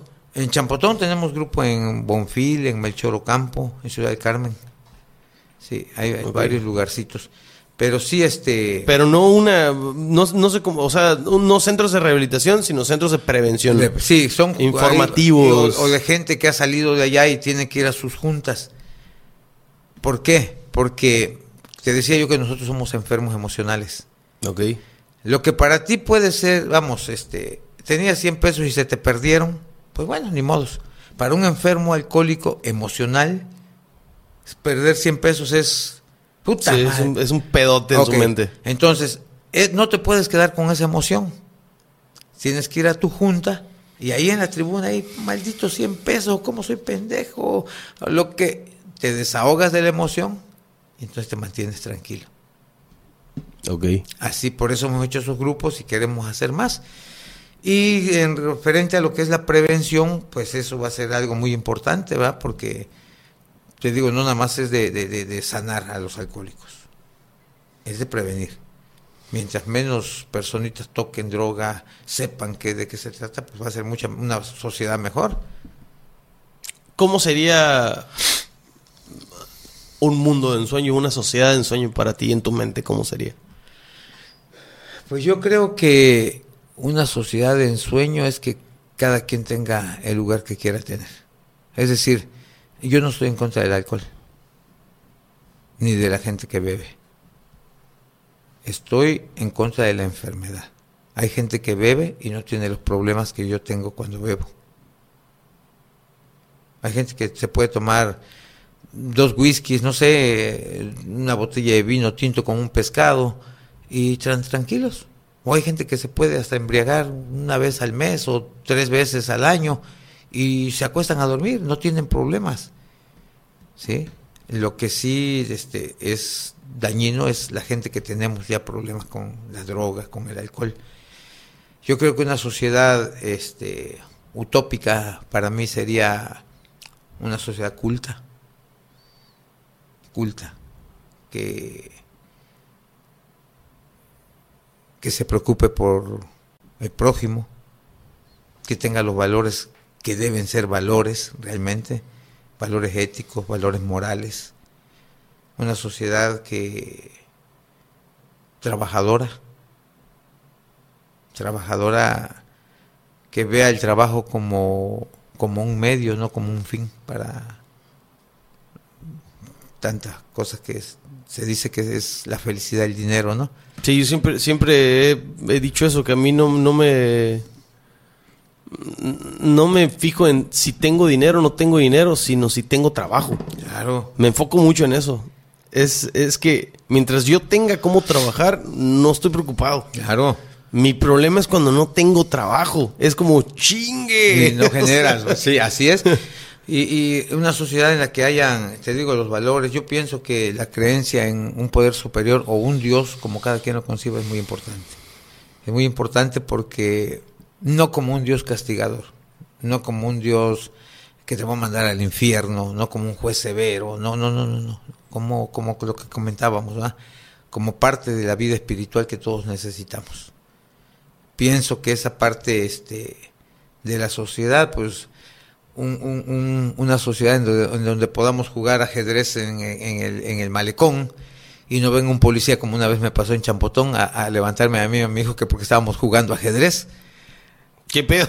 ¿Qué pedo? No? O sea, no mames. Y, y, le digo, no, y es que no pueden estar acá. ¿Cómo le digo? No, es que no pueden estar aquí jugando ajedrez. Imagínate. Entonces necesitamos una, una sociedad culta. Em, ¿Empática? ¿Que tenga la cultura de la empatía? Pues yo creo que. Perdón que te ponga sí, palabras sí, en la, en esta, pero intentando entenderla. Sí, es que, es que mira, es que no porque tú cantes este rock sea eh, progresivo o, o, o, el rock que tú quieras metálico o, o, el que sea, yo tengo que decir, tú hablabas del reggaetón, ¿no? Yo digo, ok, eh, quizá no me guste mucho el mensaje del reggaetón, que habla de lujuria, de cosas de esas, quizá eso no me gusta, pero sí llevo el, el ritmito, ¿no? Entonces, algo bueno tiene que tener, y tengo que ser respetuoso de que tus ideas no van a ser las mías y de que mis gustos a lo mejor no son los tuyos. Pero una sociedad rica es la que acepta todos los pensamientos. Que la que trabaja en equipo. Claro. La que tiene sociedad. Así es. o sea, y eso lo reflejamos en Alcohólicos Anónimos. Solo no puedes. Solo no vas a poder nunca. Yo lo dejo cuando quiera. Yo cuando... No es cierto. Eso es mentira. Por eso se forma el grupo. ¿Cuál es la parte más padre de trabajar ahí? Digo, me queda claro que liberar de la enfermedad a las personas, ¿no? Así es. Pero... A mí lo que más satisfacción me da, eh, la reunificación de la familia. Ok. La, un, un, alcohólico que se rehabilita, un drogadicto que se rehabilita, es una madre que va a estar tranquila, unos hijos que van a vivir felices. Eso es lo, lo máximo. Y, y, esa persona, ¿no? Obviamente. Sí, y obviamente, la persona... Sí, porque la persona... Que está en donde debe. Que se rehabilita, ya pasó el infierno ya vivió su propio infierno, imagínate drogado. Yo a mí me da mucha risa cuando dice este, es que estaba como loco, tenía un machete, pues sí es que está drogado. pues está drogado, ¿qué quieres que haga? Que se ponga a costurar. Ajá, eh, la droga tiene raticida.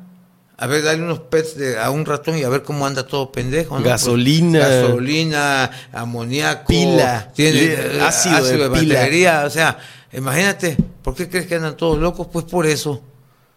¿Sí? Si nosotros empezamos a entender esa parte, nos vamos a dar cuenta que sí, efectivamente, estamos muy enfermos, muy, pero muy grave, gravemente enfermos. ¿sí?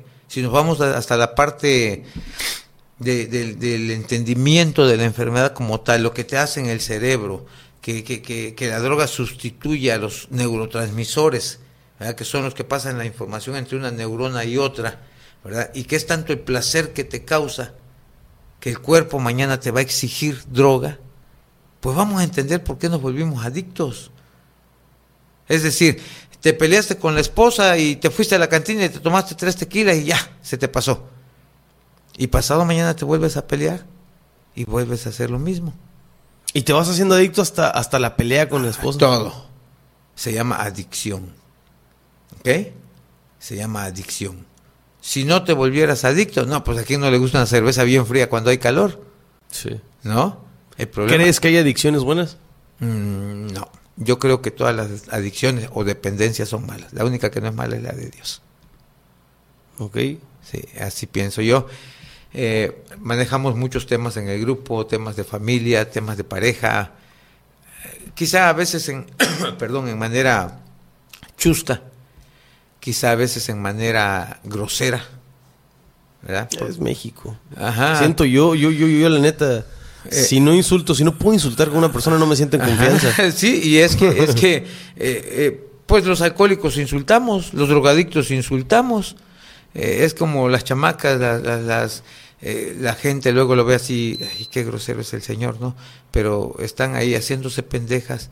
Este, ay, es que mi niña no sabía, padrino, y, y que la chingada, y, y lo que este hombre le hizo, y, y agarro yo a la chamaca, a ver, hija, ¿qué onda? Este, ¿de qué, padrino? Este, que no sabías que la leche preña. Ay, sí, padrino. Entonces dejes de hacer pendeja, ¿no? Sí, cosas de ese tipo que tratamos temas familiares, este, canijos, infidel. Casi todas las familias de alcohólicos y drogadictos tienen esos problemas de infidelidades, del perdón, cosas difíciles. ¿ah? Muchas veces nos aferramos a no dejarlos ir, a no dejarlas ir. Y yo digo, el único, por lo único que no quieres es porque sabes que otra persona va a estar con él o con ella. Pero ya no ya déjalo, déjala. ¿Sí? Las muertes de los familiares, las dependencias tan nefastas luego, ¿verdad? La mujer, los celos, el teléfono, contesta, contesta, eh, a ver qué clave tiene, y voy a buscar, y, y, y- y yo les digo, ¿para qué buscas si encuentras de todas maneras no te vas ni accionas? ¿Para qué estás buscando? A ver con quién anda.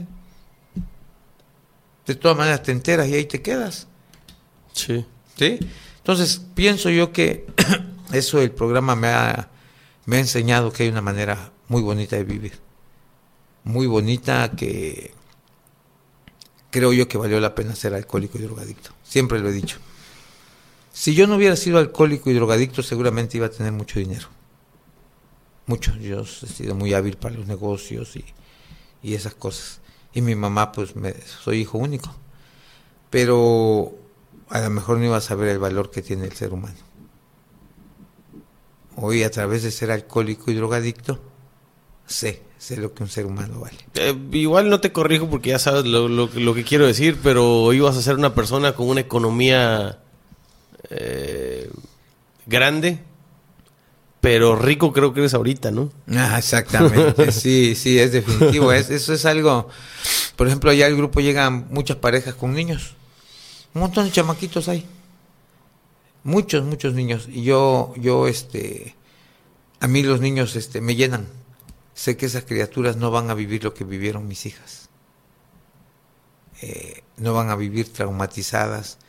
No van a estar como mi hija de 15 años que un día la esperé porque no estaba y la vi entrar a las 6 de la mañana alcoholizada y me dice, sí estoy borracha.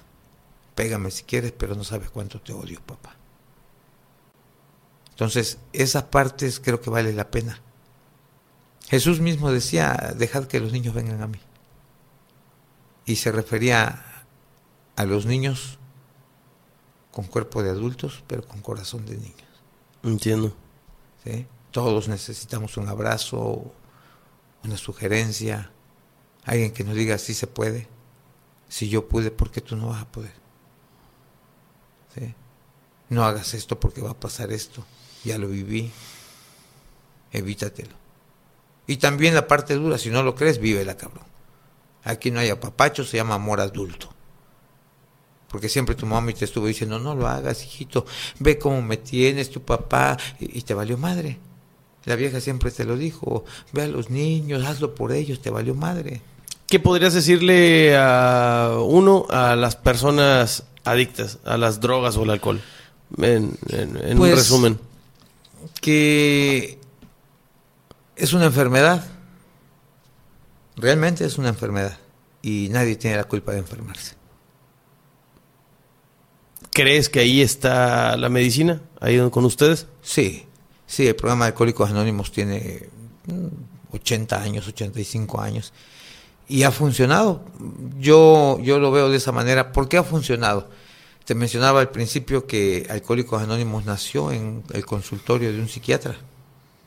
Ahí fue el primer alcohólico al que el doctor le estaba tratando de ayudar. Eh, también te mencioné la parte de la religión, que tiene parte terapéutica, ¿no? Sí. Y yo he tratado de combinar esas cosas con la experiencia que tengo como alcohólico y como drogadicto. Ok. Eso es lo que ha funcionado. ¿Qué le dirías a los familiares de un adicto? Bueno, yo les diría, este, antes que todo, que tienen que aprender qué es la enfermedad. Porque mucha, todavía hasta hay gente que cree que la enfermedad es porque al chamaco lo, le echaron algo en la, lo, lo, lo embrujaron, o, o, y no es nada que ver. Nada que ver. El, familiar tiene que aprender que la enfermedad es despiadada. Que si te dicen tu hijo es así, créelo. Porque muchas veces, por el dolor que nos causa, saber que la persona que amamos eh, hace eso, lo negamos. Entonces, si niegas la enfermedad, no hay ayuda. Yo ahí pongo una condición. Yo acepto gentes siempre y cuando la familia se integre al programa. Sí, claro. ¿Por qué? Porque de nada sirve que yo esté tres meses cuidándolos. Tu familia cuidándolos. Ajá, la, O sea, fa- la familia se duerme a las 10 de la noche. Nosotros terminamos ahí la junta a la una de la mañana. Y termina la junta y cenamos. Y me acuesto a las 2. Y, pero a las 5 ya estoy dándole vueltas, están durmiendo bien, están allá. Y cuando llegan malos, se ponen en deliriados y, y hay que cuidarlos, y hay que ponerles suero y, y ver que no se muerdan la lengua y todo. Mientras la familia está durmiendo. A los tres meses, yo les digo, yo se los pongo de línea bien rehabilitados en la puerta. Y si ustedes no saben cómo es la enfermedad, cómo es el programa, en cinco minutos lo vuelven a echar a perder. sí, claro. Entonces, no. no. La familia tiene que ir, tiene que aprender, tiene que saber cómo va a apoyar. Y aún así, hay familia que va y están yendo y van a la junta, pero nada más mientras está el chamaco allá. O la persona. Una vez que salen, se les olvidó. Se les acabó el amor por el grupo. ¿Sí? Ok. esa- Te quería preguntar, este, ¿cuál es tu opinión específicamente sobre la marihuana? Que ahorita está siendo cada vez más eh, benévola en la, en la visión de la, de la, en el panorama social. Sí, No, no le he platicado con nadie sobre la marihuana, no he platicado con nadie porque, pues, no sé, no, no se me había dado así el, el, el pa' qué, pa' qué. Yo ¿Cuál es tu que- perspectiva? Yo creo que cualquier sustancia química, cualquiera, externa, ejerce algún cambio en tu cerebro, ya no es normal. Para no entrar en tantos detalles, ¿no? Es que me ayuda para el dolor, es que también la morfina te ayuda para el dolor. ¿Sí? También si te metes un pericazo, te entumes. ¿No? Entonces, ahora, creo que para eso este, los debates que se han hecho no han, no han, no han tocado el meollo del asunto, el punto eh, Crítico. crítico, que es que es una sustancia externa, ¿sí? Que ejerce una acción en tu cerebro. Ya no piensas igual.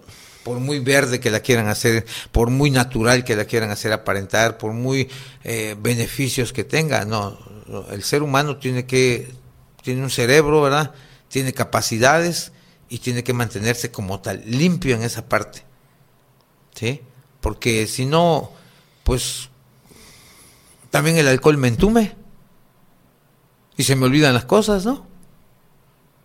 Y tú le preguntas, ¿por qué murió? ¿Murió por alcohol? No, lo atropellaron. Sí, pero venía hasta la madre borracho. Sí. ¿Sí? ¿Por qué está en la cárcel? Pues es que atropelló a una persona. Pero no dicen, sí, pero venía bien drogado. Entonces, si analizamos todo eso, nos vamos a dar cuenta que sí es por la acción de esas sustancias ajenas a nuestro cuerpo. ¿Sí? Que actuamos de esa manera. El, el cuerpo humano produce drogas. La más conocida es la adrenalina, ¿no? Cuando te agarras a madrazos, El más popular. El cuerpo se impregna de adrenalina, por eso te cortan y no te das cuenta y tú sigues tirando madrazos y todo. La endorfina, Dopamina. la dopamina, está, anda como dopado. sí. Pero son drogas que el cuerpo produce cuando es necesario. Eso es lo que pasa con la drogadicción. Cuando es necesario, cuando tú interfieres con tu cerebro y en lugar de esos neurotransmisores que pasan la información de una neurona a otra para que produzcan esas drogas que el cuerpo hace y tú le metes cocaína, estás trampeando. Y es tanta la satisfacción que te da la piedra, el crack, y, que entonces el cuerpo, la mente, mañana, el cuerpo lo exige y la mente te va a decir, órale, y así te tengas que prostituir, así tengas que matar, así tengas que hacer lo que tengas que hacer, si el cuerpo te dice yo quiero droga, tú lo consigues. Ok. Esa es la problemática, que causa Desde, adicción. desde un punto de vista, eh, saliendo de los químicos, como, como planta. Por ejemplo, los, los, los agricultores de... Los opiáceos, de- ¿no? de- ajá, que, que, Coca. que mastican una, una hoja de coca y es como tomar café. Digo, si lo ponemos desde la, de la- del punto duro, el café también te hace algo, Claro. el- el- la lechuga también te hace algo, el Así tomate es. también te mete algo. Así es. O sea, todo. El gas este, con el que limpian la, la, la, computadora, ¿no? Con eso se drogan también. Ah, sí, sí, pero digo, desde el, desde el punto de, de, de, de, de- de flora, de, de- de flora, este, así como utilizas el tomate, tú no apruebas el, el, el, El uso de la marihuana. el uso de la marihuana, este, pero cero, cero, está fácil. Cero si fumas, si fumas, te chinga el pulmón, ¿no? Así es. O sea, esto te chinga el estómago. Yo tengo gastritis por el café. O sea, todo, todo eso que te quita la, la sobriedad y la pureza, sí lo entiendo. Pero desde el punto, este, por ejemplo, mi abuelo lo usaba para los dolores, eh, ¿cómo se llaman? Mu- Reumatoide. Reumatoides. Ok. Este, una vez mi abuela dice que se lo puso y quedó así como, "Juju", porque Ok, ok. pues no, no se lo podía poner él porque estaba muy puteado y le dijo, oye, pónmela y pues mi abuela como que durmió raro ese día. Entonces, este, desde ese punto, de, de, esa, de ese activo que tiene, como te repito, lo tiene una lechuga, lo tiene un tomate, este, también no lo pruebas. Mira, yo, este, todo esto que te digo es por la experiencia. Yo tengo un tío, tuve un tío que tomaba alcohol y fumaba marihuana. Ok. Y pues lo veían así como que pues es mota. No pasa nada. Pero sí pasa. Ok. Desde el momento que actúa sobre tu cerebro y te hace actuar diferente, ya no es natural, ¿no? Entiendo. Ya no es normal. O sea, no es posible que fumes marihuana para que yo trabaje mejor. Para que yo me inspire. Para que yo, este, no me da hambre, pues fumo moto y después voy a tener un hambre así criminal, ¿no? O sea, no, ya no hay, hay algo que ya no está funcionando bien. Hay algo que, eh, vamos, quizás sea un ejemplo así medio baboso, pero eh, los, los, los, los, eh, los que consumen drogas eh, por receta médica, ¿sí? Pues es por receta médica. Te decía Ok. yo de la morfina. Pues es que lo- los que tienen cáncer, si no usan morfina, son unos dolores terribles. Ok. ¿ok? ¿De ese lado estás de acuerdo? De ese lado estoy de acuerdo, en ese sentido estricto, de la parte medicinal. Medicinal, ya. Ahí sí. Pero de la otra que es para que. Entonces, ok, ya te entendí. Del, del rollo recreativo, No, no. estás no, no. bye con cual. O sea, Exactamente. se me antoja un clonazepam. O sea, un ajá, para que yo esté un tafil, o sea, este, voy a dormir, necesito mi tafil, ¿no? Sí, sí. Necesito mi clona, pues ya estás mal, estás Entiendo. mal, ¿por qué? Porque eh, hay eh, carreras y hay especialistas por- en eso no, que te y a- pueden y decir. aparte te va, te- vamos, no puedes dormir y tomas clonazepam, ¿no? O diazepam. A ver, ¿por qué no puedes dormir? es que tengo pesadilla y, y estás peleando y, y- es lo que dices, pues ponte a jalar y vas a imagínate, todo imagínate, qué mal estás que hasta en el sueño que deberías de que estás tirando madrazos y estás peleando. imagínate. Me río porque yo sueño de la chingada. Yo tengo unos sueños así mega intensos y la verdad es que los disfruto. Me gusta Sí. mucho soñar, pero Sí. sí entiendo lo que estás diciendo. Yo al día de hoy no sueño. ¿No? Tiene años que no sueño. ¿Te gustaba soñar? ¿Te acuerdas de Me eso? gustaba, pero entendí que no descansa. No descansa. A veces lo he pensado. a El veces lo he cerebro, el pensado. cerebro sigue semiactivo, sí, en parte. ¿verdad? Imagínate a los sonámbulos. No, digo, el cerebro está activo totalmente, porque si no, no respirarías mientras duermes. sí, el cerebro pero está me, activo. me refiero a esa parte. eh, Sí, de- claro. de- imagínate a los que están. este, Como que estás pensando, ¿no? No descansas. No, el cerebro necesita estar relajado. ¿Sí? Entonces, si no logras ese descanso, pues obviamente te vas a despertar de malas. Sí. Eh, tengo colon perezoso. Tengo, este, ¿cómo se llaman las otras enfermedades? Tengo estrés. Tengo, este, cuatro enfermedades las modernas ahí. Soy bipolar. Ujú. Este, tengo, Ansiedad. ansi- soy ansiolítico. Soy- Esa no lo había escuchado. Me la mencionaste hace rato, pero eso no lo había escuchado. O sea, todos son trastornos de la personalidad, ¿sí? Está bien, no lo dudo que sea algo real. Pero ahora vamos a buscar la raíz de por qué tienes ese trastorno de la personalidad. Y dice, como decíamos de los niños, es que todos los niños son este hiperactivos. No es cierto. Lo que pasa es que hay papás y mamás huevonas. ¿No? Es que corres y tú tienes que estar atento si eres el papá y la mamá. Es que no puedo. Ah, bueno, eso es otra cosa. ¿Eh? Es que soy este. Tengo estrés. No, tú lo que tienes es una pinche ansiedad de la puta madre. Quieres que sean las cosas como tú quieres. Y si no salen, te encabronas. Y si no piensan como tú, te encabronas. Y si la vieja no es lo que tú quieres, te encabronas. Y si el otro no. No, no eres más que un pinche cabrón. ¿verdad? Que está como un ejemplo de alcohólicos anónimos. Eres como el director de la orquesta o de la puesta de obra, que si los músicos hacen como tú quieres, que si la esposa, que si el guionista hace lo que tú quieres, que si el que mueve las cortinas hace lo que tú quieres, la obra está perfecta. Si algo no sale como tú quieres, ya no sirvió. O sea, quieres seguir dirigiendo la vida de todos. Sí, no, no. Tienes que empezar por aprender a tocar tu instrumento. Así es. Quieres seguir dirigiendo la vida de todos, dirige la tuya. Además, si nos basamos a lo que es la individualidad, a ver, a ti que te digan, este, déjate el cabello largo. No me crece. Así como le dices a la esposa, ¿por qué te lo pintaste de azul? Pues porque quería. ¿Por qué usas esa falda corta? Porque le gusta. Ponte pantalones de vestir, no me gustan. O sea, eso se ha perdido. Y somos tan pendejos que para satisfacer a la otra persona, con tal de tenerla, hacemos las cosas que no nos gusta hacer. A la Sí, larga claro. explota. A la larga la relación termina. Sí, porque no, no vas construyendo, vas, vas haciendo un fantasma. Así es. Es una, es una relación fantasma. Así Incluso es. contigo mismo tienes esa relación fantasma. La, se pierde la individualidad, se pierde el respeto.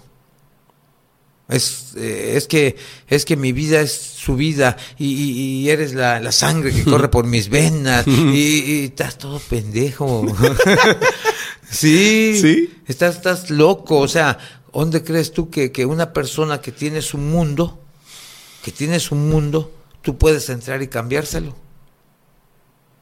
Cuando eso pase, que tú quieras cambiarle el mundo a la persona con la que vives y esa persona lo permita, porque para que no te enojes, para se perdió el respeto. Se perdió el respeto. ¿Sí? Si a mí me gusta el pescado frito, pero término medio, no me lo voy a comer como le gusta a mi mujer, que, que sea casi chicharrón. Pero para que ella se sienta bien, me lo como como ella dice. ¿No? Sí. Y me lo como dos, tres veces hasta que me dice algo. Entonces, mira, si hasta te he estado soportando, esa-", y explota. Sí, es que tenemos el derecho de. Tenemos el derecho que a veces siento que es un deber de decir, no quiero. sí quiero. así O sea, es. sí quiero porque sí quiero. Así y es. no quiero porque no quiero. No tienes ni siquiera por qué dar la explicación. Y pasamos dando explicaciones de por qué no quiero esto, por qué sí quiero esto. Cuando eres totalmente pinche libre de hacer lo que quieras y de no hacer lo que no quieras. Pero todo eso viene desde la infancia, la dependencia. Sí, claro. A ver, ¿quieres una sociedad libre? Eh, ¿Por qué te dejas, hija? ¿Por qué este, esto? Tú no debes, tú no eres pendeja de nadie. Tú, pues no le sigas regalando trastecitos, no le sigas regalando eh, juegos de té, que ya hasta traen un pañalito clean bebé, ¿no has visto? Sí, ah? está cabrón. Sí. ¿Qué le estás enseñando? Sí. Ya la estás educando a, ¿A qué va a cuidar a que chamacos? se va a formar de cierta manera. Ah. Y a los chamacos, ¿qué les regalas? Pistola. Dos, tres añitos. No, y es que te mato y ya te ni mato. eso, ya, ya es celulares para todos. Ajá, entonces, ahora todos quieren ser el Chapo Guzmán, ¿no? ¿Sí? Sí. Celular. Tres años, cuatro años. Y ahí están. Y después, ¿y de dónde lo aprendió? O como antes, ¿no? Mira, chamaco, toma 10 pesos y vete a la maquinita. Sí. Puta. Pues obvio. Dos horas con esa madre, puro matar y matar. ¿Qué crees que trae en la mente? Pues muerte, Sí. destruir, golpear.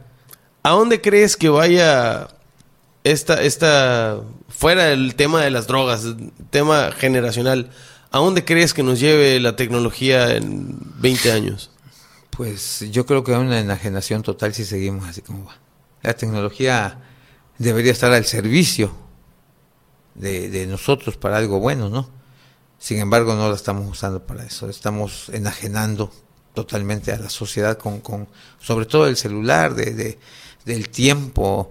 Yo con esa porquería, el otro día saqué cuentas, este, 384 mensajes y 103 llamadas en un día. Y nada más dije así rapidito, por dos minutos cuando menos, o un minuto, son 500 minutos, entre 60, casi 8 horas pegado con esa cosa.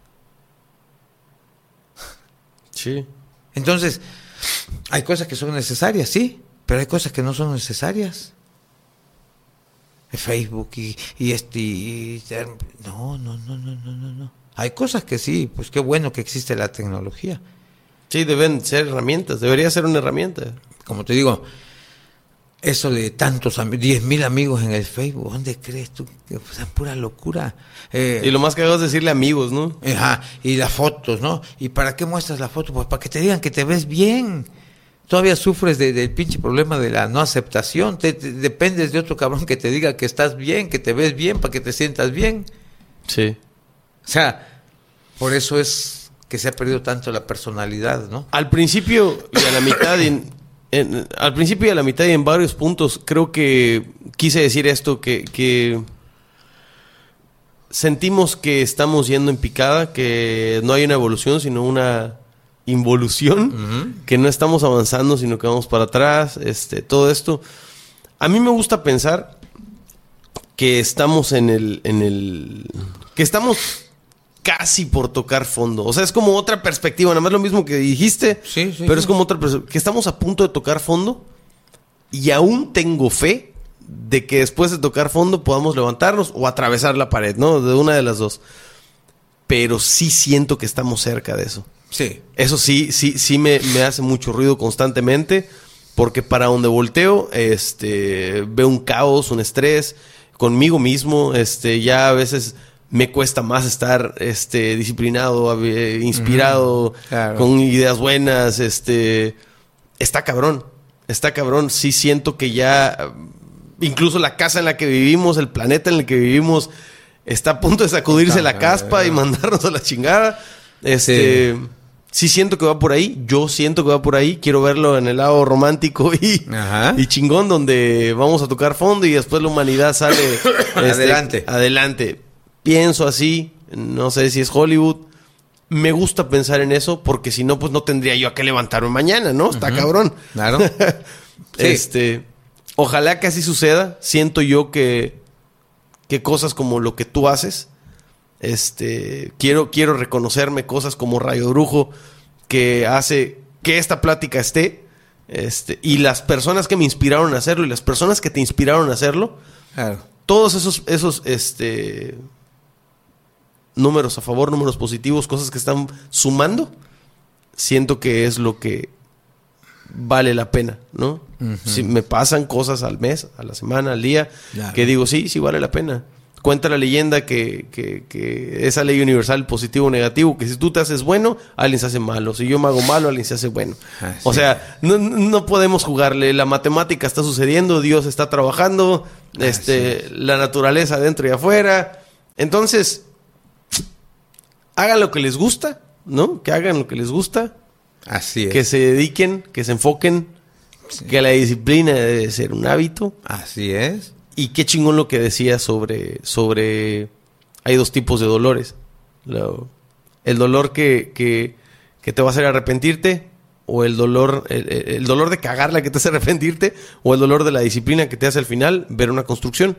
Así es. Sí. Y se hace muy, muy, muy, muy fácil y muy simple la vida y sí lo es. O sea, Sí. es, Es fácil que- darte cuenta de eso. Es que la vida es sencilla. Entre nuestros dos cofundadores, el doctor Bob le decía a Bill, mantengamos lo sencillo. Mantengamos lo sencillo, el programa es sencillo. Keep it simple. ¿sí? Mantengamos lo sencillo.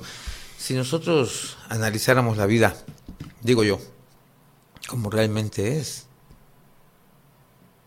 fíjate, tener un teléfono o una computadora sería una cosa más. Pero hoy si no tienes teléfono te sientes una cosa menos. Si no sientes la computadora, sientes que no eres parte de la sociedad. ¿Sí? Sí.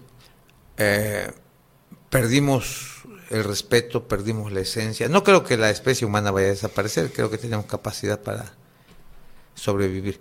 Y tampoco creo en la parte divina que Dios vaya a destruir el mundo, porque no está tan pendejo como para destruir algo que él mismo creó. Pienso de esa manera, si tú quieres así, este, fácil para entenderlo. Pero sí creo que si no yo, yo te dije ya dos veces, tres, que, que veo una generación o dos generaciones perdidas, pero se perdieron porque nosotros provocamos, no por mandato divino ni porque no seamos capaces de tener algo mejor. ¿Sí? Eh, El ser humano tiene esas características. Se- Siempre casi nos acordamos de lo malo en lugar de acordarnos de lo bueno. Tenemos esa tendencia precisamente porque somos humanos. Cuando empecemos a caminar hacia lo espiritual, entonces va a empezar a cambiar nuestra forma de pensar y nuestra forma de actuar. Eso yo he entendido que es el programa de Alcohólicos Anónimos. No es para que dejes de beber y para que dejes de drogarte. y No, no, el programa de Alcohólicos Anónimos es para que seas feliz. Y solamente vas a ser feliz cuando entiendas que la vida es como es y no como tú quieres que sea. La vida es sobria y tú tienes que estar sobrio o si no, Claro, te vas a estar cae y cae. así es. No hay de otra. No hay de otra. Y al final de cuentas, vas a hacer una estadística más. Y sí, te va a recordar tu familia, te van a hacer tu pibipollo, ¿verdad? Pero ya no vas a estar acá. Esa es la Y lo único que va a haber son malos recuerdos, ¿no? Claro. Además. Claro, y la vida vale la pena vivirla en sobriedad. Y te digo, no es de que porque vivas sobrio eh, no vas a tener problemas con la familia, no vas a tener esto, no y la economía, no, no, no, no, no, no. No, que vivas sobrio quiere decir que pase lo que pase, tú vas a estar ecuánime. Eso es sobriedad. Es algo así parecido a la felicidad. Entiendo. Así es. José Luis, qué bueno que viniste. Este, la neta quisiera alargarme sin pex alguno, pero yo me levanto a la misma hora que tú Ok, ok, amigo. y hay que rendir mañana. Sí, sí, sí, está bien. ¿No? Muchísimas gracias. Vamos a, vamos a hacer una toma gracias. 2. Ok. Otro podcast después. Por supuesto. Tengo que ir a Champo. Tengo Claro que, que ir sí. a, a- pasarme un día ahí. Ahí está tu casa para Este, que veas cómo quiero ir vive. a platicar con la banda, quiero ir Sí. a, a- tomar fotos, o sea, está, me gusta, me gusta tu proyecto. Espero que, que todo lo que te he enviado a larga distancia Sí, lo hayas cómo no. Claro. Seguimos con, seguimos con la, con la chinga. ¿Ah, sí? Reggaetonero el que se raje. Órale. pues muchas Y gracias. pues- Y a los que nos vean, nos escuchen por allá, muchos saludos. ¿Algo más que quieras decir a la banda? Pues a tu gente, a tu familia, ah, pues- a la sociedad. Sobre todo creo que a la sociedad, que, que, que a los que tengan problemas de alcoholismo y de drogadicción, pues que sepan que hay un lugar en donde podemos ayudarlos. ¿ah? Champotón, ahí está la base. Eh, y este y a la que no tenga problemas con alcoholismo y drogadicción, pues que también hay otros problemitas y también podemos ayudarlos, ¿verdad? Eso es. Y a las autoridades que que creo yo que son parte esencial de esto. Son parte esencial porque al final de cuentas a ellos es a lo que les correspondería hacer lo que nosotros hacemos. Claro. ¿sí? Que tomen su lugar como debe de ser. Sí, sí. ¿sí? Porque, Muy cierto. Porque eh, pues ellos tienen los recursos, las- sí, es, es algo que nosotros debemos de, de exigirles. ¿sí? Porque al final de cuentas son nuestros niños, nuestras niñas los que están pagando los platos rotos. ¿ah? Las generaciones que no queremos que se sigan perdiendo. Así es, así es. Entonces el, el- el gobierno como tal tiene que tener responsabilidad en esto. ¿ya? Y pues de mi parte muchas gracias. ¿no? Gracias a ti. Muchas gracias, Gracias la a pasé ti. muy bien. Buenas noches. Pues ya está, cuídense, ya se la saben, nadie los quiere, pero quiéranse a sí mismos. Bye.